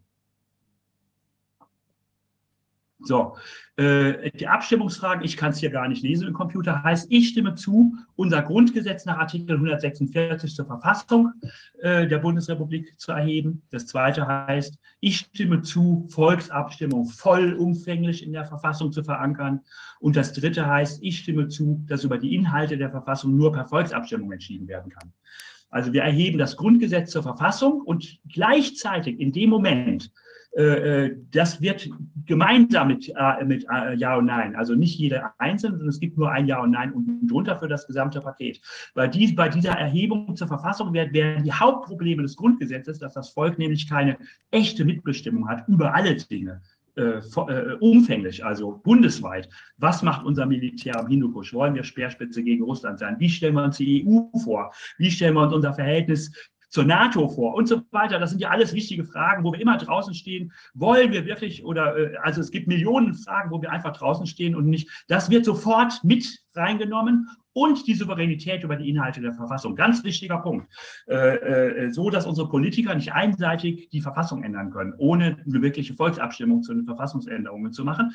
Das ist äh, da, da quasi die Hauptfehler des Grundgesetzes, die die Amerikaner damals mit zu, äh, äh, zu, äh, zu verantworten hatten. Die werden gleich mit durch diese Abstimmung beseitigt. So, das ist, und dann gibt es diese eine Abstimmung, und diese Abstimmung, wir können natürlich, das Grund, im Grundgesetz gibt es noch unglaublich viele Fehler, weil der letzte Punkt da ist, äh, ich stimme zu, dass über die Inhalte der Verfassung nur per Volksabstimmung entschieden werden kann, gibt es dann, richten wir dann sofort eine verfassungsklärende Versammlung ein. Also nicht äh, eine verfassungsgebende wie sonst überall, sondern wir haben ja das Grundgesetz zur Verfassung erhoben und eine verfassungsklärende Versammlung. Das heißt, alle Artikel im Grundgesetz werden angeschaut, ob sie Artikel 1 und Artikel 20 entsprechen. Das, ich möchte nur ganz kurz äh, äh, äh, äh, äh die Besatzungsrechte gelten die noch, ist eine Frage. Eine andere, es gibt im, neunten Kapitel des Grundgesetzes gibt's, äh, die fehlende Gewaltenteilung, also dass die, dass die Politiker letztlich über Richter und, und ähm, äh, so weiter zu entscheiden haben und über, äh, wie heißt das, über, über Staatsanwälte. Und da steht die Frage, ist das, ist, sind das, ist das echtes Menschenrecht, ist das echte ist, da, ist das echter Rechtsstaat oder sind das Parteiinteressen, die dahinter stehen, dass die Politiker da reinreden dürfen? Und insofern es Parteiinteressen, und es sind welche, es gibt keine echte Gewaltenteilung, da muss das raus. Und da gibt es eine verfassungsklärende Versammlung aus unserer Sicht auf der Herreninsel tatsächlich. Wir müssen genügend Stimmen haben, da haben wir das Recht, ähm, das zu machen. Äh, und dann, äh, und dann wird die, dann wird das, was die verfassungsklärende Versammlung am Ende rausgebracht hat, dem Volk zur Abstimmung vorgegeben. Da würde ich gerne mitmachen. Ja, nee, die Leute, ja, genau. Und, und vor allen Dingen unsere Politiker würden gerne mitmachen und die Lobbyisten würden alle gerne mitmachen. Deswegen sagen wir, da darf keiner rein in dieser Art, sondern die Leute werden durch Zufall ge gewählt. Äh, eine große Gruppe kriegt in der Mitte eine saubere ähm, äh, Moderation und von außen kommt die Expertise. Das heißt, unsere Expertisen, die müssen wir von außen vorlegen und die müssen das abarbeiten. Im Sinne, ob das nach Artikel 1 und Artikel 20 richtig ist. Das ist der Weg. Ne? Und äh, dann passiert was in Deutschland, dass man sich, wenn das wirklich vom Volk das Grundgesetz in der Form ergriffen wird, von der Bevölkerung, ja, dann gibt das wieder Wärme. Das gibt einen Wärmeraum, in dem man sich neu begegnet und neu über die Grundlagen nachdenkt und wo die gesamten Lobbyisten draußen sind. Und weil der Artikel 146, nachdem das Grundgesetz zur Verfassung äh, erhoben wird, ja heißt, dieses Grundgesetz verliert seine Gültigkeit an dem Tag, an dem eine Verfassung in Kraft tritt, die vom deutschen Volk in freier Entscheidung beschlossen worden ist, sind dadurch sämtliche Politiker gebannt die haben da nicht mitzureden. Die, deren Gültigkeit, die, die sind verfasste Gewalt im Sinne des Grundgesetzes, die verfällt in dem Moment, wo das passiert. Äh, äh, die haben da als Politiker auch das Bundesverfassungsgericht und zum Glück Bisher war ich dem Bundesverfassungsgericht etwas positiver eingestellt gegenüber. Ähm, die haben dann auch nichts mehr zu sagen. Hat niemand was zu sagen, entscheidet das Volk über seine eigenen Grundlagen. Und das ist eine ganz wichtige Sache. Und wir haben in diesem, in diesem Prozess, äh, wenn man diese Abstimmung macht auf dieser Seite und sich das anguckt, es gibt da einen Link, der heißt äh, das Projekt, da ist das genau beschrieben. Wir haben auch sämtliche Gesetze schon vorgelegt, zur Abstimmung gegeben, äh, für äh, vollumfängliche ähm, äh, Volksabstimmung, sodass man sofort handlungsfähig ist, ohne dass ein Politiker dazwischen pfeifen kann, weil das ist dann vom Volk beschlossen. Fertig. Und ja, so ungefähr kann man sich das vorstellen. Spannend. Ja, interessant. Ja, das also, muss man sich angucken. Genau. Das ist die Innenseite der Außenseite unserer Sache. Es ist wirklich eine Erneuerung der Bundesrepublik an ihren eigenen Idealen. Dass das Volk das Grundgesetz endlich selbst ergreift. Und das war das Ideal der Mütter und Väter des Grundgesetzes selber. Das vollziehen wir hier. Ja, eine interessante Anregung. Also, äh, Ralf, ich würde sagen, wir gu gucken dann einfach nochmal wieder zwischendrin vorbei, wie es auf dem Marsch so läuft und was sich auf der Herren- und der Fraueninsel da tut. Und genau. ähm, ja, vielen Dank, dass du das hier vorgestellt hast. Man kann sich das, wir werden das auch verlinken, man kann sich das natürlich dann weiter äh, nochmal anschauen. Und ich wünsche dir erstmal gute Besserung mit deiner, äh, toll, dass du trotz der ich Umstände, das schon bemerkt Leben. dass du da trotz der Umstände hier uns das vorgestellt hast. Vielen Dank und dann erstmal einen guten Start da vor Ort. Unsere-verfassung.de abstimmen. Mehr kann man nicht sagen. Dann verlieren unsere Politiker ihre Legitimation. Je mehr Menschen da abstimmen, desto mehr verlieren die ihre Legitimation. Das ist eigentlich alles, was man sagen kann. Und das Volk kann das Grundgesetz neu ergreifen. Mal gucken, ob wir noch Zeit haben, bevor die Atombomben hier fallen. Diese Frage, die steht allerdings wirklich offen. Okay. Danke dir. Vielen guten Start. Danke. Vielen Dank. Danke. Ja, now we uh Uh, turning to our next guest, um, it, it, Dr. Jessica Rose. Ähm, dem nächsten Gast zu, das ist äh, Dr. Äh, Jessica Rose. Sie ist ähm, äh, Chemikerin, äh, Biologin, Forscherin und Datenanalystin. Sind Sie da bei uns? Hallo, ja, ich bin da. Also, Sie haben äh, einen äh, Postdoc in Biochemie ähm, vom Technion Institute of Technology, einen Postdoc äh, in Molekularbiologie von der Hebrew University of Jerusalem, ein PhD in Computational ähm, Biologie ähm, von der Bar Ilan University, ein Master in Medizin und Immunologie von der Memorial University of Newfoundland und ein BSc in, äh, in angewandter Mathematik äh, von Memorial University of Newfoundland. Das ist also ein ziemlich beeindruckender Lebenslauf, äh, würde ich sagen. Äh, Gibt es da noch irgendetwas, das Sie äh, zu dieser Einführung, Vorstellung hinzufügen wollen? Hm, ja, wenigstens eine Sache, vielleicht der Grund, warum wir heute miteinander sprechen. Meine Arbeit während der sogenannten Pandemie.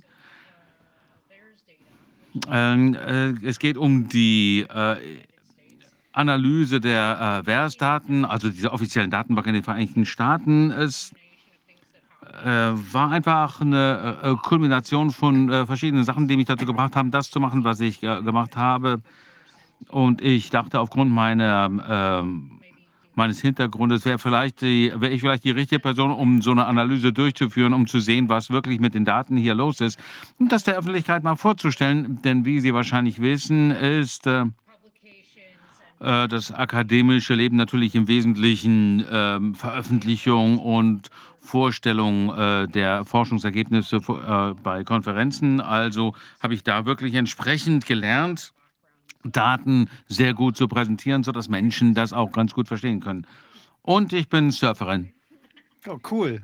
Sehr schön. Was haben Sie herausgefunden, als Sie sich die VERS-Daten angeguckt haben? Ja gut, äh, da könnte ich aussuchen, äh, worüber ich spreche. Ich denke, dass äh, die beste Antwort ist wahrscheinlich mit äh, dem äh, dritten Artikel, äh, den ich verfasst habe, zusammen mit ähm, ähm, Herrn McCollum. das ist auch wirklich das Einzige, wo die ähm, Besitzer der äh, Versdaten wirklich äh, etwas über die Sicherheitssignale äh, gesagt haben. Das wäre natürlich Unsinn, als wäre das das Einzige. Äh, Myokarditis ist ja eine ähm, Herzkrankheit, das kennen inzwischen alle, glaube ich. Und was dieses, dieser Artikel ähm, herausgearbeitet hat, ist, dass es bei jungen Menschen einen Trend gab, dass sie äh, Myokarditis, ähm, Vorfälle äh, berichtet haben, auch der Anvers berichtet haben anschließend, ähm, und zwar ähm, sechsmal äh, erhöht nach den beiden Impfungen. Und unser äh, Artikel wurde dann äh, zurückgezogen und ähm, äh, ist noch immer nicht zugänglich. Also Informationen, die veröffentlicht worden waren, äh, ist dann aus der Online-Welt wieder zurückgezogen worden. Also macht es das den Menschen, die an unseren Forschungsergebnissen interessiert werden, äh, gewesen wären, äh, erschwert, das zu lesen. Also wie gesagt, Sie können sich aussuchen, was äh, für Ergebnisse äh, ich jetzt Ihnen vorstelle. Man kann das äh, zusammenfassen nach unterschiedlichen Arten von äh, Nebenwirkungen, also Herz-Kreislauf-Erkrankungen, äh, Fertilitätsstörungen, sowohl bei Männern und Frauen, äh, Diabetes, also alles, was man sich nur vorstellen kann, gibt es statistisch äh, signifikant erhöhte äh, Zahlen von äh, Berichten, als es die für alle anderen Impfstoffe zusammen über die letzten 30 Jahre gegeben hat. Also wer es gibt jetzt seit 30 Jahren, das ist wirklich wichtig zu wissen. Also damit wird äh, überwacht, ob es irgendwelche Komplikationen gibt äh, mit irgendwelchen äh, medizinischen äh, Produkten. Also wenn es zum Beispiel ein Medikament gibt oder ein ähm, Impfstoff, dann kann jeder Arzt äh, entsprechend diese Nebenwirkungen an VERS melden. Das wird schon von Ärzten seit 30 Jahren eingesetzt. Und wenn man sich einfach mal die absolute Zahl der Meldungen ähm, zusammenzählt über die letzten 30 Jahre und das mit 2021 vergleicht, dann sieht die Grafik so aus. Also wenn Sie das nicht so richtig äh, sehen können auf dem Bildschirm, das sieht aus wie ein Hochhaus neben einer Ebene. Wir haben also ähm, äh, Millionen von äh, Berichten gegenüber äh, 39.000 über, den letzten, über die letzten 30 Jahre. Da passiert also jede Menge. Und da kümmert sich keiner drum. Also, wie Sie haben gesagt, dass die FDA sich äh, nur auf diese Myokarditis bezieht. Ja, genau. Die beiden Nebenwirkungen, für die ich ähm, Berichte gesehen habe, das ist TTS, also dieses äh, Thrombozyten-Syndrom, ähm, ein oder zwei, und da habe ich dann nie was mehr davon gehört. Und dann Myokarditis, ähm, das wurde, glaube ich, ähm, einmal im Monat aktualisiert. Äh, aber jedes einzelne Mal wurde der, äh, wenn ein Bericht veröffentlicht wurde in irgendeinem äh, Fachjournal, war das Ergebnis immer, egal was die Daten äh, nahelegten, wurde immer äh, gesagt, dass das was Minimales ist, mildes, äh, milde, vorübergehende ähm, Nebenwirkungen. Das war immer die Schlussfolgerung. Ich bin jetzt keine Kardiologin, aber niemand würde normalerweise als Myokarditis als äh, mild oder vorübergehend äh, bezeichnen, denn es wird damit der Herzmuskel angegriffen und damit kann das äh, Herz ähm, äh, nicht mehr so gut äh, schlagen. Also wenn man in dem äh, Teil des Herzens, das ähm, sich kontraktiert, ähm, Narbengewebe hat, dann kann es nicht mehr richtig schlagen. Und deswegen mild und vorübergehend ist Blödsinn. Und insbesondere, insbesondere seit das losgegangen ist, 15-jährige Jungen, wenn man sich diese äh, Grafiken anschaut, äh, die die ähm, ähm, Reaktion auf die Dosen, äh, auf die, äh, auf die äh, sogenannten Impfstoffe äh, zeigt, dann sind das immer wieder Jungen, 15-jährige Jungen. Darf ich mal dazwischen fragen? In einigen Ländern, in England beispielsweise, da werden die Menschen ja als nicht geimpft gezählt, wenn die letzte Impfung drei Wochen oder zwei Wochen erst her ist, dann zählen die noch nicht als geimpft. Also die erscheinen die dann nicht oder erscheinen die trotzdem in den Statistiken? Ja, gute Frage. Ich bin nicht sicher, wie äh, sich das in äh, Vers widerspiegelt, aber Sie haben völlig recht. Die meisten Definitionen einer äh, ungeimpften Person sind einfach falsch. Und deswegen ist es ganz wichtig, dass man von gespritzt äh, redet und nicht von äh, gespritzt oder ungespritzt. Also sobald diese Nadel äh, in den Arm äh, kommt und dieses Produkt in den Körper gespritzt wird, ist man gespritzt. Impfung bezieht sich, glaube ich, eher auf die äh, anschließende Manifestierung von ähm, Antikörpern. Deswegen haben sie diese Definition benutzt, aber das ist so dis dysfunktional. Wenn man von den Menschen, äh, der Anzahl von Menschen spricht, die äh, Nebenwirkungen hatten, da gibt es diese riesigen Cluster von Menschen, die äh, in dieser Gruppe mit einbezogen sind die als ungeimpft gelten, aber die sind absolut geimpft. Ähm, also Sie sehen, dass meine Katze hier ein bisschen eifersüchtig wird. Wir messen, ob jemand eine Nebenwirkung hatte, äh, zum Beispiel Myokarditis. Man sieht, wenn das nach der Spritze passiert, dann passiert es eben genau in den ersten zwei Wochen, wenn die Myokarditis-Komplikationen sich entwickeln im Herzen. Und das ist, es gibt natürlich genau diese Zeitspanne. Und da sieht man eben, dass die meisten in den ersten vier, fünf Tagen nach der Spritze auftreten und nach zwei Wochen geht das dann langsam zurück. Wenn die also nicht gezählt werden, und das ist natürlich ein großer Unterschied in unterschiedlichen Ländern, wie das da gehandhabt wird.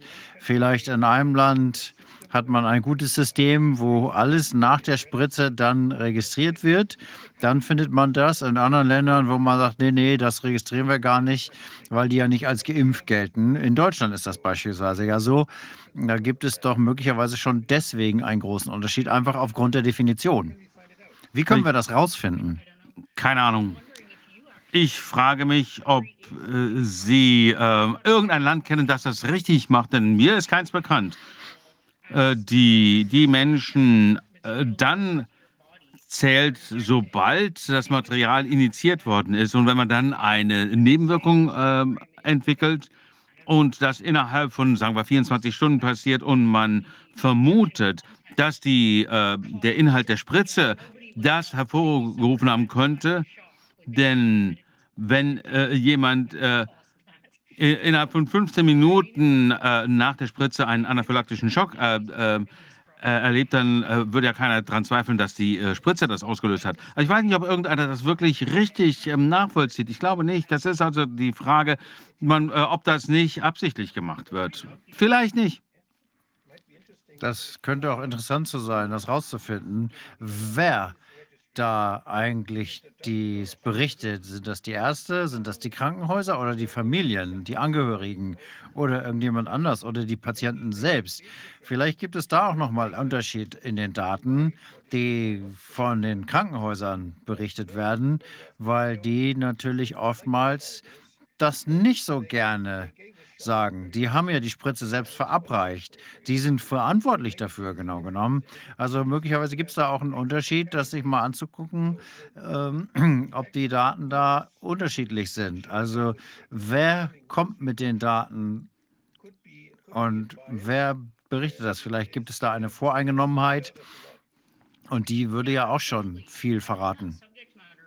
Ja, absolut. Und in dem Zusammenhang ein ähm, Kollege von mir hat einen Bericht darüber gesprochen und etwa 70 äh, Prozent der Meldungen kommen von medizinischem Personal invers, aber die äh, Mediziner werden im Wesentlichen äh, an, äh, angehalten, keine Meldung zu machen invers und ähm, andererseits davon auszugehen, dass ähm, irgendwelche Komplikationen nicht von äh, der Spritze äh, hervorgerufen werden können, davon auszugehen, denn äh, das ist ja ein sicheres Produkt, aber es ist natürlich ganz interessant. Ähm, ähm, was Sie fragen, ist natürlich äh, interessant. Ich werde mal äh, da reinschauen und ich werde mal meine Kollegen fragen, ob die sich das schon mal angeschaut haben.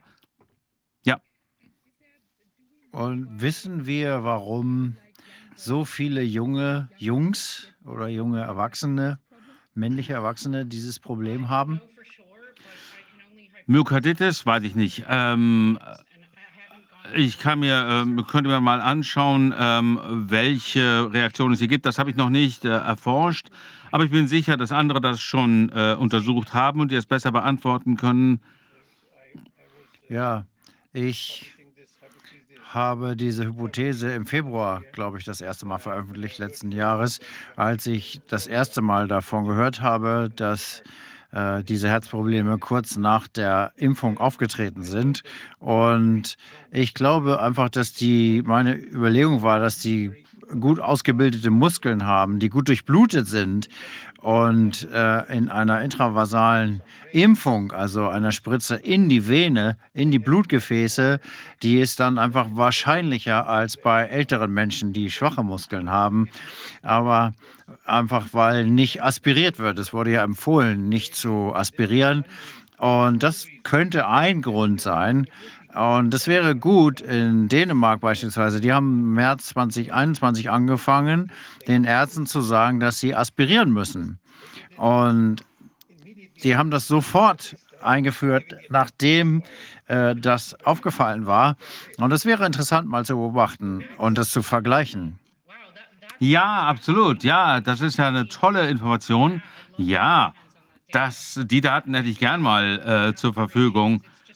Also nur damit alle wissen, was aspirieren bedeutet. Das heißt, dass man äh, nachdem äh, man die äh, Spritze einführt, dass man äh, den Kolben ein bisschen zurückzieht. Und das könnte natürlich sehr große, äh, sehr interessant sein, ob das einen Einfluss hat auf die äh, Nebenwirkung. Das wäre sehr interessant. Aber was denken Sie? Denken Sie, dass die Menschen, äh, die, äh, die Ärzte den Aspiration an äh, empfohlen wird, dass sie das dann gemacht haben? Denn CDC empfiehlt das ja nicht und viele folgen natürlich dem Bericht. Das denke ich schon. Es gibt Ärzte und es ist veröffentlicht worden. Und wenn sowas äh, veröffentlicht ist und man macht das nicht als Arzt, dann kann man dafür verantwortlich gemacht werden. Ah ja wenn die Ärzte angeraten werden, das nicht zu tun, explizit angewiesen werden, weil die das dann akzeptieren, weil es nicht so weh tut oder aus welchen Gründen auch immer äh, man das gesagt hat. Die, vor einigen Jahren ist das irgendwie für Kinder ähm, erfunden worden, dass alle Impfungen, da wurde dann gesagt, es soll nicht aspiriert werden. Und ich glaube, die meisten Ärzte haben das noch gelernt. Aber es war die WHO, die gesagt hat, nee, nee, das braucht man hier nicht tun, das tut so sehr weh. Und äh, die Akzeptanz der Impfung wird höher, wenn das nicht so weh tut. Und das ist natürlich ein größeres Risiko.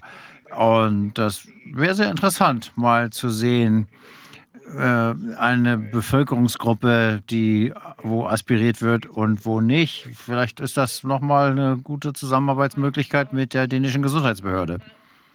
Das würde ich super gern machen. Ähm, das wäre zweifellos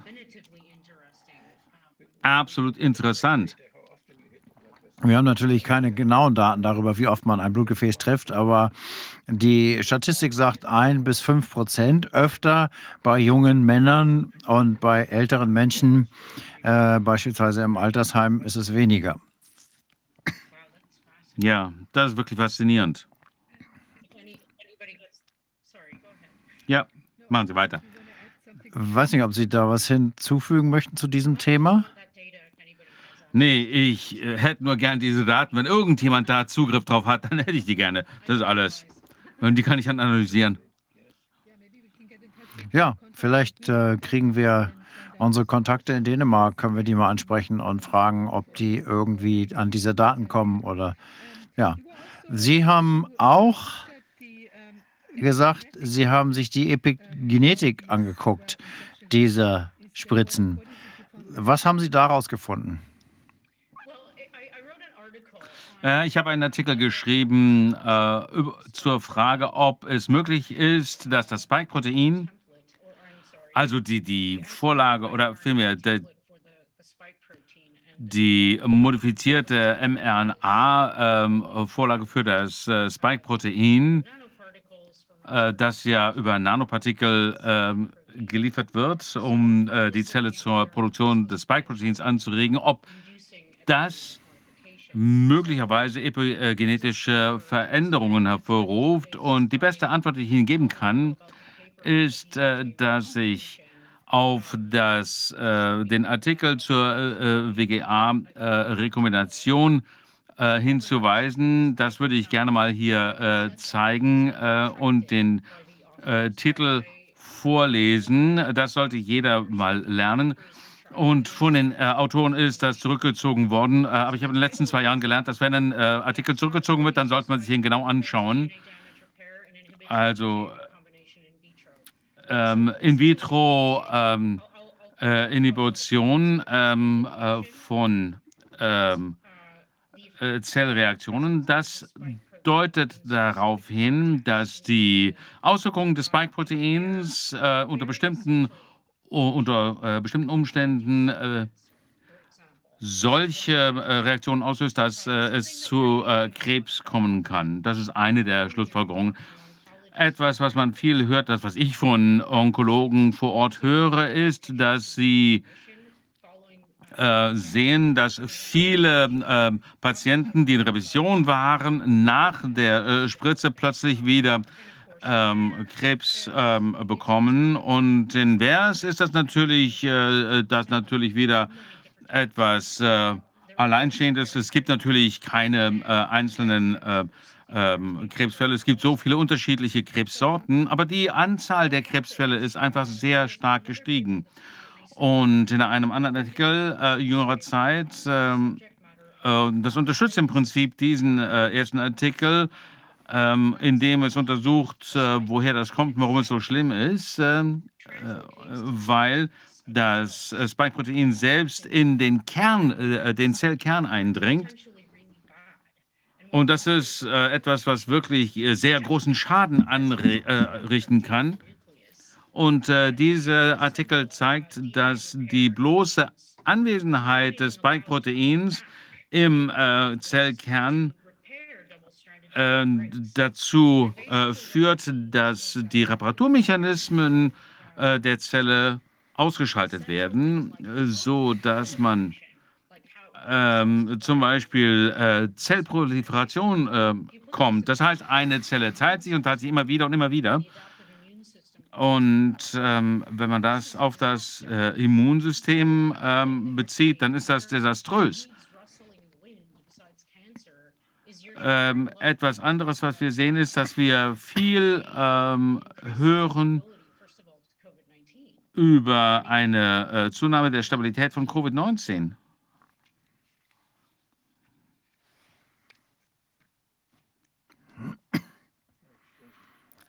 Jetzt ist es eingefroren.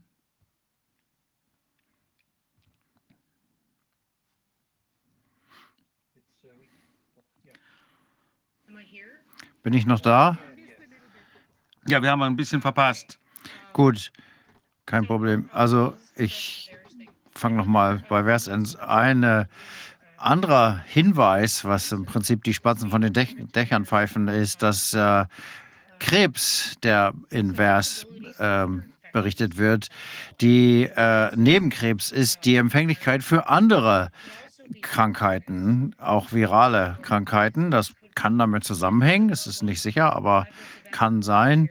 Ein äh, Bereich, der jetzt viel berichtet wird in West und äh, ganz oben ist seit Wochen, ist Covid-19.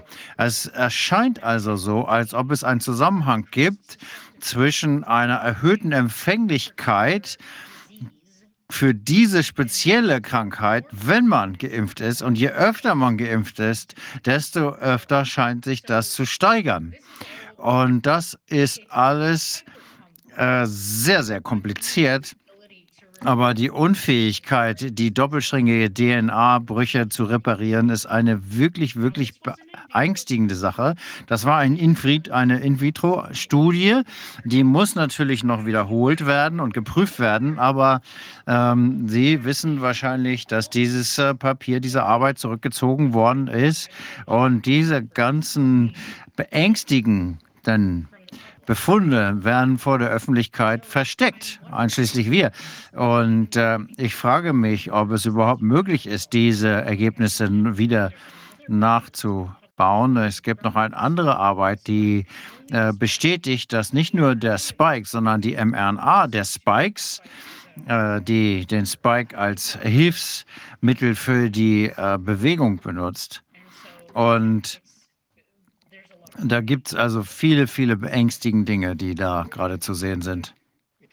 Ich denke, es ist sehr interessant zu sehen, dass äh, es wird ja äh, behauptet, dass es eine Sequenz gibt in der äh, künstlichen RNA, die äh, einigen HIV-Sequenzen sehr stark ähneln. Und es heißt, dass diese HIV-Sequenz ist, die HIV ermöglicht, die Lymphozyten äh, in die äh, Lymphozyten einzudringen, die T-Lymphozyten. Und das würde zum Teil erklären, dass diese künstliche RNA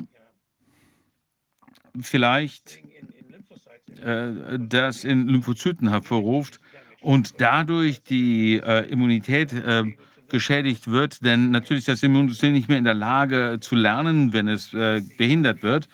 Das könnte ein Grund sein. Ähm, ich denke aber, dass es einen weiteren Grund gibt, warum die Lymphozyten nicht gut funktionieren. Nämlich es gibt einen anderen Signalweg,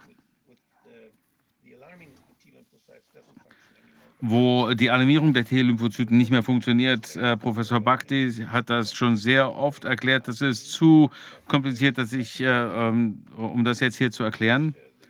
Es gibt noch ein äh, eine zweite äh, Weg, äh, wie Lymphozyten gehemmt werden, sodass sie ihre Funktion nicht mehr erfüllen können, um uns ähm, vor äh, Infektionen und Kanz äh, Krebszellen zu schützen.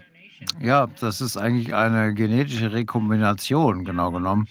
Ich bin nicht ganz sicher, ob SARS oder das Spike ähm, in äh, CD4-positive T-Zellen eindringen kann. Das schaue ich mir gerade an. Das ist ein sehr interessantes, spannendes äh, äh, Thema. Ich habe äh, meine Erstarbeit über HIV geschrieben. Das ist sozusagen mein äh, Lieblingsvirus. Ähm, es gab noch eine andere Arbeit, die natürlich auch zurückgezogen worden ist von den Autoren selber, die, die das Einsetzen der vier Peptide beschreibt.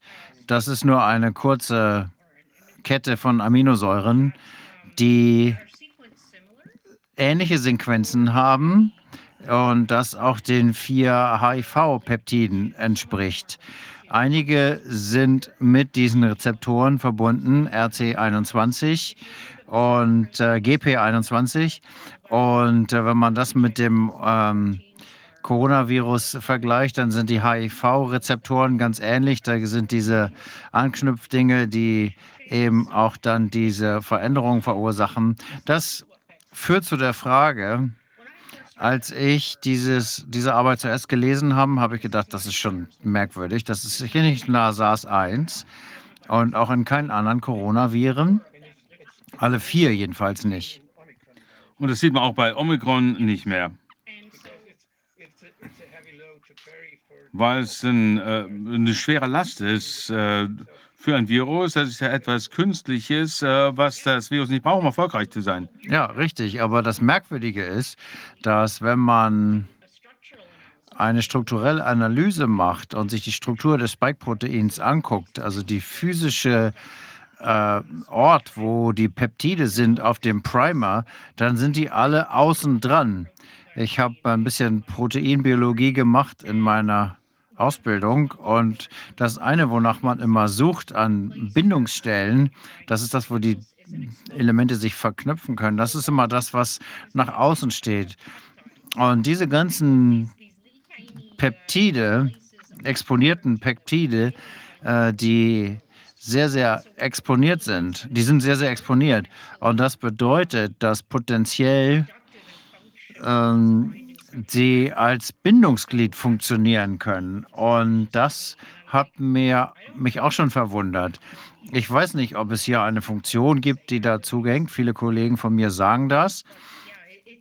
Und es ist alles schon sehr, sehr merkwürdig und muss untersucht werden. Die Arbeiten müssen nicht äh, zurückgezogen werden. Das heißt, trotzdem muss das mit Volldampf untersucht werden. Ja, machen Sie weiter. Bitte, bitte. Nee, meine Frage war, das äh, sehen wir also auch bei den Spikes äh, in den Spritzen, diese äh, bindenden äh, Spikes. Ja, das ist eine gute Frage, denn das Design ist so, zumindest wurde das ja so gesagt, dass das Spike übertragen wird, um diese Immunantwort auszulösen, ist, indem das äh, Corona-Spike auf die Zellen produziert, von den Zellen produziert wird. Wenn das stimmt, dann würde dieses modifizierte Spike eben genau diese Peptide kodieren, die wir in den Sequenzen gesehen haben, die in diesen Arbeiten vorgestellt worden sind. Und trotzdem bleibt die Frage, und das ist auch das Wichtigste, was am Ende übersetzt wird, wenn es einmal in der Person ist.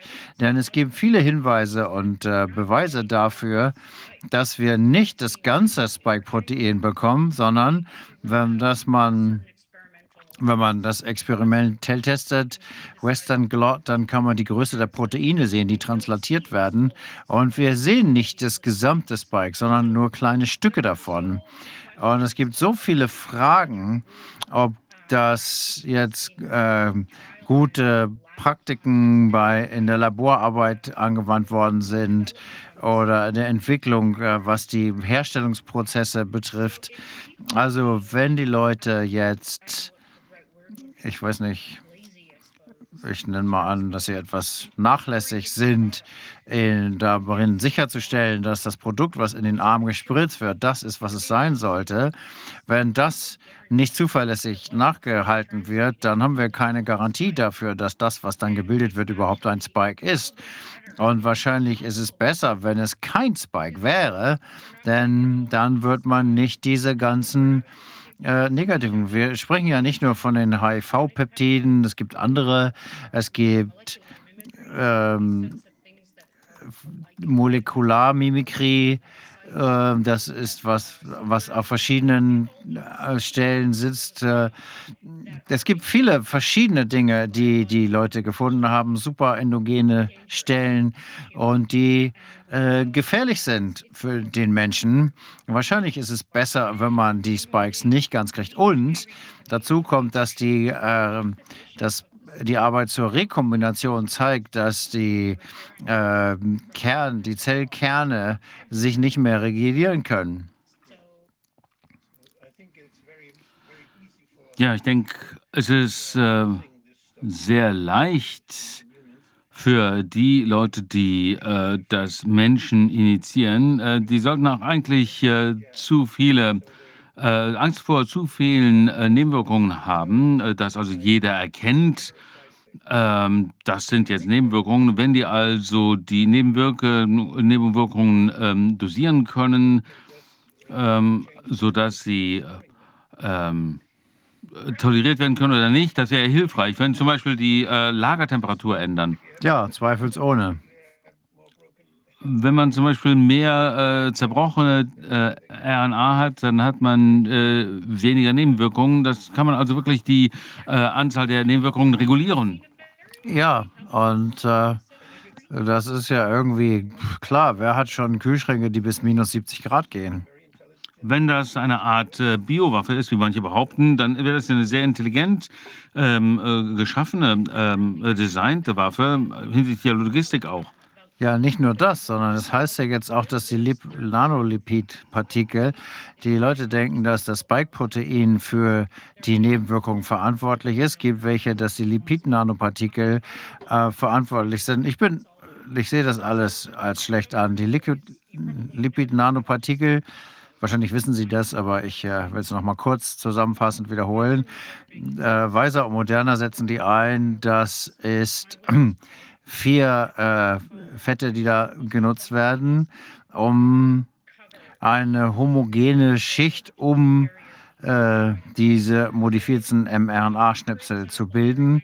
Das heißt, in der Herstellung, wenn diese Lipid-Nanopartikel gemacht werden, wenn man da einen Fehler macht, dass die Moleküle sich nicht richtig verbinden, irgendwie, weil die Temperatur anders ist oder der pH-Grad oder was auch immer, der pH-Wert, ähm, dann wird natürlich das äh, ergebnisunsicher. Und wenn das dann geimpft wird, dann ist es besser, weil dann also dieser Lipid-Nanopartikel auseinander kaputt geht und man dann tatsächlich nur diese RMA lokal wirkt, so wie das ja ursprünglich gesagt worden ist. Und dann hat man wahrscheinlich weniger Nebeneffekte. Aber das ist im Moment nur eine These, die man aber mal prüfen könnte. Das ist ein riesiges klinisches Experiment, das wir jetzt gerade sehen. Es ist so wichtig für diese Leute, dass sie die ähm, Chargennummer haben, die Registrierungsnummer, Registriernummer der Charge, äh, um ähm, Informationen sammeln äh, zu können, wie das funktioniert. Denn RNA-Technologie soll ja jetzt in vielen verschiedenen Spritzen eingesetzt werden, äh, viele Behandlungen, äh, alle Impfungen sollen mit dieser Technologie ähm, umgesetzt werden und sie lernen jetzt von dem, was sie jetzt äh, beobachten können. Und all die Leute, die Zugriff haben auf die Daten, was mit den Menschen passiert, die gespritzt werden, das ist natürlich äh, wie eine Gelddruckmaschine für die. Wir sind jetzt in einer Phase 2 Studie. Ja, genau. Und das Nebenprodukt äh, ist, wenn man da nochmal zurückkommt, die äh, Chargen. Es ist dramatisch, wie wenig Chargen vernünftig äh, eingegeben werden. Äh, und mehr, es ist öfter nicht der Fall, als dass es der Fall ist. Also invers fehlen ganze Daten, da, Daten zu ganzen Chargen. Ich habe einen Algorithmus geschrieben, der das äh, durchsucht, sodass wir dann wir das besser auswerten können und die Korrelation zwischen einer Charge ähm, und der Anzahl der Nebenwirkungen feststellen können. Das ist eine Schande.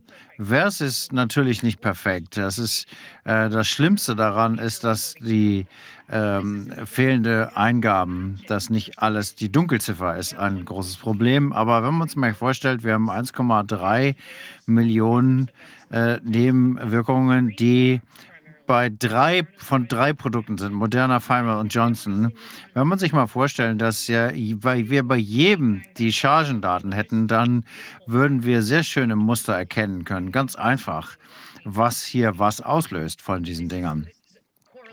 Ähm, das äh, korreliert ja dann wahrscheinlich sehr direkt. Das ist eine Schande, dass diese Daten so schlecht sind. Ja, das sind die Daten aus der, aus der echten Welt sozusagen.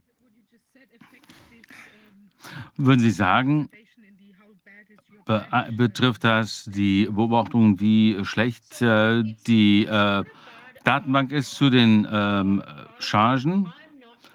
Naja, ähm, das ist jetzt äh, keine Richtlinie, aber ich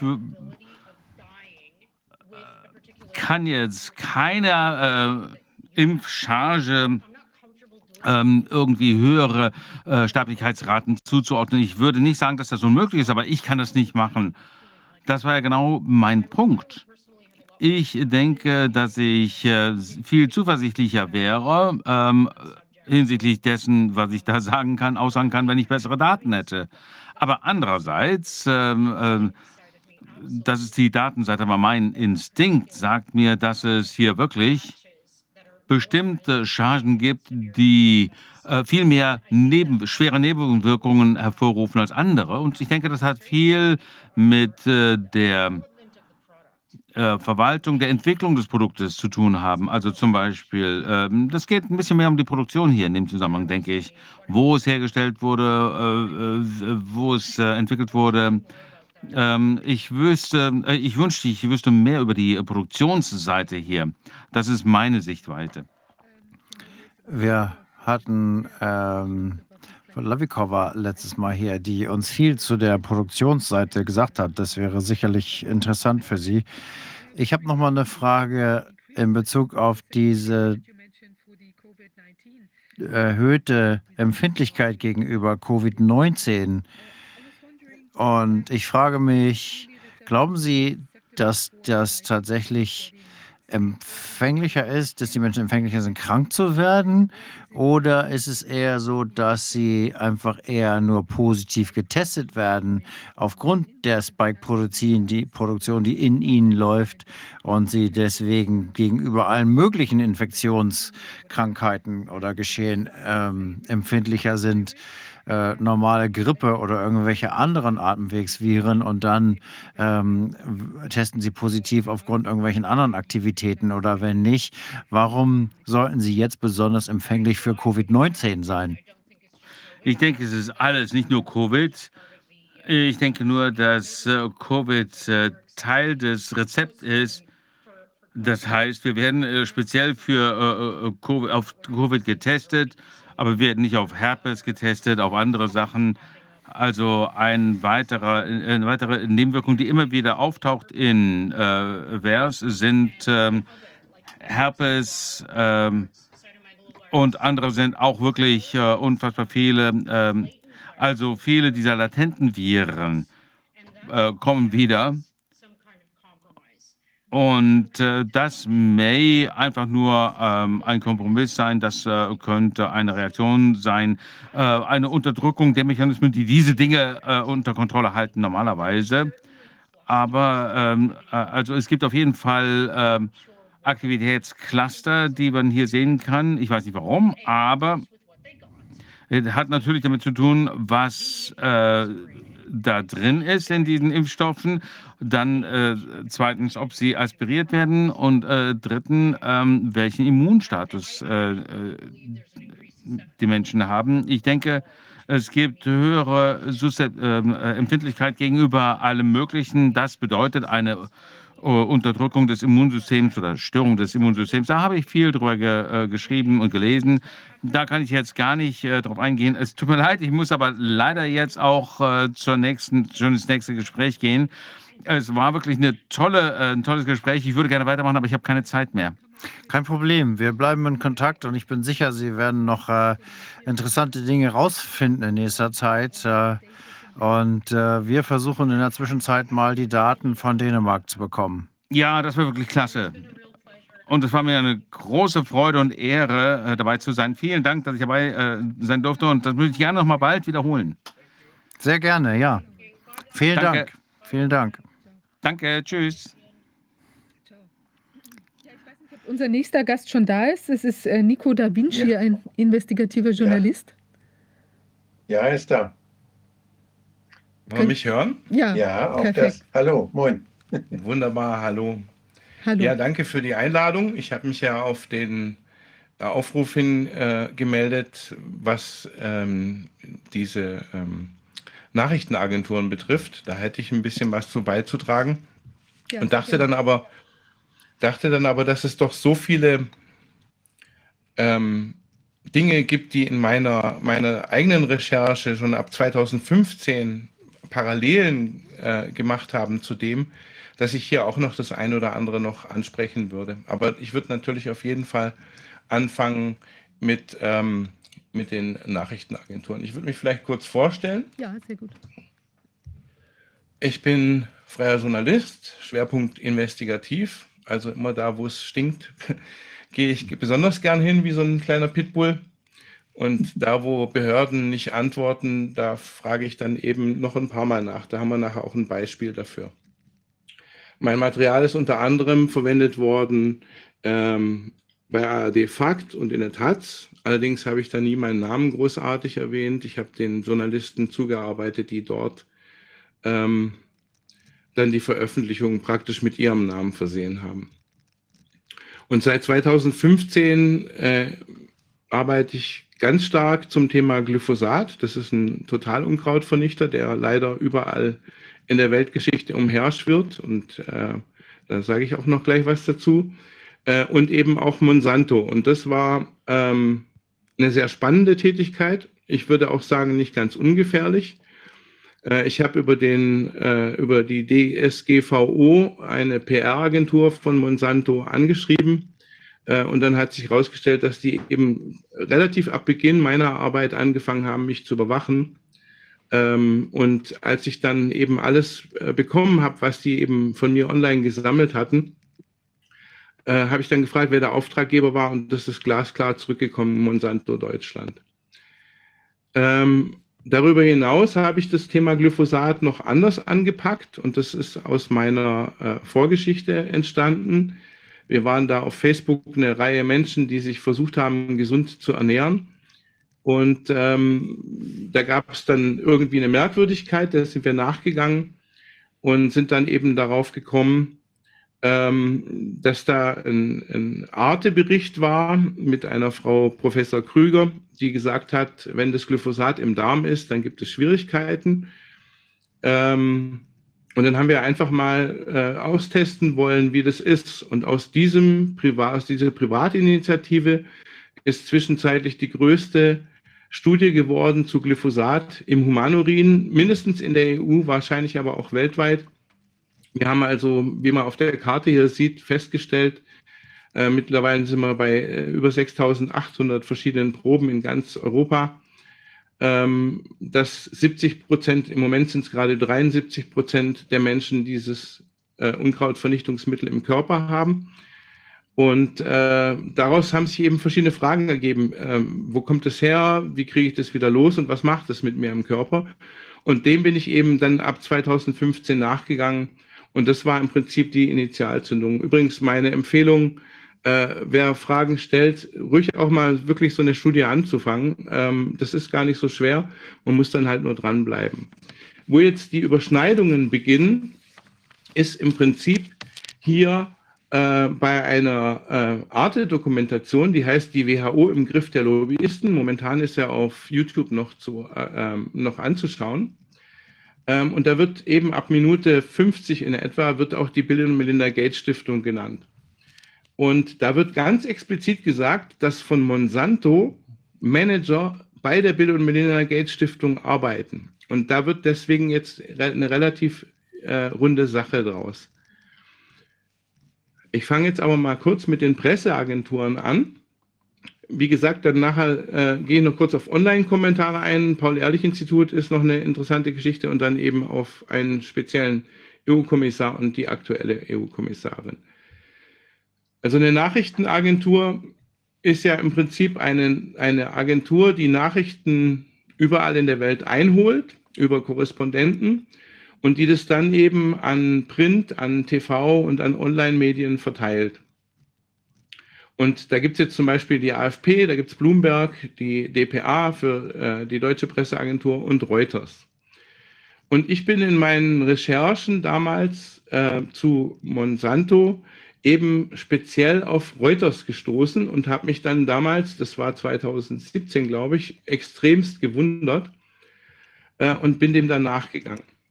Und Reuters war für mich immer ein Goldstandard, äh, der da den Sitz in London hat in Bezug auf Nachrichten. Also das, was Reuters geschrieben hat, konnte man sich in der Regel wirklich darauf verlassen, bis auf wenige Ausnahmen. Und dann habe ich mich eben gefragt, was ist denn da eigentlich passiert? Wieso ist das auf einmal anders? Ähm, Reuters wurde verkauft in 2007, hat den Namen aber offiziell auch überall, wenn sie irgendwo schreiben, beibehalten und ist aber jetzt unter der Dachorganisation Thomson Reuters.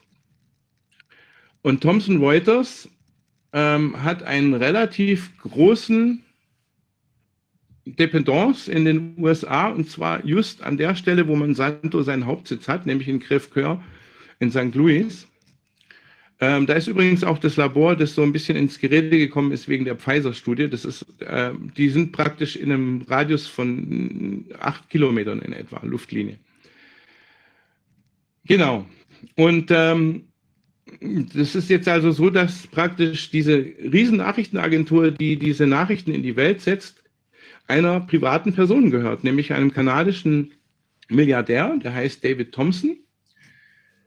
Und ähm, da habe ich mich dann eben gefragt, gibt es denn eine Möglichkeit, dass das zu Interessenkonflikten führt, wenn jetzt jemand das privat gehört und der ist irgendwo speziell investiert ähm, Gibt es da die Möglichkeit, dass das dann einen Einfluss hat auf die Nachrichtenwelt an sich, dass bestimmte Sachen einfach ausgelassen werden, zum Beispiel, weil sie die Geschäftsinteressen eben dieses David Thompson widersprechen? Und das scheint auch der Fall zu sein. Und als ich damals eben darauf aufmerksam geworden bin, war das eine bestimmte Kate, Kate Calland aus London, ist die bei Reuters. Die hat ein Schriftstück verfasst oder mehrere Schriftstücke verfasst, während äh, Glyphosat wieder zugelassen werden sollte in der EU, die der Wiederzulassung geholfen haben und die äh, gegen die Probleme im Prinzip geschrieben haben, die es damit gab. Und wer das gelesen hat, hat sich damals total gewundert, weil das weder dem Stand der Wissenschaft, zumindest der unabhängigen Wissenschaft, entsprochen hat, noch äh, äh, wirklich den Tatsachen, sondern das hat sich eher wie so eine Werbeschrift von Monsanto gelesen. Und was mich dann noch auch sehr stark interessiert hat, ähm, es gab ja vier äh, Krebsprozesse zu Glyphosat in den USA. Und wie auch bei euch im Ausschuss ja schon die Rede war, ist die Discovery ja was, wo auch ein Konzern dann plötzlich seine seine E-Mails herausgeben muss, weil er sonst riskiert, den Prozess zu verlieren. Und da kam unglaublich viel äh, Schmuddel auch ans Licht. Und das zusammengefasst ist dann unter dem Namen Monsanto Papers veröffentlicht worden. Und wie sich jetzt herausstellte im Rahmen von den Gerichtsprozessen, ist es tatsächlich so, dass die Kate Calland ihre Artikel, die sie bekommen hat, von einem Samuel Murphy, äh, Samuel Murphy bekommen hat, der ist in der PR-Abteilung von Monsanto in St. Louis. Das heißt also, hier gab es eine, eine direkte Einflussnahme ähm, eines Konzerns, der ein wirtschaftliches Interesse am Fortbestand von Glyphosat natürlich hat. Ähm, und äh, die haben das praktisch vorgeschrieben. Sie sagt selber auch äh, ähm, dann im Rahmen von einer Zeugenaussage, dass sie halt das äh, natürlich ju äh, journalistisch überarbeitet hat, aber das war die Grundlage. Also das hat sie dann auch zugegeben. Also die Einflussnahme, die hat es gegeben. Und dann äh, gibt es noch äh, das Gegenbeispiel. Das ist auch eine Reuters-Journalistin, die heißt Carrie Gillum. Die ist äh, extrem äh, gut orientiert, was Monsanto betrifft, auch was Glyphosat betrifft, hat selber auch schon Bücher darüber geschrieben. Die hat bei Reuters gearbeitet und hat einen wunderbaren Artikel zusammengestellt über äh, Monsanto ähm, und der wurde dann nicht veröffentlicht, sondern ihr wurde direkt gekündigt. Und ähm, sie hat es dann auch selber nochmal beschrieben. Äh, sie hat öfters jetzt auch mal beim Guardian veröffentlicht und da hat sie dann äh, wirklich äh, äh Schritt für Schritt beschrieben, wie Monsanto ihren Ruf vernichten wollte. Ich habe das damals live gesehen, als sie ihr erstes Buch rausgebracht hat. War das Buch noch nicht mal draußen, da waren die Amazon-Rezensionen zu dem Buch schon unter aller Kanone. Zum Teil habe ich die Namen aber schon erkannt, weil ich selber eben mit solchen Leuten auch zu tun hatte. Also das ist die Art, äh, wie, da, wie da hinter äh, den Kulissen gearbeitet wird. Und ähm, es hat jetzt nicht unbedingt viel geholfen, denn jetzt ist sie noch aktiver in Sachen Monsanto. Äh, jetzt ist sie äh, in einer Gruppe, die heißt US Right to Know. Ähm, und ihr hat es eher einen Boost gegeben. Ähm, was ich gut finde, dass sie sich auch nicht hat einschüchtern lassen, denn sie ist von einem äh, Monsanto-Mitarbeiter angerufen worden. Der hat sie dann gefragt, ob sie denn tatsächlich auch nur Bio zu Hause essen. Auch ihr Sohn, der ja in die und die Schule geht, ob der auch nur Bio isst. Also das war eigentlich eine klare Drohung, die da von Monsanto auskam, ähm, an ihre Richtung, dass sie eben wissen, wohin ihr Sohn auf die Schule geht. Ähm, und sie hat sich da nicht einschüchtern lassen, sondern ist eine der wirklich guten äh, investigativen Journalistinnen, die die Welt so hat. Äh, auf sie muss man auf jeden Fall Acht geben. Und wenn sie irgendwo was geschrieben hat, ist das immer wirklich sehr gut recherchiert. Ich habe auch schon mit ihr zusammengearbeitet, deswegen weiß ich, dass sie sehr hohe moralische Standards auch hat. Aber sie ist eben nicht mehr bei Reuters. Das heißt, ihre Nachrichten werden nicht mehr an alle deutschen äh, Institute verteilt, sondern ähm, ja, Dann gibt es noch eine interessante Persönlichkeit, äh, die heißt Christian Freeland. Die ist eine äh, Young Global Leaders, die äh, bei ähm, Reuters relativ weit oben gearbeitet hat, bevor sie sich dann entschlossen hat, in die Politik zu gehen. Jetzt ist sie ähm, die äh, Wirtschaftsministerin von Kanada und ähm, ist eigentlich maßgeblich verantwortlich gewesen, dass bei den Trucker-Protesten den Leuten das Konto gesperrt worden ist äh, wenn man sie reden hört, ist sie eine relativ seltsame Person, aber sie ist eben in einer mächtigen Position und das ist ja auch das, was Klaus Schwab gesagt hat. das komplette Parlament in Kanada ist unterwandert und sie ist da eben eine von diesen Persönlichkeiten, hat aber eben vorher auch schon bei Reuters gearbeitet. Was sie dort im, Sa im, im Rahmen von der äh, World Economic Forum Agenda äh, produziert hat, kann ich nicht sagen, das weiß ich nicht. Das wäre mal interessant anzuschauen. Dann gibt es ja in Deutschland ähm, die DPA, Deutsche Presseagentur. Auch da ist es interessant, sich die Besitzverhältnisse anzuschauen. Äh, die hat 170 Gesellschafter äh, und die Rundfunkanstalten NDR, WDR und ZDF halten die höchsten Anteile. Äh, ich selber bin im Oktober 2020 Opfer eines DPA-Faktenchecks geworden. Ähm, substanziell haben sie eigentlich nicht viel zu kritisieren gehabt. Sie haben nur gesagt, ich habe äh, nicht genug Kontext geliefert. Also das ist dann das, wenn ihnen gar nichts mehr einfällt, dann sagen sie halt, es gibt nicht genug Kontext.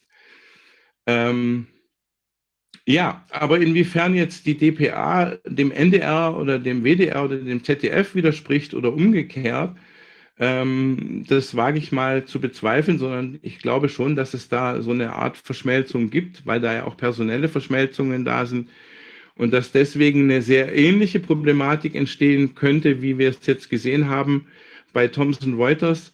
Äh, der Herr Thomson ist ja äh, heftigst investiert in Big Agrar, also auch in Pestizide und in, in äh, alles, was damit zu tun hat, Gentechnik und so weiter. Und deswegen hat er natürlich ein Interesse, da die Nachrichten zu verändern.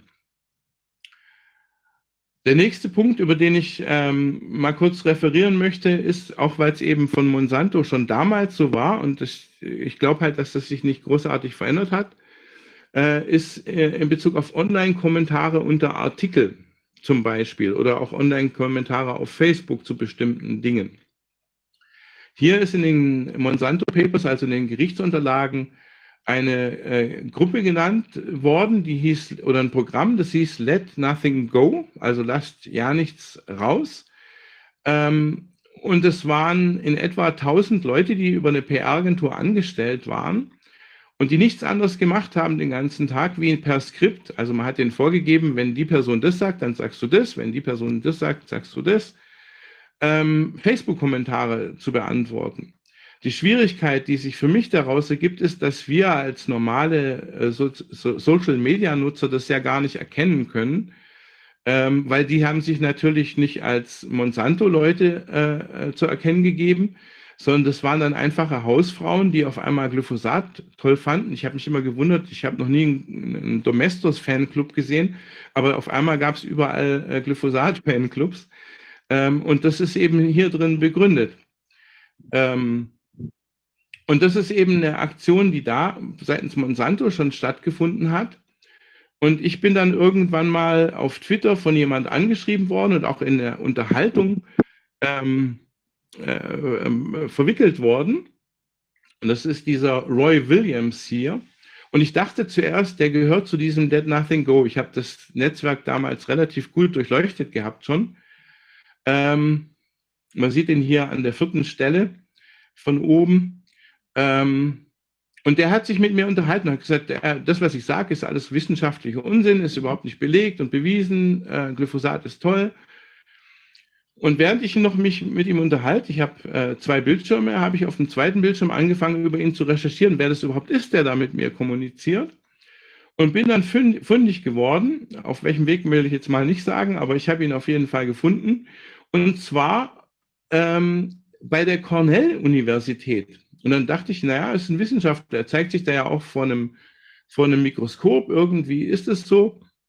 Habe aber dann mich nicht beirren lassen, sondern habe weiter recherchiert und habe dann festgestellt, dass es ein arbeitsloser Postbeamte ist, der hier in, dem, in dieser Alliance for Science, das ist eine zugeordnete ähm, Gruppe, so eine Art Think Tank, die weltweit operiert, die überall genau das tut, nämlich sich in Unterhaltungen einzuklinken und zu sagen, das ist unwissenschaftlich. Ähm, und äh, da hat er eben seinen Anteil gemacht und die sind überall verteilt. Also man sieht jetzt hier auch schon an den Ethnien natürlich von diesen Bildern, wo die überall hingehören. Und als ich dann auf der Webseite runtergefahren bin, die es so in der Form nur noch äh, auf, auf der Wayback-Maschine gibt, ähm, bin ich dann vom Glauben abgefallen, weil so bin ich erstmal zum ersten Mal überhaupt mit dem Thema ähm, in Verbindung gekommen, denn die haben in ihrer, in ihrer Fußnote äh, gedankt, der Bill und Melinda Gates Stiftung für 5,6 Millionen US-Dollar. Äh, die anderen haben 5000 gezahlt, 2500 und 1000. Also das war äh, sozusagen das Startkapital. Und was ich eben bemerkenswert finde, ist, dass ich dann erst darauf aufmerksam wurde, dass eben diese Monsanto-Manager offensichtlich über die Bill und Melinda Gates Stiftung eben auch dieses, dieses GMO, diese, diese Gentechnik vorantreiben und dieses Glyphosat vorantreiben und so weiter. Und dass hier unter dem Deckmantel des guten Namens einer Universität praktisch äh, über diese speziellen Spendengelder Leute, die überhaupt nicht offensichtlich überhaupt nicht direkt mit dieser Cornell-Universität zu tun haben, äh, da äh, ähm, versteckt werden, sozusagen. Ähm, aber auf, auf der Cornell-Website oder was? Also das Alliance for Science.cornell.edu, das dürfte es jetzt auch noch geben, aber eben nicht mehr in der Form wie damals, dass man die ganzen Gesichter von den Leuten sieht. Weil ich habe ja dann auch einen Artikel drüber geschrieben und dann ist das auch relativ schnell verschwunden äh, in der Form. Das haben sie dann verändert. Auch dann Bill und Melinda Gates Stiftung stand nur noch irgendwo unter Partners ganz unter ferner Liefen, verdeckt nicht mehr so offiziell, wie man es hier jetzt im, in der Fußnote sieht.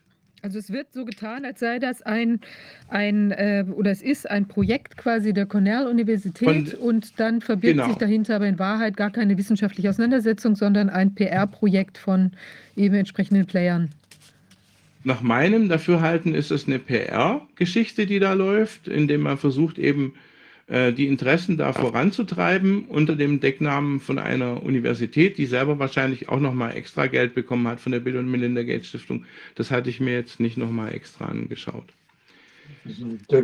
Es gibt da unheimlich viele Beispiele auch, dass es äh, Firmen gibt, Beratungsfirmen, die das versprechen. Ich habe hier zum Beispiel aus einem meiner alten Vorträge, das fiel mir denn ein, äh, dass wir solche Sachen in der Agrarbiologie schon häufiger besprochen haben. Haben wir ganze Seminare drüber gemacht. Und da habe ich eine gefunden, zum Beispiel von der Weinberg Group. Die Weinberg Group ist, die verspricht zum Beispiel, the Weinberg Group solves critical business problems, leveraging the talent of an elite team of scientists. As a multinational scientific and regulatory consulting firm, we help companies resolve complex issues surrounding science, management, law, and regulation Since 83, we have been committed to helping our clients to address regulatory requirements, improve manufacturing processes, and support products in legal system, the media, and in the court of public opinion. Das heißt, die sind, die, die machen, wir verkaufen das, was sie verkaufen wollen in der Öffentlichkeit. Wir sorgen dafür, dass es auch wissenschaftlicher, in politischer Hinsicht, dass das überall durchgeht. Wenn Sie uns das, ne, Ihr, Ihr erster, äh, Ihr erster äh, Case war Agent Orange.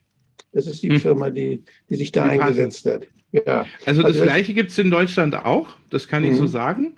In Deutschland äh, hat Gruner und Jahr eine Tochterfirma, deren Namen ich gerade nicht auswendig weiß, aber das könnte ich nachliefern.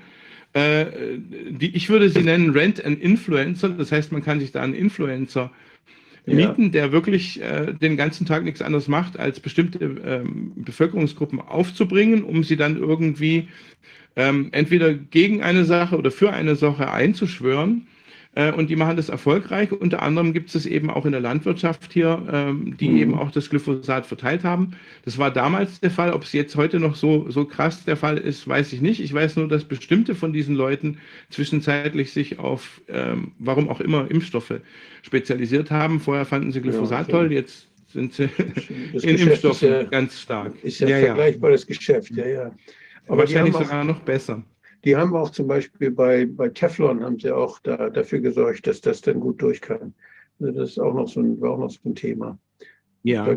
Also es gibt in, in äh, es gibt eine Gruppe von kritischen Wissenschaftlern, die heißen ENSER, E-N-S-S-E-R. Fragen die mich jetzt nicht genau nach der Bedeutung der Buchstaben. Aber ja. die kümmern sich genau um diese Themen. Das, die kommen alle aus der Agrarbiologie. Die machen sehr gute Arbeit. Ich hoffe, dass es die noch gibt. Die waren in der Schweiz ansässig. Ja, ich bin ja durch meine eigene Glyphosat-Studie relativ gut vernetzt mit Wissenschaftlern. Äh, was wir jetzt in dem Vorbeitrag gehört haben, dass da äh, Studien zurückgezogen werden, das war damals auch der Fall. Und ja. äh, es ist so, dass sogar einer, das ist in den Monsanto Papers auch zu lesen gewesen, dass der Chef von einem Journal vor die Wahl gestellt worden ist von Monsanto. Entweder sie geben ihm, jetzt weiß ich die Zahl nicht mehr, auf jeden Fall eine fünfstellige Summe mhm. an Geld im Monat für Beratungstätigkeit oder sie machen ihn kaputt. Und er hat sich dann entschlossen, äh, eine Glyphosat-kritische äh, Studie von, äh, verschwinden zu lassen. Also das ist auch damals schon so gewesen. Das äh, scheint jetzt eigentlich nur mehr an Fahrt äh, zu nehmen, aber es ist jetzt nichts Neues, was erst in 2020 aufgetaucht Stimmt, ist. Stimmt, ja. Das sind Firmen, die sind gewohnt, solche Arbeit zu machen. Wir, ja. haben ja auch, wir haben ja auch die Clinical Research Organizations, das sind die, wo man die klinischen Studien in Auftrag geben kann. Die Pharmafirmen, die großen Pharmafirmen machen ja kaum noch selber sowas, sondern die vergeben das alles. Und dann werden die klinischen Studien dort gemacht.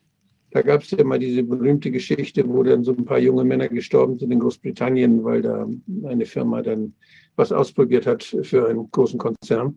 Und äh, diese, diese kleinen Clinical Research Organizations, das sind meistens privat organisiert, für Profit organisierte Institute, die aber zum Beispiel auch angegliedert sind an Universitäten. Die Charité in Berlin hat zum Beispiel eine Clinical Research Organization eine eigene. Ich weiß nicht genau die Rechtsform, aber das ist ein bisschen von der, vom Klinikbetrieb dann extra und wird auch wirtschaftlich wahrscheinlich extra geführt.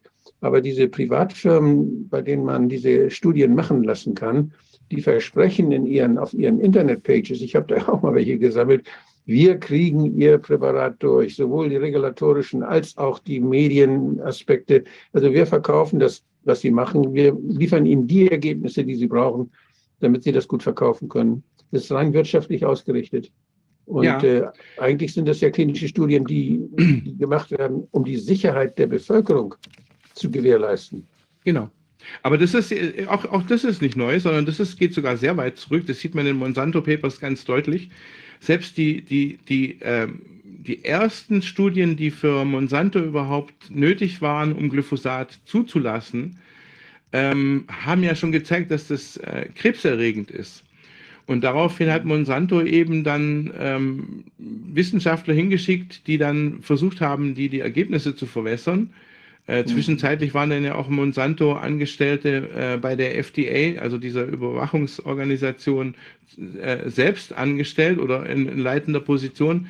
Also da könnte man jetzt stundenlang drüber reden, das ist eine Katastrophe, aber das ist eben schon 84 äh, ähm, schon erstmals äh, zu lesen in den Monsanto Papers, mhm. dass diese, diese Studien ähm, zum Teil wirklich unter merkwürdigen Umständen ähm, zustande kommen.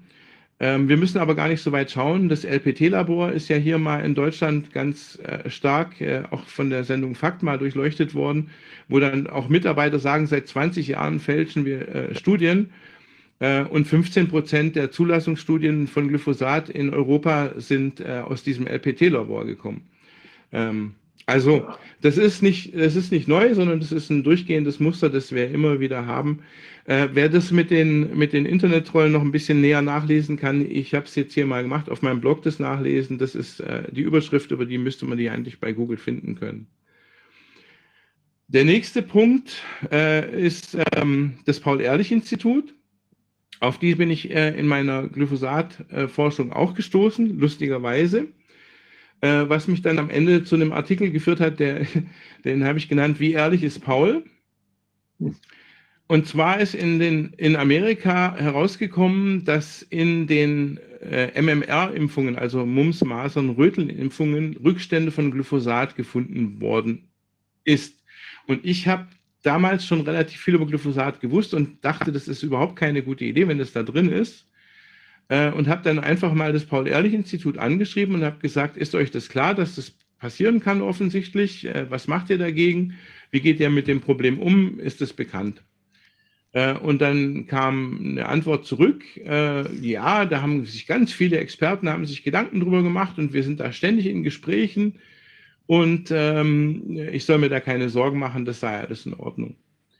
Und dann habe ich gesagt, ja, ich würde gerne mal die Diskussionen darüber sehen, wie sind denn die so?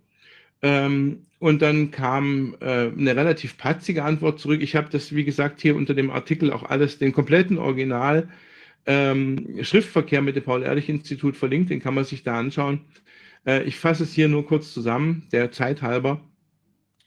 Ähm, dann äh, habe ich eben eine Informationsfreiheitsgesetzanfrage gestellt. Dann haben sie mir gesagt, die sei formal nicht richtig gestellt. Dann habe ich sie nochmal formal richtig gestellt und habe dann aber gesagt, ich möchte sämtlichen Schriftverkehr, der zu dem Thema äh, Impfstoffe und Glyphosat mit dem Paul-Ehrlich-Institut, mit egal welcher Partei geführt worden ist.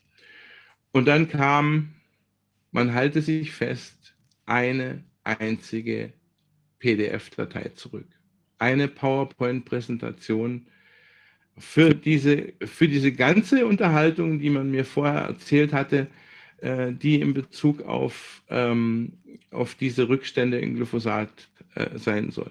Also da gab es überhaupt keinen Schriftverkehr bei denen, die haben sich überhaupt nicht gekümmert, die hatten mich im Prinzip direkt angelogen oder sie haben mir eben nicht nach Informationsfreiheitsgesetz alle Unterlagen ausgehändigt. Die zwei Möglichkeiten gibt es.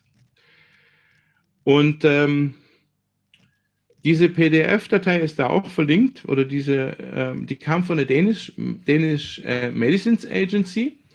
Ich habe mit meinem Internet Kung Fu rausgefunden, wer die geschrieben hat. Die, äh, sie selber ist bei der EMA und bei der Danish Medicines Agency äh, äh, involviert. Und ihr Mann äh, arbeitet bei Sanofi in Regulierungsfragen für Medikamente. Das hat sie gesagt, ist ihr einfacher, ihr einziger Konflikt of Interest. Ich finde, es ist ein sehr großer Konflikt of Interest. Und äh, jetzt kommt der Knaller. Also die Antwort äh, gemäß dieser PDF fasse ich kurz zusammen.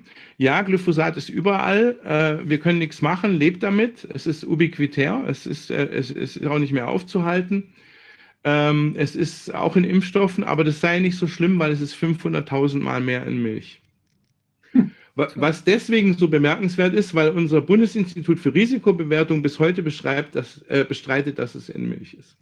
Aber das Paul-Ehrlich-Institut weiß, dass es in Milch ist. Die haben es mir zumindest so weitergeschickt. Und das Bon mot von der ganzen Geschichte ist jetzt ähm, am Schluss nochmal sozusagen ein Quellverweis, der in dieser in dieser äh, äh, Präsentation ist. Und zwar weil, verweisen die, dass es kein Risiko gibt. Und zwar sagt es das Genetic Literacy Project. Und das wird jetzt praktisch hier als der Beleg angeführt. Und jetzt kommen wir nochmal auf dieses gleiche Dokument, wo die Internetrolle vorhin genannt worden sind. Ich bin nur einfach einen kleinen Absatz weiter drunter. Da steht jetzt Monsanto äh, äh, lässt ähm, äh, still Geld in Thinktanks laufen wie das Genetic Literacy Project und das American Council of Science and Health. Das sind die beiden Thinktanks, die praktisch so die Speerspitze für die PR von Monsanto bieten, immer dann, wenn sie eigentlich selber nicht auftauchen wollen. Monsanto ist ja zwischenzeitlich von Bayer aufgekauft worden, aber ich habe selber festgestellt, dass sich an der Praxis, an der Geschäftspraxis nichts weiter verändert hat. Gar nicht, leider. Das ist nach wie vor so. Ich selber bin bei Bayer mittlerweile gesperrt. Ich tue mich da ein bisschen schwer nachzuschauen, äh, was da los ist, was die so veröffentlichen. Der Grund war, dass äh, der Chef von Bayer Beecare, die sind ja so unglaublich äh, involviert in, in Schutz von Bienen mit ihren äh, verschiedenen Produkten wie Neonicotinoide oder Glyphosat, ist es auch eine gute Idee. Äh, und der Chef hat gesagt, äh, ja, das kann ja gar nicht sein, dass Glyphosat die Bienen schädigt, weil die kommen damit nicht in Kontakt. Und meine Frage öffentlich auf Twitter dazu war, ja, aber momentan ist es ja so, dass ständig irgendwelche Imker ihren Honig äh, als Sondermüll entsorgen müssen, weil zu viel Glyphosat gefunden wird in ihrem Honig. Ist es dann so, dass die Imker das nachträglich reinkippen oder wie kommen die, die Bienen da nicht mit äh, in Verbindung? Äh, und daraufhin bin ich dann äh, auf sämtlichen Bayer Twitter-Accounts äh, als Kommentator gesperrt worden. Schade, ich hatte eigentlich nur eine Frage gestellt. Ähm, ja, kommen wir zu einer nächsten Persönlichkeit. Internet-Trollen gerade was fragen. Also was, ja, was, was muss man sich denn vorstellen, was das für ein Volumen hat? Also wie viele Leute sind da aktiv und auch in, sind das auch immer die gleichen Trolle, die dann für verschiedene Leute arbeiten oder sind die äh, also ich meine, gibt es da nähere Erkenntnisse, was das auch für Leute sind, die das machen?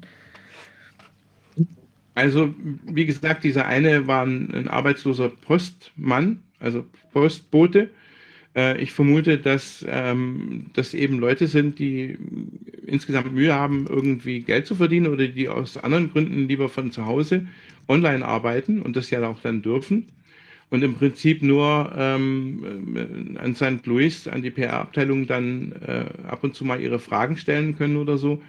Da wird dann das Backoffice angerufen, wenn irgendjemand dann doch nicht so harte Nuss ist wie ich. Das gleiche habe ich auch hier in Deutschland erlebt, da, wenn man sich mit den deutschen Trollen so ähm, unterhalten hat, da kam dann immer ein Lobbyist aus dem Backoffice geschossen und hat dann versucht, da irgendwie ein äh, Blatt zu schreiben. Ähm, der gleiche Lobbyist ähm, äh, stattet auch den Spiegel zum Beispiel in Sachen Glyphosat mit Informationen aus. Also das ist alles doch eine sehr gut durchgemischte Suppe, in der da tatsächlich immer die gleichen Leute sind.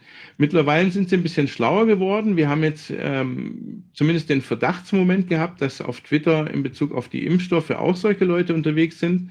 Und da gibt es eine Webseite, ähm, die heißt This Person Does Not Exist. Da kann man das einfach eingeben und dann äh, erhält man ein von einer künstlichen Intelligenz erzeugtes Bild, das aussieht wie ein echter Mensch, den es aber tatsächlich so nicht gibt. Und jedes Mal, wenn ich auf Aktualisieren gehe, dann bekomme ich einen neuen Menschen und einen neuen Menschen und einen neuen Menschen. Und das Bild, das mir am besten gefällt und das am wenigsten Fehler hat, weil diese künstliche Intelligenz macht auch manchmal so einen Fehler, dass dann ein Ohr irgendwie krumm ist oder so. Das nehme ich dann als Profilbild ähm, auf Twitter zum Beispiel für meine, für meine Aktivitäten und gebe mich zum Beispiel als Ärztin aus, die in einem, in einem äh, Intensivkrankenhaus arbeitet und die ganzen Covid-Patienten gesehen hat und so. Ich glaube, das hattet ihr sogar auch mal äh, ans Tageslicht gebracht, dass das dass da so gearbeitet worden ist. Ja, also das ist so, ähm, dass das durch, durchorganisiert ist, dass es auch natürlich finanziert ist.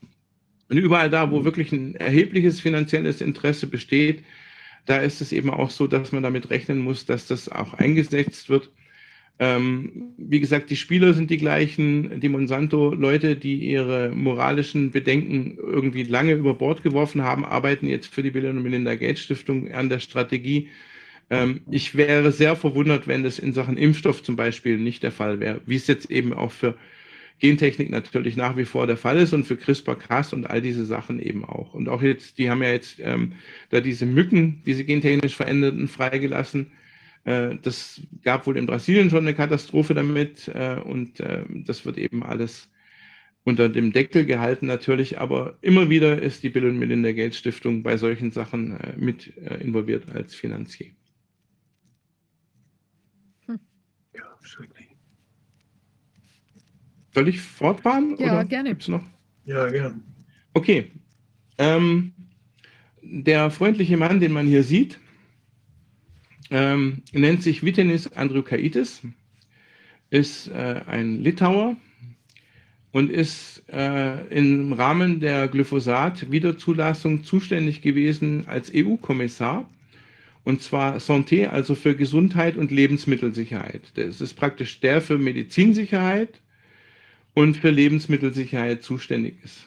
Ich halte das für ein extrem wichtiges Kommissariat, wenn es darum geht, die Bevölkerung zu schützen, weil in beiden Bereichen kann ja durchaus irgendwann mal was schieflaufen. Ähm, ich hatte ja auch viel, äh, viel Kontakt mit EU-Parlamentariern zu dem Zeitpunkt.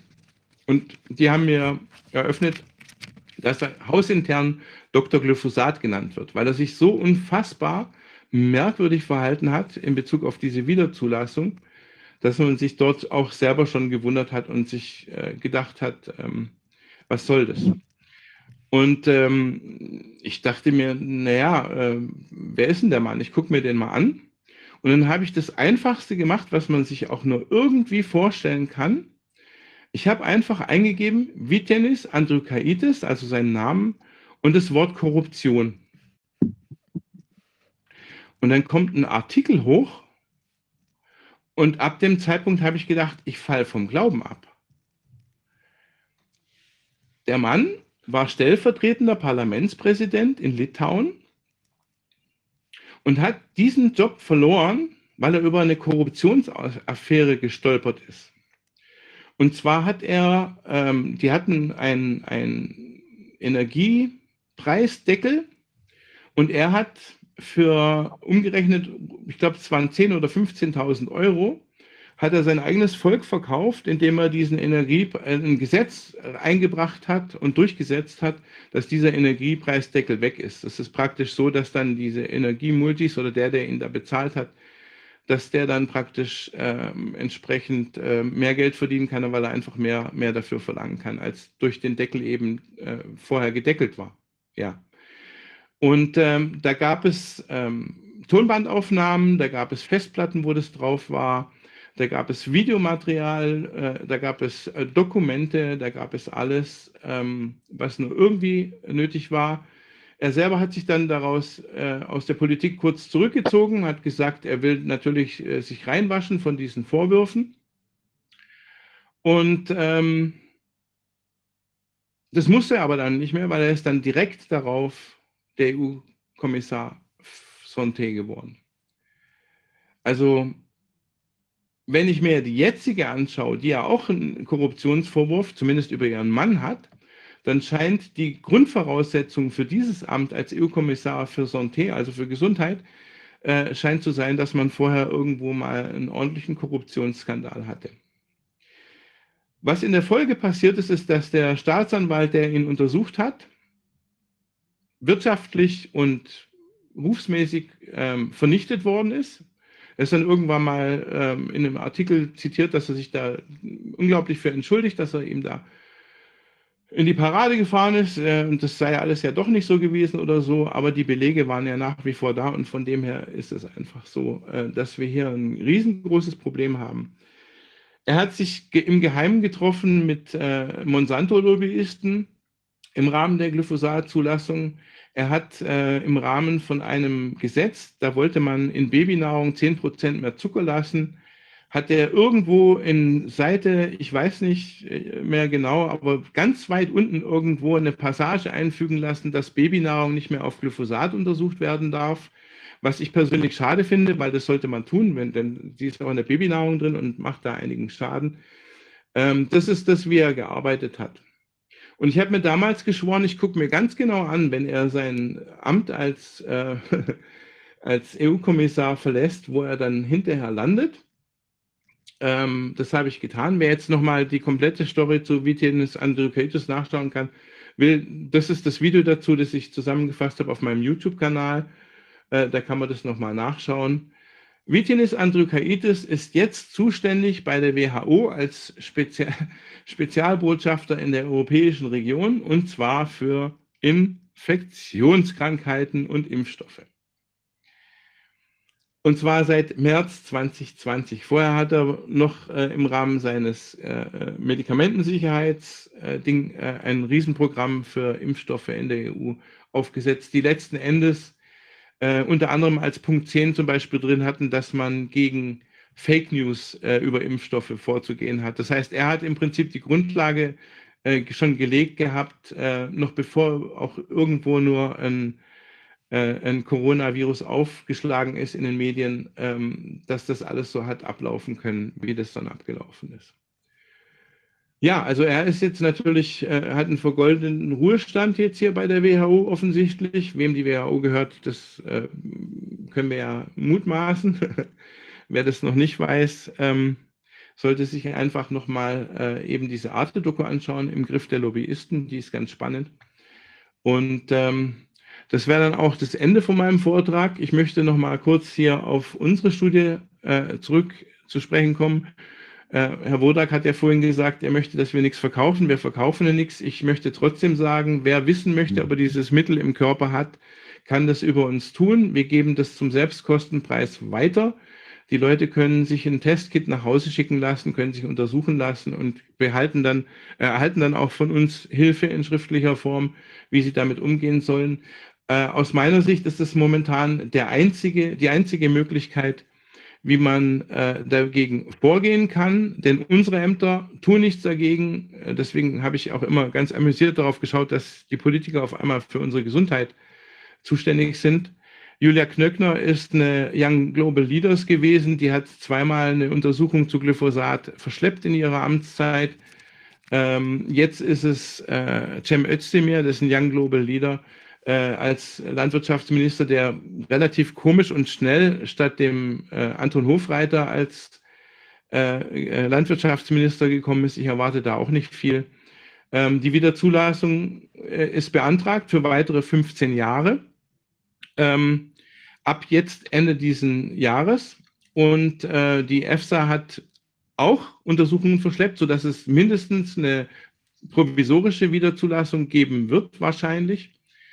Ähm, in Bezug auf die Glyphosatverbote in Deutschland ähm, glaube ich nicht, dass da großartig was kommt. Und als letztes Bonmot möchte ich noch eins erwähnen.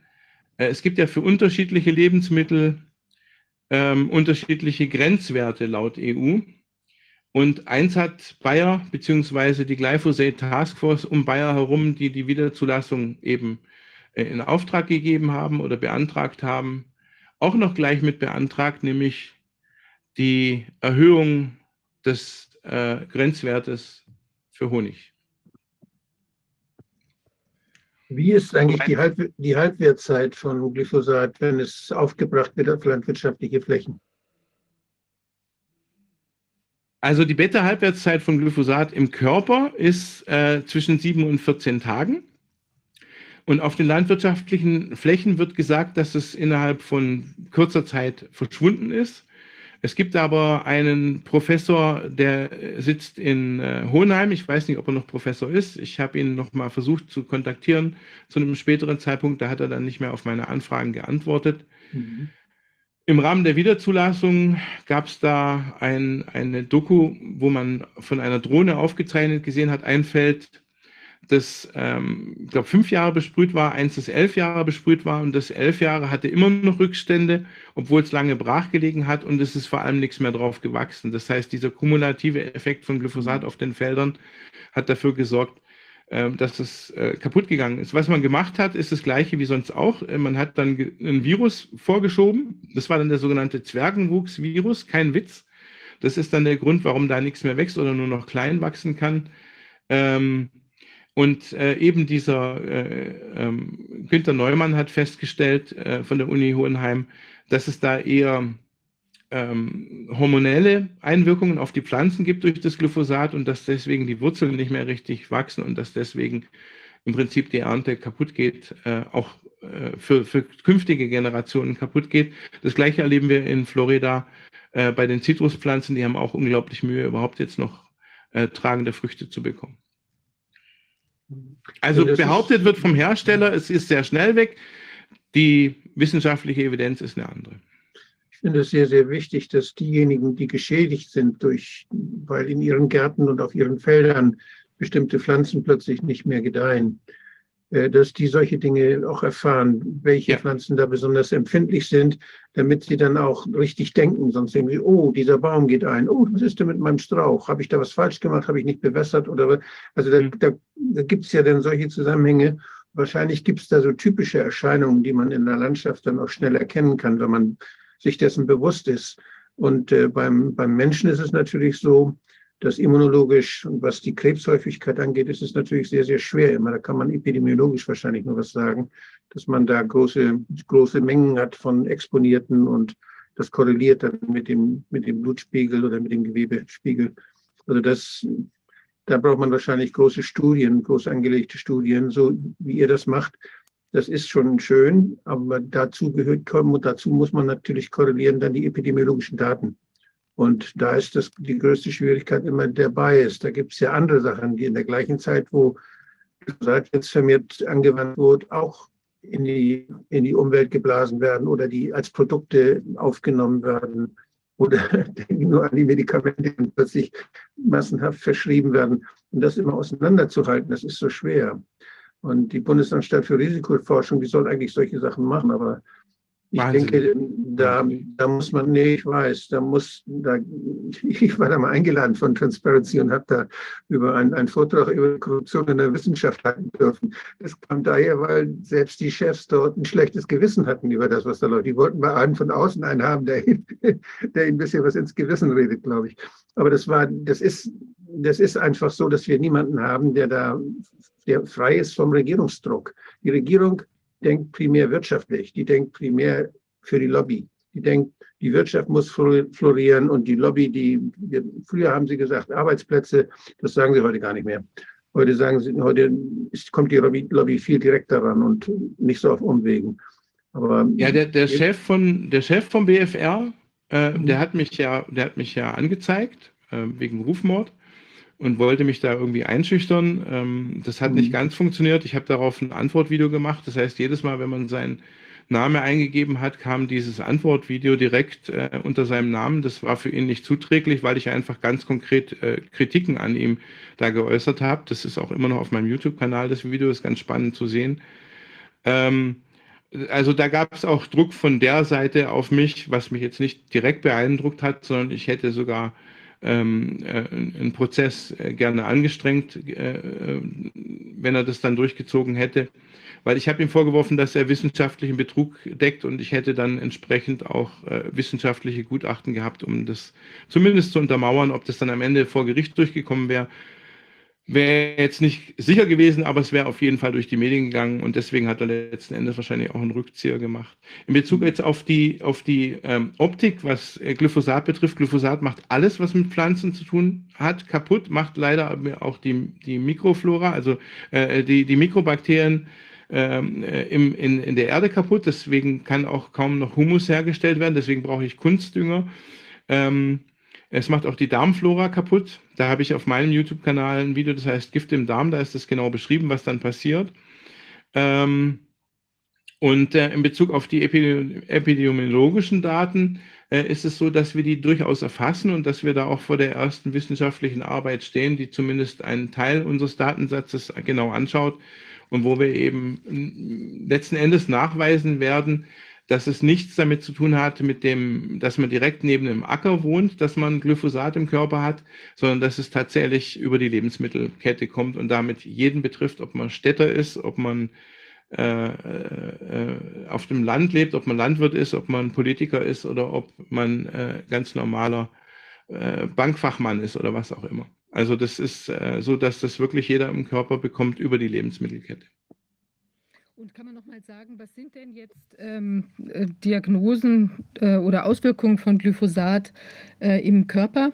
Also was man damit jetzt in Verbindung bringt, dass man da noch ein bisschen eine Vorstellung hat? Ja, in, in dem Film Gift im Darm ist am Anfang eine Liste, ich habe den 2016, glaube ich, aufgenommen, Mhm. ist am Anfang eine Liste von verschiedenen ähm, ähm, gesundheitlichen Herausforderungen, die wir damals gedacht haben, dass sie im Zusammenhang stehen. Mittlerweile betrachte ich die Liste als komplett vollumfänglich bestätigt. Ähm, kurz gesagt, die Darmflora wird beschädigt, weil Glyphosat antibiotisch wirkt. Es trifft die Lactobacillen, es betrifft die Bifidobakterien. Das hat wieder Probleme, die später in der Erzeugung von Aminosäuren eine Rolle spielen, essentiellen Aminosäuren. Äh, es wird äh, ausgerechnet Mangan, Zink äh, und alle Metalle gebunden in großer Zahl. Das heißt, unser Immunsystem wird da schon kompromittiert. Und was wir eben festgestellt haben, ab einer gewissen Größenordnung, wenn die Leute Glyphosat äh, im Körper über uns nachgewiesen haben, über unsere Studie, dann ist es so, ähm, äh, dass die Autoimmunerkrankungen haben in, in fast 100 Prozent der Fälle. Und ab einer weiteren, ab einem weiteren gewissen Schwellenwert äh, kommen dann auch die ersten Krebsmeldungen. Und in Bezug auf jetzt, was Herr Dr. Burdak vorhin gesagt hat, den Nachweis von Krebs, ja, der ist sehr schwer und deswegen wird auch die Diskussion bei Glyphosat immer nur auf, auf Krebs äh, ähm, fokussiert weil das so schwer ist, nachweisbar. Aber mittlerweile gibt es eben vier Urteile durch Jurys, ähm, die sich das angeschaut haben und die gesagt haben, dein Krebs ist durch Monsanto entstanden, die haben das bösartig gemacht und deswegen kriegst du so und so viele Millionen äh, US-Dollar an Schadenersatz. Das heißt also, es ist nicht mehr so, dass man generell sagen kann, dass alle sagen, das sei äh, harmlos und der Krebs sei nicht nachgewiesen, sondern vier Jurys beziehungsweise drei Jurys haben das als gegeben angenommen und das ist ja jetzt vom Supreme Court hätte es nochmal von Bayer angefochten werden sollen, aber der Supreme Court hat es nicht zur Entscheidung angenommen. Okay, also da wird das äh, quasi jetzt deutlicher, dass die Verdachtsmomente, die es vorher früher gab, eben offenbar zutreffen. Genau. Man hat sich da jetzt konzentriert auf eine spezielle Art Krebs, das ist das Non-Hodgkin-Lymphom, weil das eben so selten ist, dass eine Korrelation eben deutlicher heraussticht. Und das war ja auch das, was die IARC, also die Krebsforschungsagentur ähm, von der WHO damals festgestellt hat, die ja unglaublich angegriffen worden ist dafür, in ihrem Monograph zu Glyphosat, dass sie gesagt haben, also hier ist eine wahrscheinliche Verbindung zu Krebs tatsächlich. Und deswegen hat man dann das dann auch in Form von Sammelklagen dann äh, auch zusammengefasst. Wahnsinn, ja, also sehr interessant. Man sieht ja offenbar äh, auch schon wieder mal hier, dass es in anderen Bereichen auch äh, viele Probleme gibt und da offenbar die ähnliche, ähnliche Mechanismen am Wirken sind wie jetzt in dem Corona-Problemfeld, äh, Injektionsproblemfeld und dass da offenbar auch, auch die Mechanismen, die eigentlich dazu dienen sollten, dass die Bevölkerung geschützt ist vor solchen äh, Produktfehlentwicklungen, äh, offenbar nicht eingreifen, weil andere Mechanismen wirken. Genau, ja. Ja, das ist so. Und es sind die gleichen Player. Es sind die gleichen Player, die haben, selbst die Lobbyisten haben ihr Thema von heute auf morgen von Glyphosat, von Gentechnik umgestellt auf diesen mRNA-Impfstoff und über, auf Chris und Kasper. Die sind äh, extrem schnell und die haben immer einen Tross an Menschen hinter sich, die sie da geimpft haben. Und dann eben das Genetic Literacy Project ist ein Teil, ähm, äh, die, ähm, was ich vorhin gesagt habe, American äh, Council of Health and Science ist eins, ähm, das sind einfach Thinktanks, die äh, tun nichts anderes. Da sind dann auch zum Teil ähm, Doktoren drin und Professoren drin, denen man eigentlich nicht zutraut, dass sie sich dafür Geld hergeben, aber offensichtlich tun sie es. Die, das in früheren Arbeiten hat diese ENSA-Organisation, von der ich vorhin sprach, die haben nachgewiesen, dass einige Professoren nicht mal wussten, dass diese Arbeit von ihnen ist. Die werden von Firmen geschrieben und die geben ihr nur ihren Namen, kriegen Geld dafür. Ah, da habe ich noch, da habe ich noch, da habe ich noch eine nette Anekdote. Wir haben ja auch einen Professor hier, der macht, ähm, der ist auch Spezialist für alles, für Feinstaub und für äh, Glyphosat und so weiter. Und der hat auch im Rahmen der Wiederzulassung äh, sozusagen einen Freibrief für Glyphosat geschrieben. Das ist der Professor Greim. Der Professor Greim ist Träger des Bundesverdienstkreuz für seine Arbeit bei der Wissenschaft ähm, damals habe ich schon gedacht, ähm, dass dieses Bundesverdienstkreuz offensichtlich nicht so ganz sorgfältig vergeben wird, weil er selber hat ja dann bei, ich glaube, das war auch ARD-Fakt, dann mal irgendwann gesagt, ja, Monsanto hat mich dafür bezahlt, aber es hat nicht mal ein Mercedes ergeben. Ähm, von dem her, äh, am Anfang hat er noch gesagt, dass er gar nicht davon bezahlt worden ist. Stimmt auch, Kanadier haben ihn dafür bezahlt, aber eben über Monsanto oder durch Monsanto, für Monsanto. Ähm, und ähm, den endgültigen Glauben an äh, das Bundesverdienstkreuz habe ich dann, äh, dann verloren, als dann MyLab äh, auch noch das Bundesverdienstkreuz bekommen hat. MyLab ist ähm, Teil von dem ARD-ZDF-Network. Ähm, Funk heißen die, das ist praktisch so eine, so eine Untergruppierung, die an junge Menschen gerichtet ist. Und da ist hier mit drin, da ist Mr. Wissen to go drin. Und bis vor kurzem stand auf der Wikipedia-Seite noch jung und naiv. Ähm, er ist nicht mehr drauf. Ich bin jetzt nicht in die Historie von dem Artikel gegangen. Vielleicht habe ich mich auch nur schon verschaut. Vielleicht ist Junge Naiv nicht mit bei Funk von der ARD und ZDF. Ja, das sind schreckliche Nachrichten, die wir hier besprechen. Und äh, es ist so schwierig dann, wenn, wenn einerseits Politik so korrupt ist, andererseits man die Medien kaufen kann, die Wissenschaft kaufen kann, die, äh, die Normenwertesetzer kaufen kann, die sagen, die uns sagen, was noch geht und was nicht mehr geht. Das ist, äh, wie sollen wir da neu anfangen? Wie sollen wir das machen? Wie kriegen wir das hin, dass wir, dass wir nicht mehr Opfer werden von solchen Leuten, denen unsere Gesundheit, wenn ich das mal so sagen soll, scheißegal ist, wenn sie dafür Geld verdienen und äh, die uns einfach mit uns machen, was sie wollen und was ihnen nützt. Wie kriegen wir das hin in Zukunft? Wie sollte sowas aussehen? Da brauchen wir, glaube ich, zwei Sendungen, aber vielleicht fällt Ihnen ein gutes, fällt Ihnen eine schnelle Idee ein dazu. Ja, das ist, denke ich, auch ein gutes Schlusswort dann. Ähm,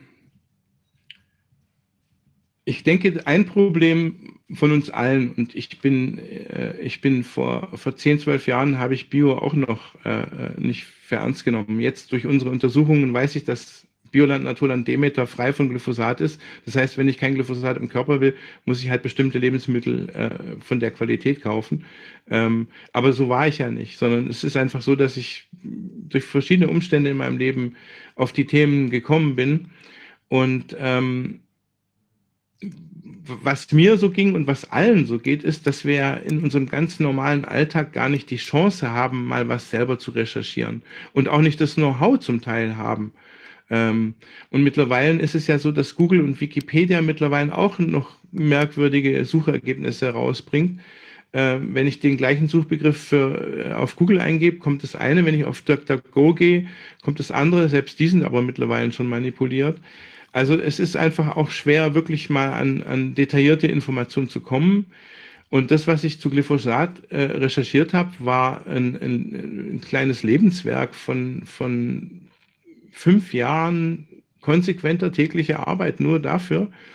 Ähm, und das kann natürlich nicht jeder Normalsterbliche. Das heißt, wir brauchen Leute, die den Mut haben, das anzuschauen, die sich nicht einschüchtern lassen durch irgendwelche Ratten im Briefkasten oder irgendwas in die Richtung oder wie jetzt eben die Kollegin in den USA, äh, wo dann der Sohn, äh, der Name vom Sohn und seine Schule genannt wird, äh, sondern die einfach äh, die Zähne zusammenbeißen und machen. Und die Leute müssen natürlich aber auch irgendwie äh, wirtschaftlich unterstützt werden.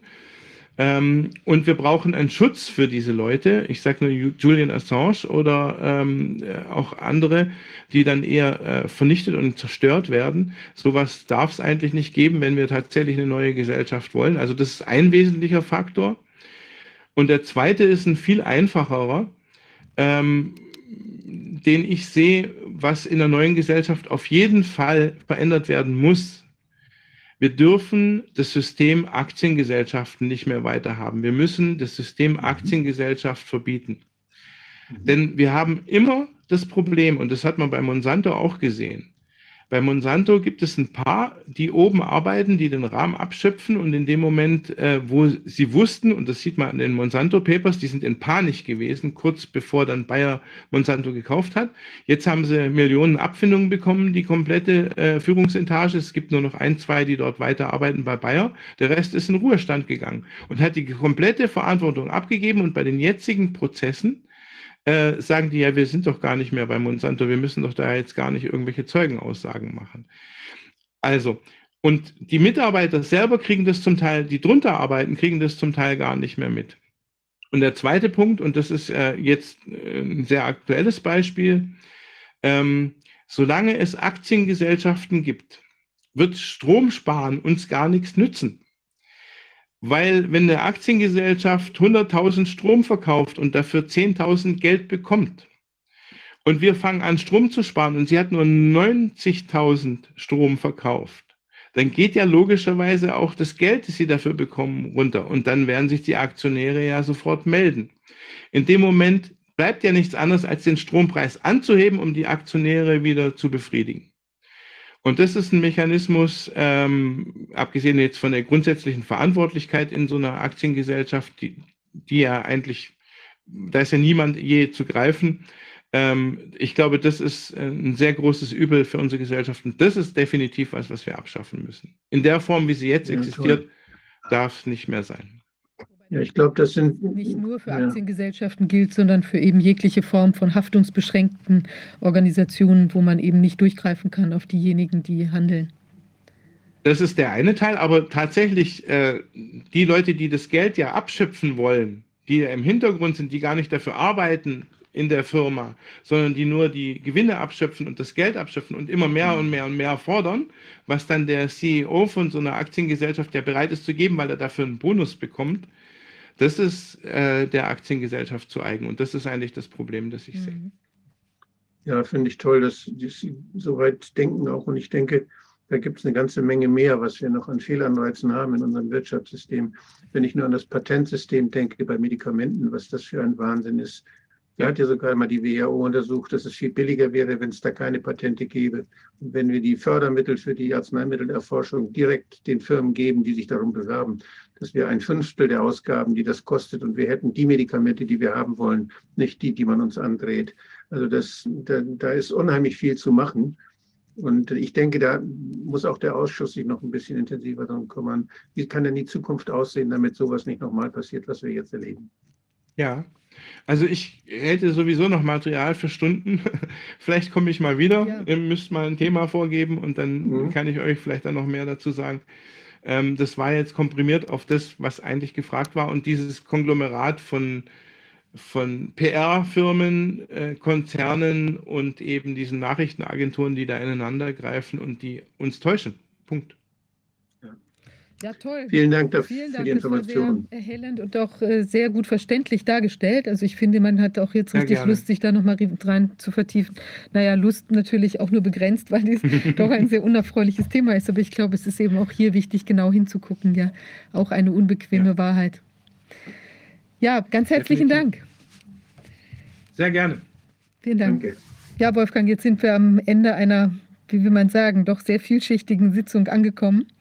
Und ähm, ja, ich möchte mich auch nochmal bei den Zuschauern bedanken, die uns hier auch äh, sozusagen, auch das finde ich ja toll. Wir haben jetzt äh, eigentlich, wie will man sagen, also auch jemand, der sich jetzt selber auf einen Aufruf gemeldet hat. Das finde ich super, weil wir eben auch sehen, dass viele Menschen hier eben eine Recherche machen, die man vielleicht gar nicht alle kennt und die eben einen tollen Job machen und wo sich eben dann doch wieder äh, die Dinge da äh, neu zusammenfügen. Ja, also es ist wirklich, finde ich, ganz toll. Also wer da auch von den Zuschauern noch andere Erkenntnisse hat, die uns helfen können bei der, äh, beim, bei der Gesamtschau, was sich hier so alles abspielt, also gerne melden.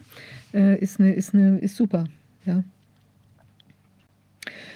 Ja, und in diesem Sinne, also nochmal allen vielen Dank. Und ich möchte jetzt in dieser, wir haben ja heute äh, Mittag da intensiv über Dinge gesprochen. Also wir sind ja auch im Moment aufgrund der Tatsache, dass wir, mh, sagen wir mal, zumindest überbrücken müssen, bis wir auf gewisse Werte der, äh, des Ausschusses wieder ähm, äh, Zugriff haben, äh, wären wir eben in diesem Punkt, möchte ich jetzt wirklich mal sagen, habe ich auch noch sonst nie gesagt, äh, dankbar, sehr ganz besonders dankbar für eine ähm, äh, also wirtschaftliche Unterstützung, bis diese Problemlage be äh, be behoben ist, sodass wir da nicht in irgendeine Art von äh, Schwierigkeiten äh, kommen. Und wir werden alles dran setzen, eben die, die tja, Vermögenswerte so schnell wie möglich ähm, freizuschießen, sage ich jetzt nochmal das Wort, damit man eben, damit wir auch weiter arbeiten können und die Leute, die hier natürlich ihre gute Arbeit leisten, auch eben entsprechend ent, entlohnt werden können oder wir weitermachen können.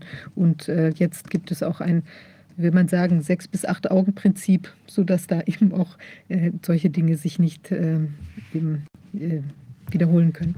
Ja, ganz herzlichen Dank. Und dann würde ich sagen, allen einen ersprießlichen Fre Freitagabend und ein schönes Wochenende und wir sehen uns in der nächsten Woche wieder. Bis dahin. Tschüss. Tschüss. Vielen Dank.